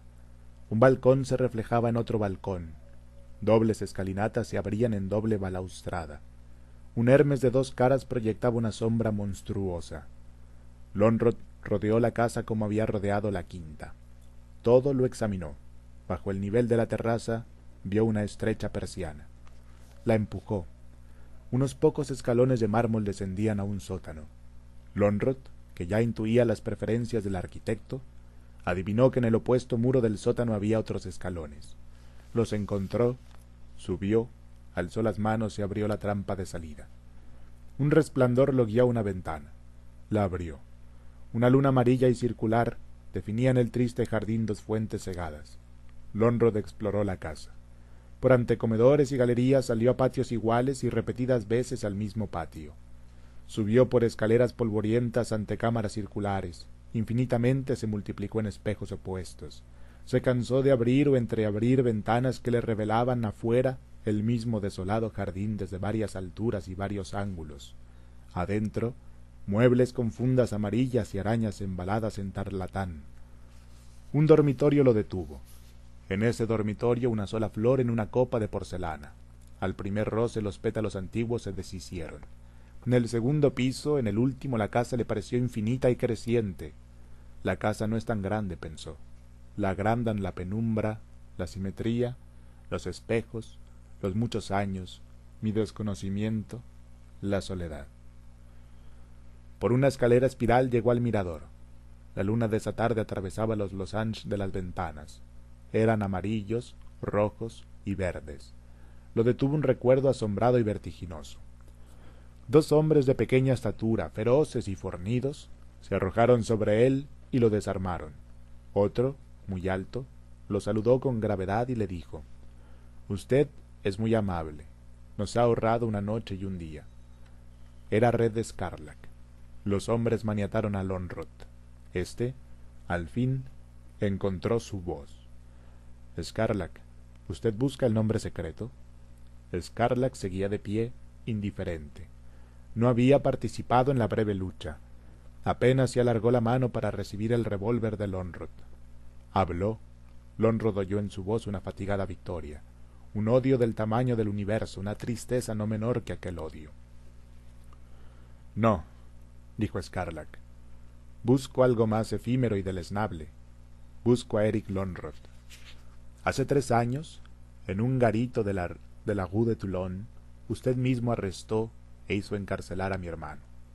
En un coupé, mis hombres me sacaron del tiroteo con una bala policial en el vientre. Nueve días y nueve noches agonicé en esta desolada quinta simétrica. Me arrasaba la fiebre, el odioso Jano bifronte que mira los ocasos y las auroras daba horror a mi ensueño y a mi vigilia. Llegué a abominar de mi cuerpo. Llegué a sentir que dos ojos, dos manos, dos pulmones son tan monstruosos como dos caras. Un irlandés trató de convertirme a la fe de Jesús. Me repetía la sentencia de los Goim. Todos los caminos llevan a Roma. De noche, mi delirio se alimentaba de esa metáfora yo sentía que el mundo es un laberinto del cual era imposible huir, pues todos los caminos, aunque fingieran ir al norte o al sur, iban realmente a Roma, que era también la cárcel cuadrangular donde agonizaba mi hermano y la quinta de Trisleroy. En esas noches yo juré por el Dios que ve con dos caras, y por todos los dioses de la fiebre y de los espejos, tejer un laberinto en torno del hombre que había encarcelado a mi hermano. Lo he tejido y es firme, los materiales son un heresiólogo muerto, una brújula, una secta del siglo XVIII, una palabra griega, un puñal, los rombos de una pinturería. El primer término de la serie me fue dado por el azar. Yo había tramado con algunos colegas, entre ellos Daniel Acevedo, el robo de los zafiros del tetrarca. Acevedo nos traicionó. Se emborrachó con el dinero que le habíamos adelantado y acometió la empresa el día antes. En el enorme hotel se perdió. hacia las dos de la mañana irrumpió en el dormitorio de Yarmolinsky. Este, acosado por el insomnio, se había puesto a escribir. Verosímilmente redactaba unas notas o un artículo sobre el nombre de Dios. Había escrito ya las palabras, la primera letra del nombre ha sido articulada. Acevedo le intimó silencio. Yarmolinsky alargó la mano hacia el timbre que despertaría todas las fuerzas del hotel. Acevedo le dio una sola puñalada en el pecho. Fue casi un movimiento reflejo. Medio siglo de violencia le había enseñado que lo más fácil y seguro es matar. A los diez días, yo supe por la Yiddish Saitón que usted buscaba en los escritos de Yarmolinsky la clave de la muerte de Yarmolinsky. Leí la historia de la secta de los Asidim. Supe que el miedo reverente de pronunciar el nombre de Dios había originado la doctrina de que ese nombre es todopoderoso y recóndito. Supe que algunos Asidim en busca de ese nombre secreto habían llegado a cometer sacrificios humanos. Comprendí que usted conjeturaba que los Asidim habían sacrificado al rabino. Me dediqué a justificar esa conjetura. Marcelo Yarmolinsky murió la noche del 3 de diciembre. Para el segundo sacrificio elegí la del 3 de enero. Murió en el norte. Para el segundo sacrificio nos convenía un lugar del oeste. Daniel Acevedo fue la víctima necesaria, merecía la muerte. Era un impulsivo, un traidor. Su captura podía aniquilar todo el plan. Uno de los nuestros lo apuñaló. Para vincular su cadáver al anterior, yo escribí encima de los rombos de la pinturería la segunda letra del nombre ha sido articulada. El tercer crimen se produjo el 3 de febrero. Fue, como Treviranus adivinó, un mero simulacro. Griffius Ginsberg Ginsburg soy yo. Una semana interminable sobrellevé, suplementado por una tenue barba postiza, en ese perverso cubículo de la Rue de Toulon, hasta que los amigos me secuestraron. Desde el estribo del cupé, uno de ellos escribió en un pilar la última de las letras del nombre ha sido articulada. Esa escritura divulgó que la serie de crímenes era triple. Así lo entendió el público. Yo, sin embargo, intercalé repetidos indicios para que usted, el razonador Eric Lonrod comprendiera que es cuádruple, un prodigio en el norte, otros en el este y en el oeste reclaman un cuarto prodigio en el sur. El tetragramaton, el nombre de Dios, JHVH, consta de cuatro letras. Los arlequines y la muestra del pinturero sugieren cuatro términos. Yo subrayé cierto pasaje en el manual de Leusden, ese pasaje manifiesta que los hebreos computaban el día de ocaso a ocaso. Ese pasaje da a entender que las muertes ocurrieron el cuatro de cada mes. Yo mandé el triángulo equilátero a Treviranus. Yo presentí que usted agregaría el punto que falta, el punto que determina un rombo perfecto, el punto que prefija el lugar donde una exacta muerte lo espera. Todo lo he premeditado, Eric Lonrod, para atraerlo a usted a las soledades de. Lonrod evitó los ojos de Scarlac, miró los árboles y el cielo subdivididos en rombos turbiamente amarillos, verdes y rojos. Sintió un poco de frío y una tristeza impersonal, casi anónima. Ya era de noche. Desde el polvoriento jardín subió el grito inútil de un pájaro. Lonrod consideró por última vez el problema de las muertes simétricas y periódicas. En su laberinto sobran tres líneas, dijo por fin. Yo sé de un laberinto griego que es una línea única, recta. En esa línea se han perdido tantos filósofos que bien puede perderse un mero detective. Scarlac, cuando en otro avatar usted me dé casa, finja o cometa un crimen en A, luego un segundo crimen en B, a ocho kilómetros de A, luego un tercer crimen en C, a cuatro kilómetros de A y de B, a mitad de camino entre los dos, Aguárdeme después en D, a dos kilómetros de A y de C, de nuevo a mitad de camino. Máteme en D, como ahora va a matarme en Trisleroy.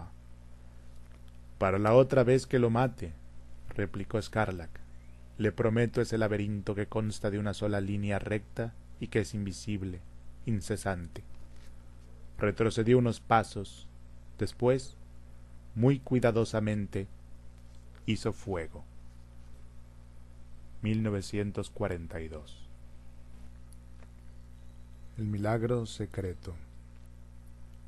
Y Dios lo hizo morir durante cien años, y luego lo animó y le dijo, ¿Cuánto tiempo has estado aquí? Un día, o parte de un día, respondió. Alcorán 2, 261. La noche del 14 de marzo de 1939, en un departamento de la Selnergas de Praga, Jaromir Ladik, autor de la inconclusa tragedia Los enemigos, de una vindicación de la eternidad y de un examen de las indirectas fuentes judías de Jacob Boehm, soñó con un largo ajedrez. No lo disputaban dos individuos, sino dos familias ilustres. La partida había sido entablada hace muchos siglos. Nadie era capaz de nombrar el olvidado premio, pero se murmuraba que era enorme y quizá infinito. Las piezas y el tablero estaban en una torre secreta. Yaromir en el sueño era el primogénito de una de las familias hostiles. En los relojes resonaba la hora de la impostergable jugada. El soñador corría por las arenas de un desierto lluvioso y no lograba recordar las figuras ni las leyes del ajedrez. En ese punto se despertó. Cesaron los estruendos de la lluvia y de los terribles relojes. Un ruido acompasado y unánime, cortado por algunas voces de mando, subía de la Selner Gas. Era el amanecer. Las blindadas vanguardias del Tercer Reich entraban en Praga. El 19, las autoridades recibieron una denuncia. El mismo 19, al atardecer, Yaromir Ladik fue arrestado. Lo condujeron a un cuartel aséptico y blanco en la ribera opuesta del Moldó. No pudo levantar uno solo de los cargos de la Gestapo. Su apellido materno era Yaroslavsky, su sangre era judía, su estudio sobre Bohem era judaizante, su firma dilataba el censo final de una protesta contra el Anschluss. En 1928 había traducido el Sefer Yesirá para la editorial Hermann Barsdorf. El efusivo catálogo de esa casa había exagerado comercialmente el renombre del traductor. Ese catálogo fue hojeado por Julius Roth, uno de los jefes en cuyas manos estaba la suerte de la DIC. No hay hombre que fuera de su especialidad no sea crédulo. Dos o tres adjetivos en letra gótica bastaron para que Julius Roth admitiera la preeminencia de la DIC y dispusiera que lo condenaran a muerte. Pour encourager les autres. Se fijó el día 29 de marzo a las 9 a.m. Esa demora, cuya importancia apreciará después el lector, se debía al deseo administrativo de obrar impersonal y pausadamente como los vegetales y los planetas. El primer sentimiento de la DIC fue de mero terror.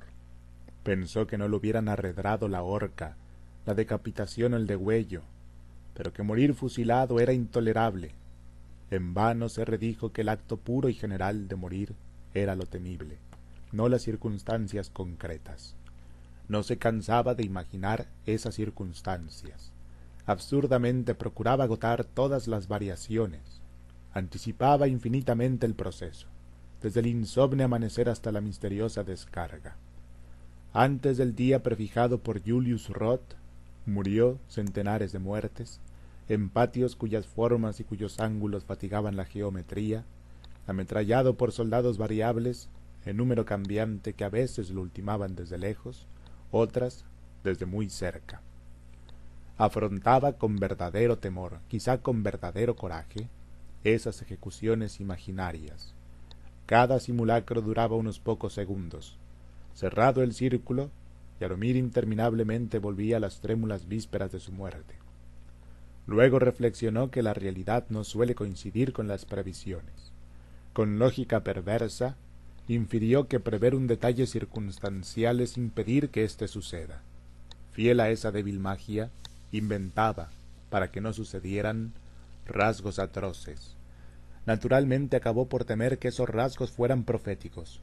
Miserable en la noche procuraba firmarse de algún modo en la sustancia fugitiva del tiempo. Sabía que éste se precipitaba hacia el alba del día veintinueve. Razonaba en voz alta. Ahora estoy en la noche del veintidós.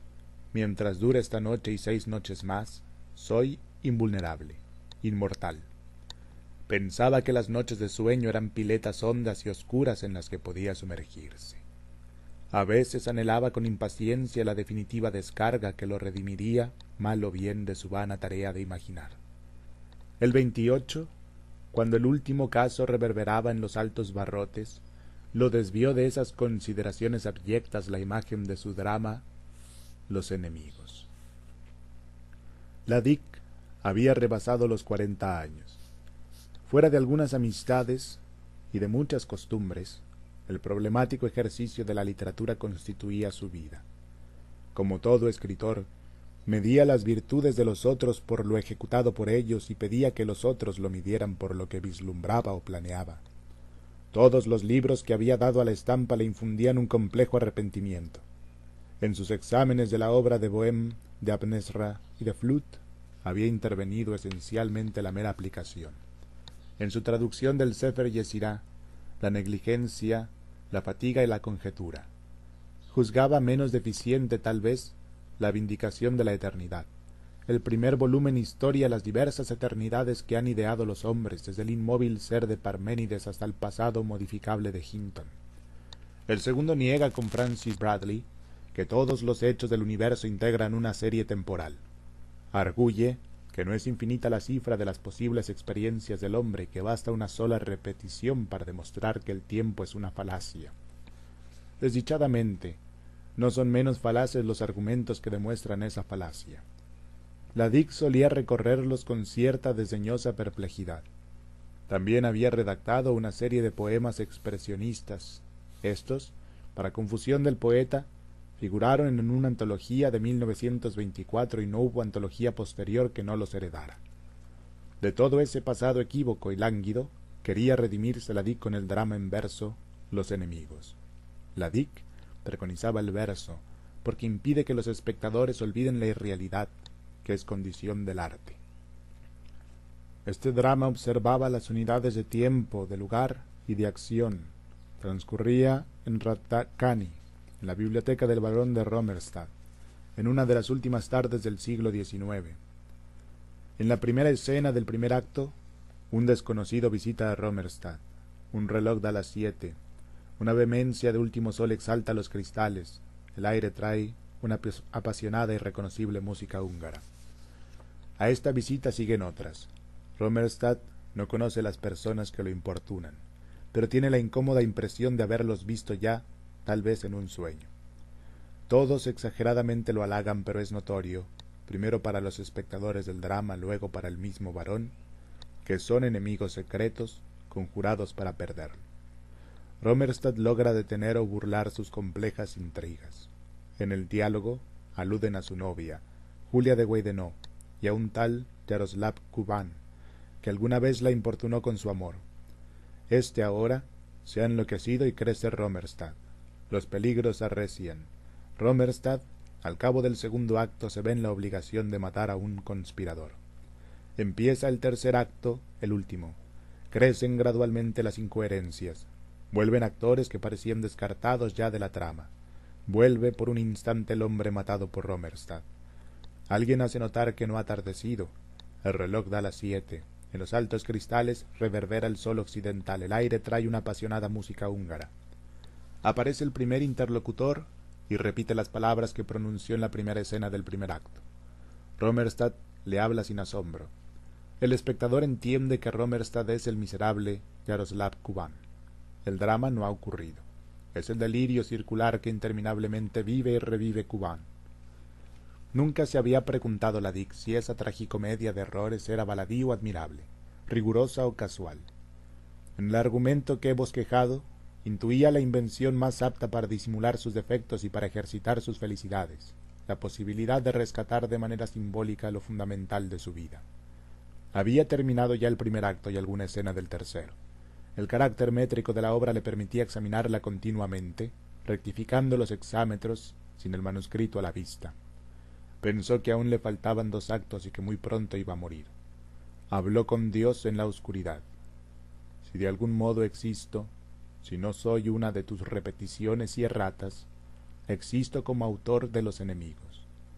Para llevar a término ese drama que puede justificarme y justificarte, requiere un año más. Otórgame esos días, tú, de quien son los siglos y el tiempo. Era la última noche, la más atroz, pero diez minutos después el sueño lo anegó como un agua oscura. Hacia el alba soñó que se había ocultado en una de las naves de la biblioteca del Clementinum. Un bibliotecario de gafas negras le preguntó ¿Qué busca? La DIC le replicó Busco a Dios. El bibliotecario le dijo Dios está en una de las letras de una de las páginas de uno de los cuatrocientos mil tomos del Clementinum. Mis padres y los padres de mis padres han buscado esa letra. Yo me he quedado ciego buscándola. Se quitó las gafas y la Dick vio los ojos que estaban muertos. Un lector entró a devolver un atlas. Este atlas es inútil, dijo, y se lo dio a la Dick. Este lo abrió al azar. Vio un mapa de la India vertiginoso. Bruscamente seguro tocó una de las mínimas letras. Una voz ubicua le dijo El tiempo de tu labor ha sido otorgado. Aquí la Dick se despertó. Recordó que los sueños de los hombres pertenecen a Dios y que Maimónides ha escrito que son divinas las palabras de un sueño cuando son distintas y claras y no se puede ver quién las dijo. Se vistió, dos soldados entraron en la celda y le ordenaron que lo siguiera. Del otro lado de la puerta, la diga había previsto un laberinto de galerías, escaleras y pabellones. La realidad fue menos rica. Bajaron a un traspatio por una sola escalera de fierro. Varios soldados, alguno de uniforme desabrochado, revisaban una motocicleta y la discutían. El sargento miró el reloj. Eran las ocho y cuarenta y cuatro minutos. Había que esperar que dieran las nueve. La más insignificante que desdichado, se sentó en un montón de leña. Advirtió que los ojos de los soldados rehuían los suyos. Para aliviar la espera, el sargento le entregó un cigarrillo. La DIC no fumaba lo aceptó por cortesía o por humildad. Al encenderlo, vio que le temblaban las manos. El día se nubló. Los soldados hablaban en voz baja como si él ya estuviera muerto. Vanamente, procuró recordar a la mujer cuyo símbolo era Julia de Weidenau. El piquete se formó, se cuadró. La DIC, de pie, contra la pared del cuartel, esperó la descarga. Alguien temió que la pared quedara maculada de sangre, entonces le ordenaron al reo que avanzara unos pasos. La diga absurdamente recordó las vacilaciones preliminares de los fotógrafos. Una pesada gota de lluvia rozó una de las sienes de la DIC y rodó lentamente por su mejilla. El sargento vociferó la orden final. El universo físico se detuvo. Las armas convergían sobre la DIC pero los hombres que iban a matarlo estaban inmóviles. El brazo del sargento eternizaba un ademán inconcluso. En una baldosa del patio, una abeja proyectaba una sombra fija. El viento había cesado, como en un cuadro. La diga ensayó un grito, una sílaba, la torsión de una mano. Comprendió que estaba paralizado. No le llegaba ni el más tenue rumor del impedido mundo. Pensó, estoy en el infierno estoy muerto. Pensó, estoy loco. Pensó, el tiempo se ha detenido. Luego reflexionó que en tal caso también se hubiera detenido su pensamiento. Quiso ponerlo a prueba. Repitió, sin mover los labios, la misteriosa cuarta égogla de Virgilio. Imaginó que los ya remotos soldados compartían su angustia. Anheló comunicarse con ellos, le asombró no sentir ninguna fatiga, ni siquiera el vértigo de su larga inmovilidad. Durmió, al cabo de un plazo indeterminado.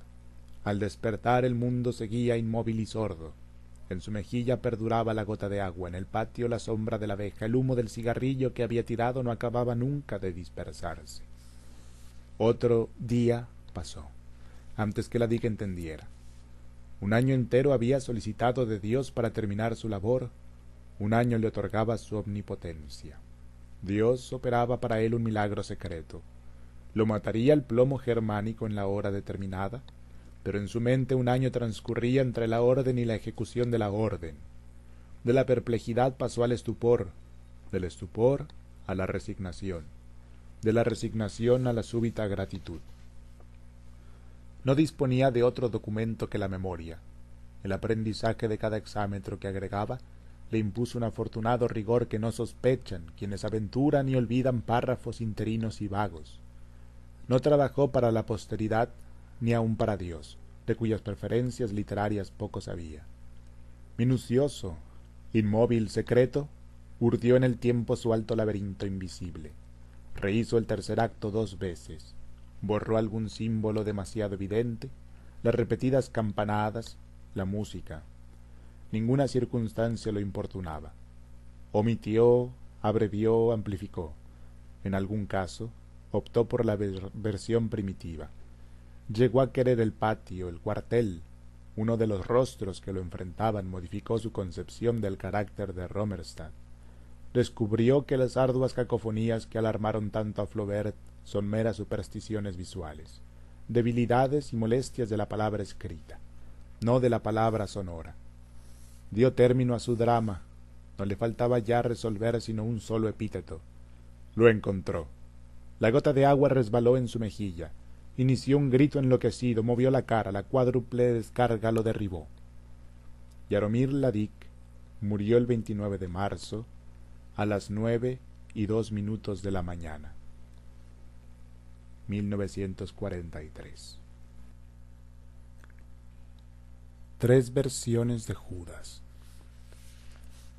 There seemed a certainty in degradation. T. E. Lawrence Seven Pillars of Wisdom.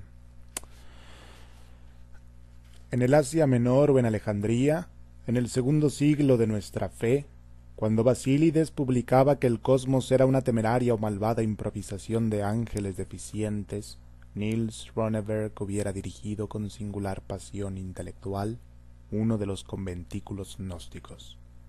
Dante le hubiera destinado tal vez un sepulcro de fuego. Su nombre aumentaría los catálogos de heresiarcas menores entre Saturnilo y Carpócrates.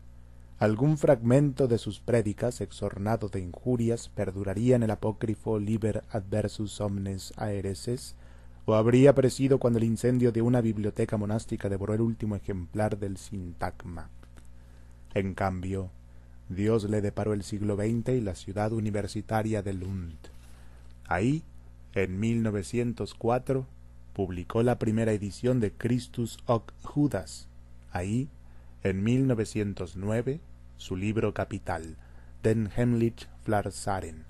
Del último hay versión alemana ejecutada en 1912 por Emil Schering, se llama Der Heimlich Heiland. Antes de ensayar un examen de los precitados trabajos, urge repetir que Niels Ronneberg, miembro de la Unión Evangélica Nacional, era hondamente religioso. En un cenáculo de París o aún de Buenos Aires, un literato podría muy bien redescubrir las tesis de Ronneberg. Esas tesis propuestas en un cenáculo serán ligeros ejercicios inútiles de la negligencia o de la blasfemia. Para Ronneberg fueron la clave que descifra un misterio central de la teología. Fueron materia de meditación y de análisis, de controversia histórica y filológica, de soberbia, de júbilo y de terror justificaron y desbarataron su vida. Quienes recorran este artículo deben asimismo considerar que no registra sino las conclusiones de Ronneberg, no su dialéctica y sus pruebas. Alguien observará que la conclusión precedió sin duda a las pruebas. ¿Quién se resigna a buscar pruebas de algo no creído por él o cuya prédica no le importa? La primera edición de Christus Judas lleva este categórico epígrafe, cuyo sentido años después monstruosamente dilataría el propio Niels Ronneberg. No una cosa, todas las cosas que la tradición atribuye a Judas Iscariote son falsas. De Kinsey, 1857. Precedido por algún alemán, de Kinsey especuló que Judas entregó a Jesucristo para forzarlo a declarar su divinidad y encender una vasta rebelión contra el yugo de Roma. Runeberg sugiere una vindicación de índole metafísica, Hábilmente empieza por destacar la superfluidad del acto de Judas. Observa, como Robertson, que para identificar a un maestro que diariamente predicaba en la sinagoga y que obraba milagros ante concursos de miles de hombres, no se requiere la traición de un apóstol. Ello, sin embargo, ocurrió. Suponer un error en la escritura es intolerable. No menos intolerable es admitir un hecho casual en el más precioso acontecimiento de la historia del mundo. Ergo, La traición de Judas no fue casual. Fue un hecho prefijado que tiene su lugar misterioso en la economía de la redención. Prosigue Ronneberg. El verbo cuando fue hecho carne pasó de la ubicuidad al espacio, de la eternidad a la historia, de la dicha sin límites a la mutación y a la muerte. Para corresponder a tal sacrificio era necesario que un hombre, en representación de todos los hombres, hiciera un sacrificio condigno. Judas Iscariote fue ese hombre. Judas, único entre los apóstoles, intuyó la secreta divinidad y el terrible propósito de Jesús. El Verbo se había rebajado a mortal. Judas, discípulo del Verbo, podía rebajarse a delator, el peor delito que la infamia soporta, y hacer huésped del fuego que no se apaga. El orden inferior es un espejo del orden superior. Las formas de la tierra corresponden a las formas del cielo. Las manchas de la piel son un mapa de las incorruptibles constelaciones. Judas refleja de algún modo a Jesús. De ahí los treinta dineros y el beso, de ahí la muerte voluntaria para merecer aún más la reprobación. Así dilucidó Niels Ronneberg el enigma de Judas. Los teólogos de todas las confesiones lo refutaron. Lars Peter Engström lo acusó de ignorar o de preterir la unión hipostática. Axel Borelius de renovar la herejía de los docetas que negaron la humanidad de Jesús. El acerado obispo de Lond de contradecir el tercer versículo del capítulo 22 del Evangelio de San Lucas. Estos variados anatemas influyeron en Ronneberg, que parcialmente reescribió el reprobado libro y modificó su doctrina. Abandonó a sus adversarios el terreno teológico y propuso oblicuas razones de orden moral. Admitió que Jesús, que disponía de los considerables recursos de que la omnipotencia puede ofrecer, no necesitaba de un hombre para redimir a todos los hombres rebatió luego a quienes afirman que nada sabemos del inexplicable traidor. Sabemos, dijo, que fue uno de los apóstoles, uno de los elegidos para anunciar el reino de los cielos, para sanar enfermos, para limpiar leprosos, para resucitar muertos y para echar fuera demonios. Mateo 10, del 7 al 8, Lucas 9, primero. Un varón a quien ha distinguido así el Redentor merece de nosotros la mejor interpretación de sus actos. Imputar su crimen a la codicia, como lo han hecho algunos, alegando a Juan 12, 6, es resignarse al móvil más torpe. Niels Ronneberg propone el móvil contrario, un hiperbólico y hasta ilimitado ascetismo. Él aceta para mayor gloria de Dios, envilece y mortifica la carne. Judas hizo lo propio con el espíritu. Renunció al honor, al bien, a la paz, al reino de los cielos, como otros, menos heroicamente, al placer.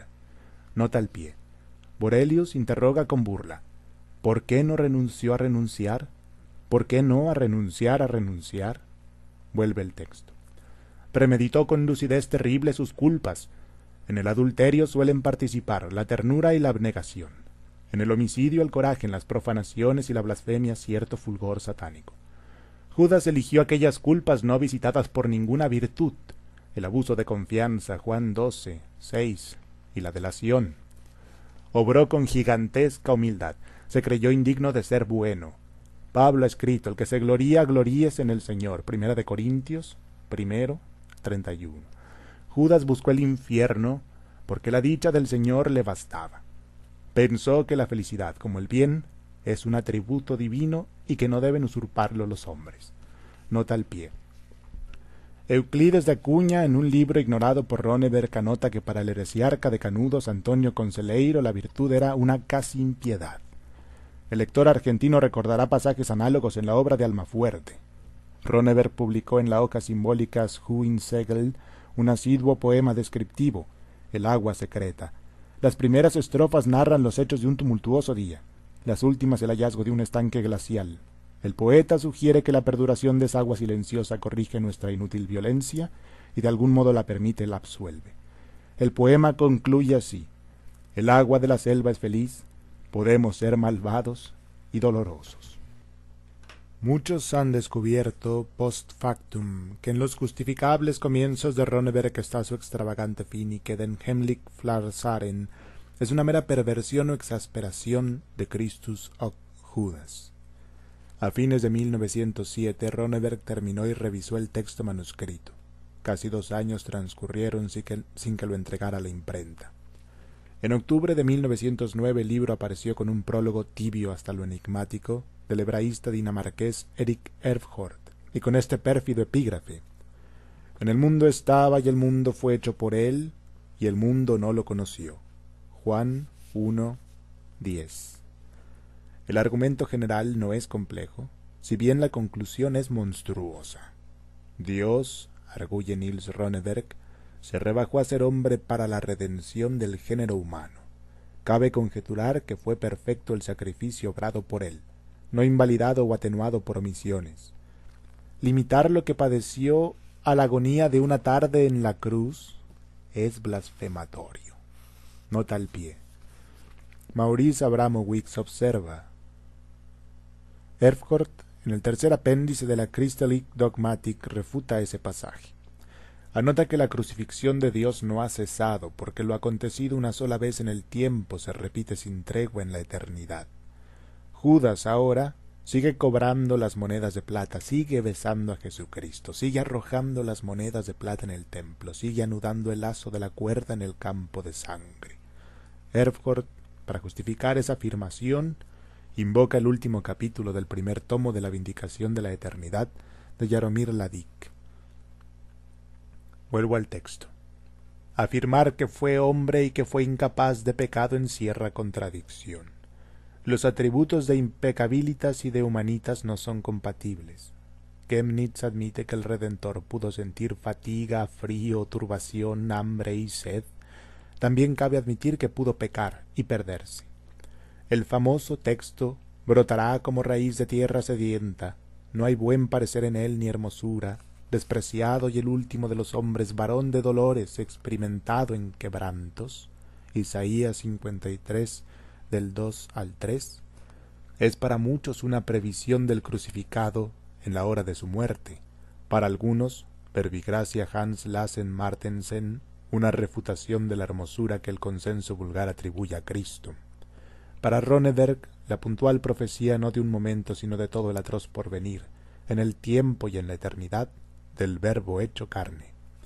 Dios totalmente se hizo hombre, pero hombre hasta la infamia, hombre hasta la reprobación y el abismo.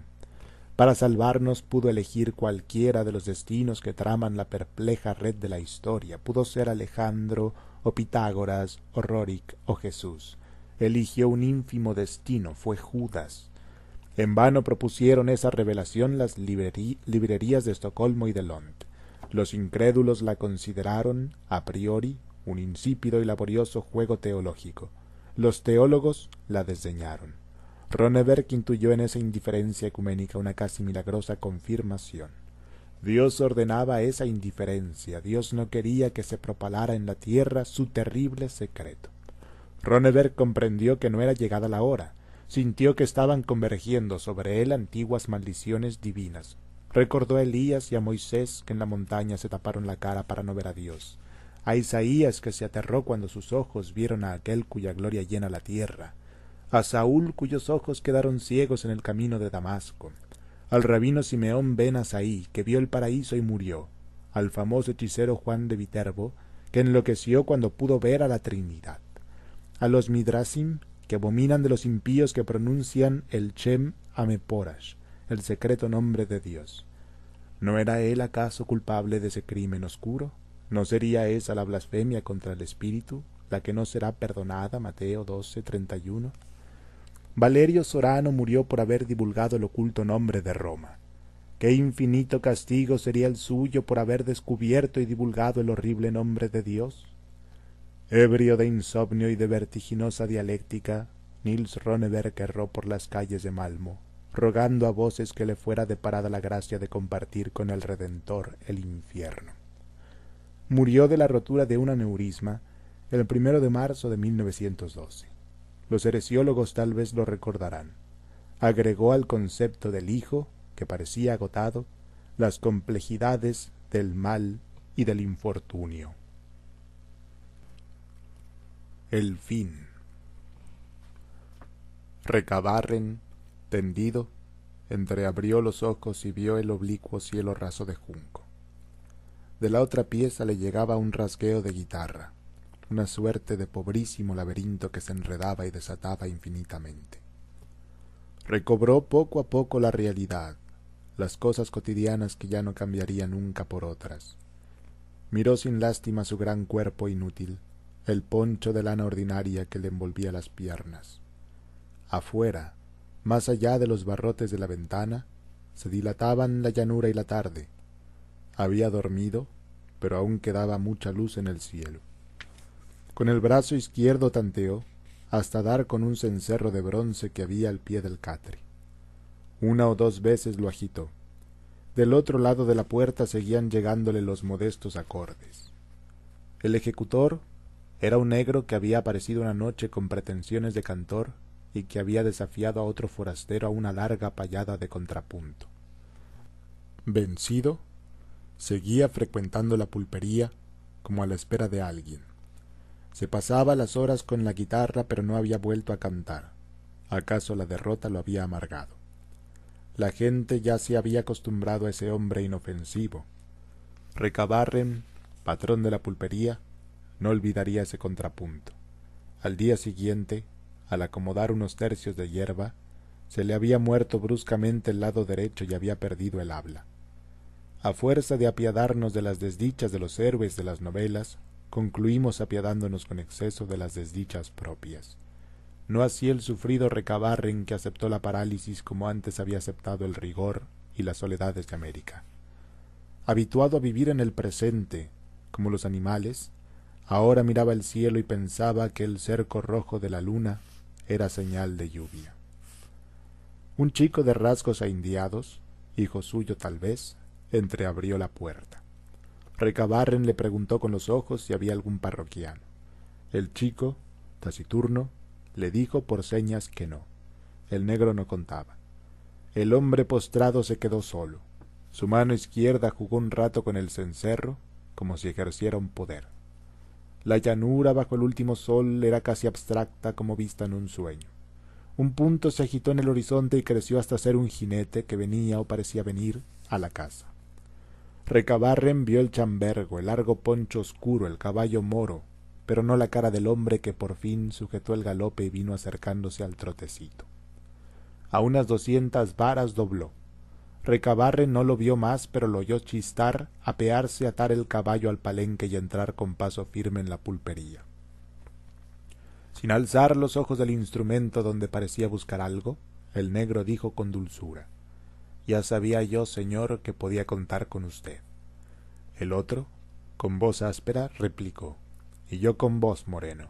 Una porción de días te hice esperar, pero aquí he venido. Hubo un silencio. Al fin, el negro respondió, me estoy acostumbrando a esperar. He esperado siete años. El otro explicó sin apuro. Más de siete años pasé yo sin ver a mis hijos. Los encontré ese día y no quise mostrarme como un hombre que anda a las puñaladas. Ya me hice cargo, dijo el negro. Espero que los dejó con salud. El forastero, que se había sentado en el mostrador, se rió de buena gana. Pidió una caña y la paladeó sin concluirla. Les di buenos consejos, declaró, que nunca están de más y no cuestan nada. Les dije, entre otras cosas, que el hombre no debe derramar la sangre del hombre. Un lento acorde precedió la respuesta del negro. Hizo bien. Así no se parecerán a nosotros. Por lo menos a mí, dijo el forastero, y añadió como si pensara en voz alta Mi destino ha querido que yo matara y ahora, otra vez, me pone el cuchillo en la mano. El negro, como si no lo oyera, observó Con el otoño se van acortando los días. Con la luz que queda me basta, replicó el otro, poniéndose de pie. Se cuadró ante el negro y le dijo como cansado Deja en paz la guitarra, que hoy te espera otra clase de contrapunto. Los dos se encaminaron a la puerta. El negro, al salir, murmuró Tal vez en este me vaya tan mal como en el primero. El otro contestó con seriedad En el primero no te fue mal. Lo que pasó es que andabas ganoso de llegar al segundo. Se alejaron un trecho de las casas, caminando a la par. Un lugar de la llanura era igual a otro y la luna resplandecía. De pronto se miraron, se detuvieron y el forastero se quitó las espuelas. Ya estaban con el poncho en el antebrazo cuando el negro dijo Una cosa quiero pedirle antes que nos trabemos. Que en este encuentro ponga todo su coraje y toda su maña, como en aquel otro de hace siete años cuando mató a mi hermano. ¿Acaso por primera vez en su diálogo Martín Fierro oyó el odio? Su sangre lo sintió como un acicate. Se entreveraron y el acero filoso rayó y marcó la cara del negro. Hay una hora de la tarde en que la llanura está por decir algo. Nunca lo dice, o tal vez lo dice infinitamente, y no lo entendemos, o lo entendemos, pero es intraducible como una música. Desde su catre, Recabarre envió el fin. Una embestida y el negro reculó, perdió pie, amagó un hachazo a la cara y se tendió en una puñalada profunda que penetró en el vientre. Después vino otra que el pulpero no alcanzó a precisar y Fierro no se levantó. Inmóvil, el negro parecía vigilar su agonía laboriosa. Limpió el facón ensangrentado en el pasto y volvió a las casas con lentitud, sin mirar para atrás. Cumplida su tarea de justiciero, ahora era nadie. Mejor dicho, era el otro. No tenía destino sobre la tierra y había matado a un hombre.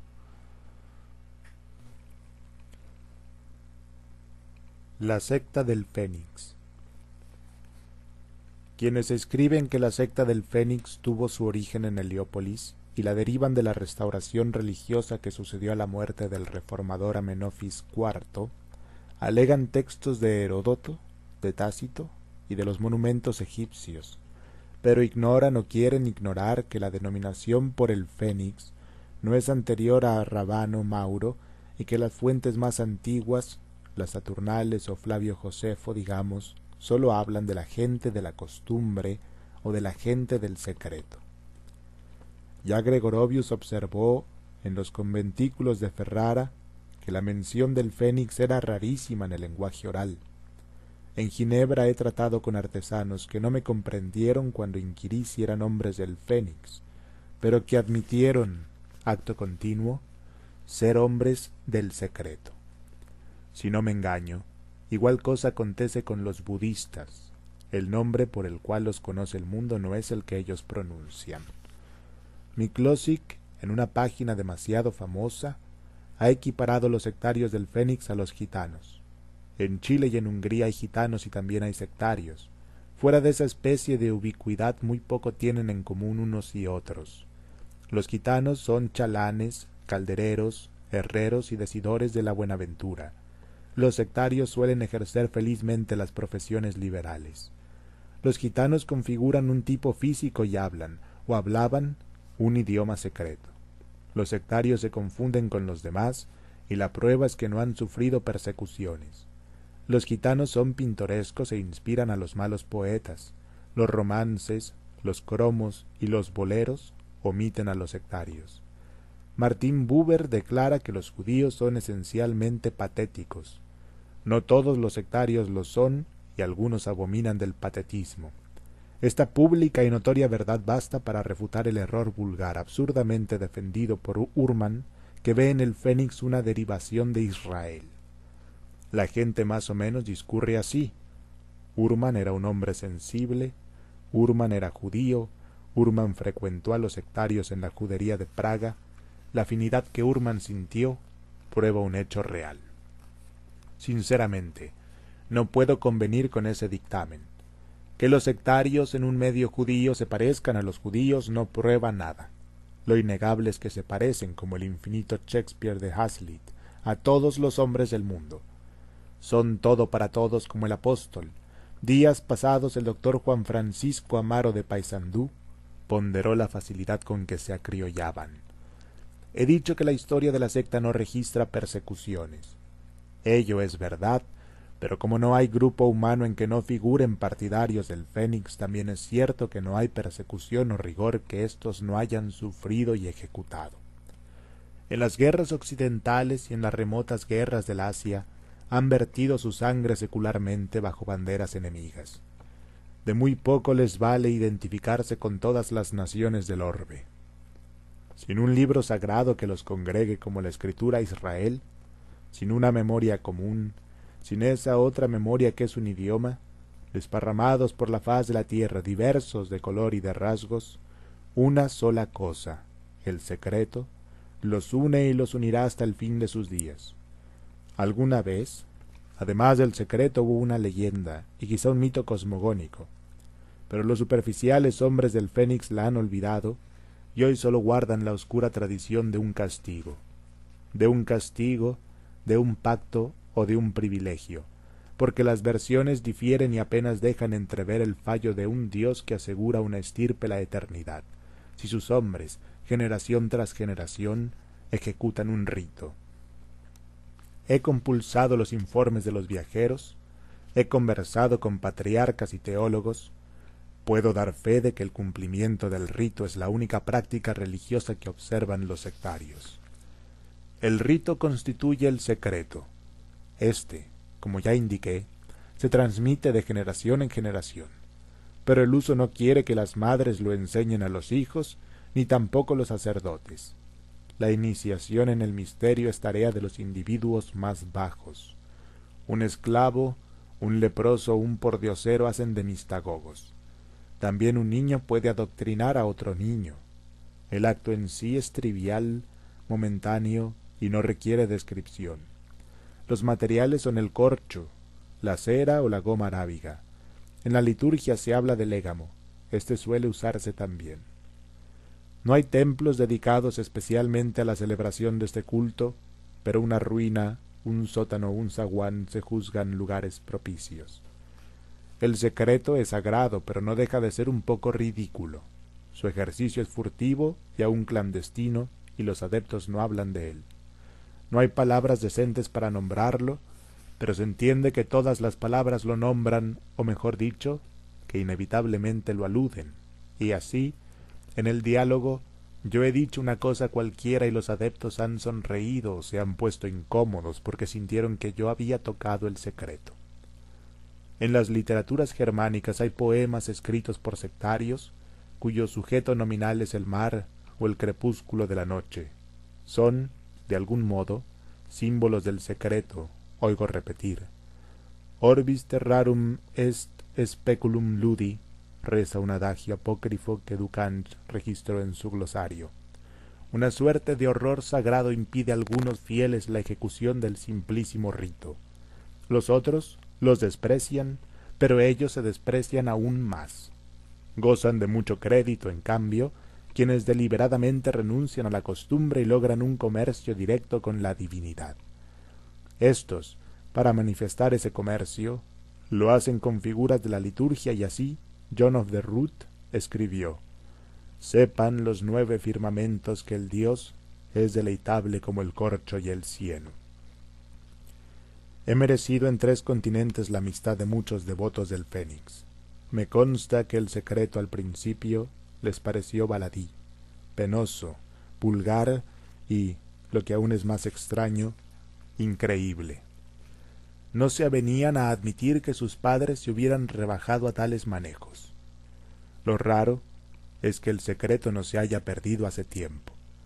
A despecho de las vicisitudes del orbe, a despecho de las guerras y de los éxodos, llega tremendamente a todos los fieles. Alguien no ha vacilado en afirmar que ya es instintivo.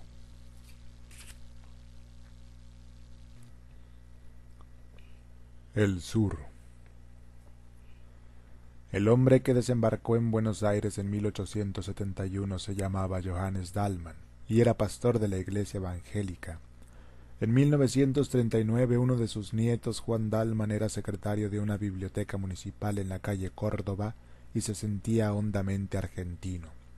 Su abuelo materno había sido aquel Francisco Flores del 2 de Infantería de Línea que murió en la frontera de Buenos Aires, lanceado por indios de Catriel.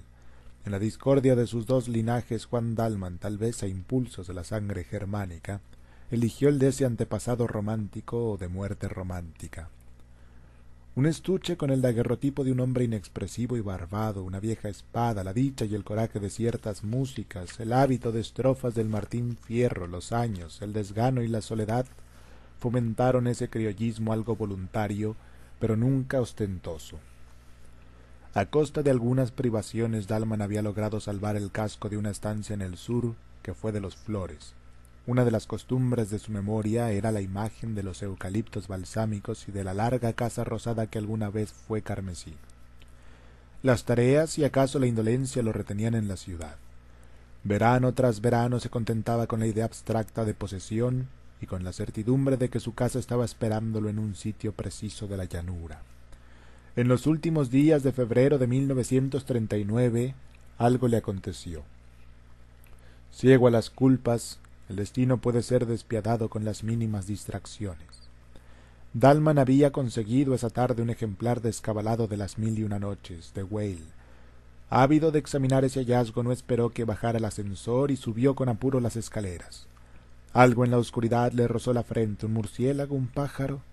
En la cara de la mujer que le abrió la puerta vio grabado el horror, y la mano que se pasó por la frente salió roja de sangre. La arista de un batiente recién pintado que alguien se olvidó de cerrar le habría hecho esa herida. Dalman logró dormir, pero a la madrugada estaba despierto y desde aquella hora el sabor de todas las cosas fue atroz. La fiebre lo gastó y las ilustraciones de las mil y una noches sirvieron para decorar pesadillas. Amigos y parientes lo visitaban y con exagerada sonrisa le repetían que lo hallaban muy bien. Dalman los oía con una especie de débil estupor y le maravillaba que no supieran que estaba en el infierno. Ocho días pasaron como ocho siglos. Una tarde el médico habitual se presentó con un médico nuevo y lo condujeron a un sanatorio de la calle Ecuador porque era indispensable sacarle una radiografía. Dalman en el coche de plaza que los llevó pensó que en una habitación que no fuera la suya podría al fin dormir. Se sintió feliz y conversador. En cuanto llegó lo desvistieron, le raparon la cabeza, lo sujetaron con metales a una camilla, lo iluminaron hasta la ceguera y el vértigo lo auscultaron y un hombre enmascarado le clavó una aguja en el brazo.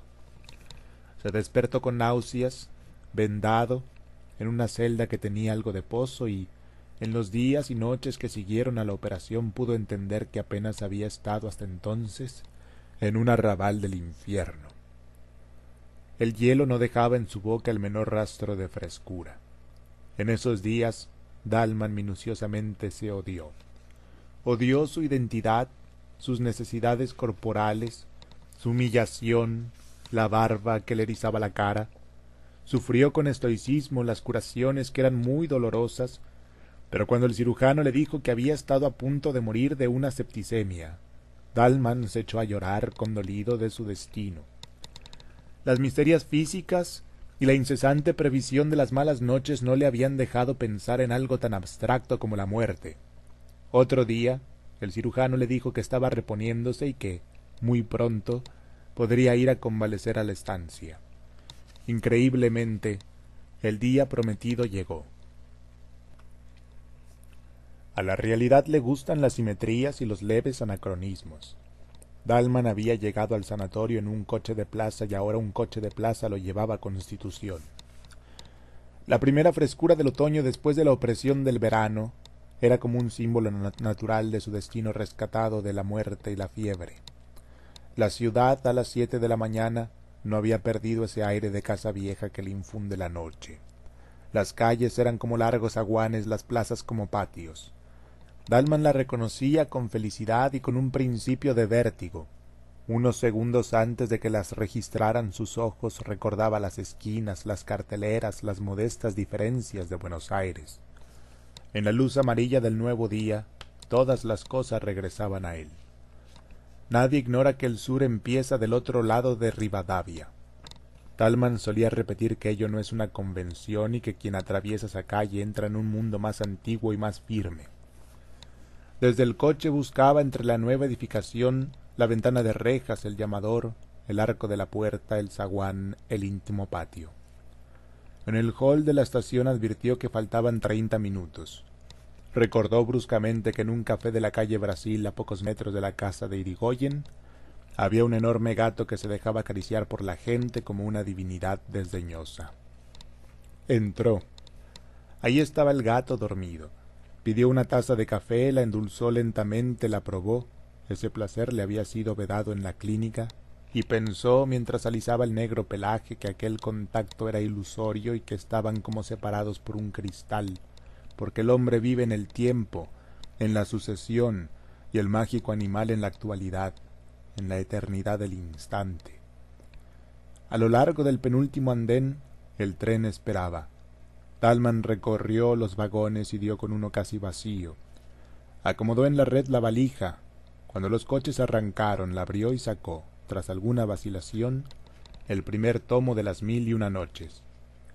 Viajar con este libro tan vinculado a la historia de su desdicha era una afirmación de que esa desdicha había sido anulada y un desafío alegre y secreto a las frustradas fuerzas del mal. A los lados del tren la ciudad se desgarraba en suburbios. Esta visión y luego la de jardines y quintas demoraron el principio de la lectura. La verdad es que Dalman leyó poco. La montaña de piedra imán y el genio que ha jurado matar a su bienhechor eran, quien lo niega, maravillosos, pero no mucho más que la mañana y que el hecho de ser. La felicidad lo distraía de Charzad y de sus milagros superfluos. Dalman cerraba el libro y se dejaba simplemente vivir. El almuerzo, con el caldo servido en boles de metal reluciente como en los ya remotos veraneos de la niñez, fue otro goce tranquilo y agradecido. Mañana me despertaré en la estancia, pensaba, y era como si a un tiempo fuera dos hombres, el que avanzaba por el día otoñal y por la geografía de la patria, y el otro, encarcelado en un sanatorio y sujeto a metódicas servidumbres. Vio casas de ladrillo sin revocar, esquinadas y largas, infinitamente mirando pasar los trenes, vio jinetes en los terrosos caminos, vio zanjas y lagunas y hacienda, vio largas nubes luminosas que parecían de mármol, y todas estas cosas eran casuales, como sueños de la llanura. También creyó reconocer árboles y sembrados que no hubiera podido nombrar porque su directo conocimiento de la campaña era harto inferior a su conocimiento nostálgico y literario. Alguna vez durmió, y en sus sueños estaba el ímpetu del tren. Ya el blanco sol intolerable de las doce del día era el sol amarillo que precede al anochecer y no tardaría en ser rojo. También el coche era distinto, no era el que fue en Constitución, al dejar el andén. La llanura y las horas lo habían atravesado y transfigurado. Afuera, la móvil sombra del vagón se alargaba hacia el horizonte. No turbaban la tierra elemental ni poblaciones ni otros signos humanos. Todo era vasto, pero al mismo tiempo era íntimo y de alguna manera secreto. En el campo desaforado a veces no había otra cosa que un toro. La soledad era perfecta y tal vez hostil, y Dalman pudo sospechar que viajaba al pasado y no sólo al sur. De esa conjetura fantástica lo distrajo el inspector, que, al ver su boleto, le advirtió que el tren no lo dejaría en la estación de siempre, sino en otra, un poco anterior y apenas conocida por Dalman. El hombre añadió una explicación que Dalman no trató de entender, ni siquiera de oír, porque el mecanismo de los hechos no le importaba. El tren laboriosamente se detuvo casi en medio del campo. Del otro lado de las vías quedaba la estación, que era un poco más que un andén con un cobertizo. Ningún vehículo tenían, pero el jefe opinó que tal vez pudiera conseguir uno en un comercio que le indicó a unas diez, doce cuadras. Dalman aceptó la caminata como una pequeña aventura. Ya se había hundido el sol pero un esplendor final exaltaba la viva y silenciosa llanura antes de que la borrara la noche. Menos para no fatigarse que para hacer durar esas cosas, Dalman caminaba despacio, aspirando con grave felicidad el olor del trébol. El almacén alguna vez había sido punzó, pero los años habían mitigado para su bien ese color violento.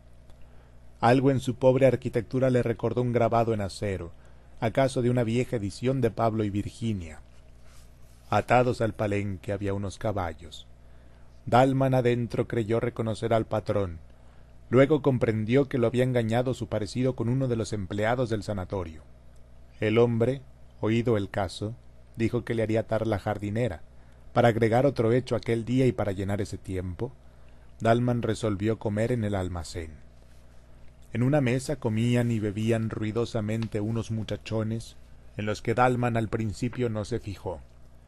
En el suelo, apoyado en el mostrador, se acurrucaba inmóvil como una cosa un hombre muy viejo. Los muchos años, lo habían reducido y pulido como las aguas a una piedra o las generaciones de los hombres a una sentencia. Era oscuro, chico y reseco, y estaba como fuera del tiempo, en una eternidad. Dalman registró con satisfacción la vincha, el poncho de bayeta, el largo chiripá y la bota de potro, y se dijo, rememorando inútiles discusiones con gente de los partidos del norte o con entrerrianos, que gauchos de esos ya no quedan más en el sur. Dalman se acomodó junto a la ventana. La oscuridad fue quedándose con el campo, pero su olor y sus rumores aún le llegaban entre los barrotes de hierro. El patrón le trajo sardinas y después carne asada. Dalman las empujó con unos vasos de vino tinto. Ocioso, paladeaba el áspero sabor y dejaba errar la mirada por el local, ya un poco soñolienta. La lámpara de querosén pendía de uno de los tirantes, los parroquianos de la otra mesa eran tres.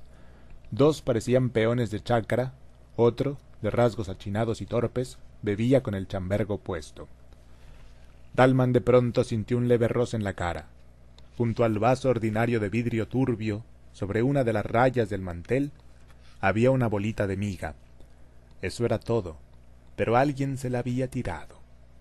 Los de la otra mesa parecían ajenos a él. Dalman, perplejo, decidió que nada había ocurrido y abrió el volumen de las mil y una noches como para tapar la realidad. Otra bolita lo alcanzó a los pocos minutos, y esta vez los peones se rieron. Dalman se dijo que no estaba asustado, pero que sería un disparate que él, un convaleciente, se dejara arrastrar por desconocidos a una pelea confusa. Resolvió salir. Ya estaba de pie cuando el patrón se le acercó y lo exhortó con voz alarmada. Señor Dalman, no les haga caso a esos mozos que están medio alegres. Dalman no se extrañó de que el otro ahora lo conociera, pero sintió que estas palabras conciliadoras agravaban de hecho la situación. Antes, la provocación de los peones era una cara accidental, casi a nadie. Ahora iba contra él y contra su nombre y lo sabrían los vecinos. Dalman hizo a un lado al patrón, se enfrentó con los peones y les preguntó qué andaban buscando. El compadrito de la cara chinada se paró, tambaleándose. A un paso de Juan Dalman, lo injurió a gritos, como si estuviera muy lejos. Jugaba a exagerar su borrachera, y esa exageración era una ferocidad y una burla. Entre malas palabras y obscenidades tiró al aire un largo cuchillo, lo siguió con los ojos, lo barajó e invitó a Dalman a pelear. El patrón objetó con trémula voz que Dalman estaba desarmado. En ese punto, algo imprevisible ocurrió. Desde un rincón, el viejo gaucho extático en el que Dalman vio una cifra del sur, del sur que era suyo, le tiró una daga desnuda que vino a caer a sus pies. Era como si el sur hubiera resuelto que Dalman aceptara el duelo. Dalman se inclinó a recoger la daga y sintió dos cosas. La primera, que ese acto casi instintivo lo comprometía a pelear. La segunda, que el arma en su mano torpe no serviría para defenderlo, sino para justificar que lo mataran. Alguna vez había jugado con un puñal, como todos los hombres, pero su esgrima no pasaba de una noción de que los golpes deben ir hacia arriba y con el filo para adentro no hubieran permitido en el sanatorio que me pasara estas cosas, pensó. Vamos saliendo, dijo el otro. Salieron, y si en Dalman no había esperanza, tampoco había temor. Sintió, al atravesar el umbral, que morir en una pelea a cuchillo a cielo abierto y acometiendo hubiera sido una liberación para él, una felicidad y una fiesta en la primera noche del sanatorio, cuando le clavaron la aguja. Sintió que si él, entonces, hubiera podido elegir o soñar su muerte, esta es la muerte que hubiera elegido o soñado. Dalman empuña con firmeza el cuchillo que acaso no sabrá manejar y sale a la llanura.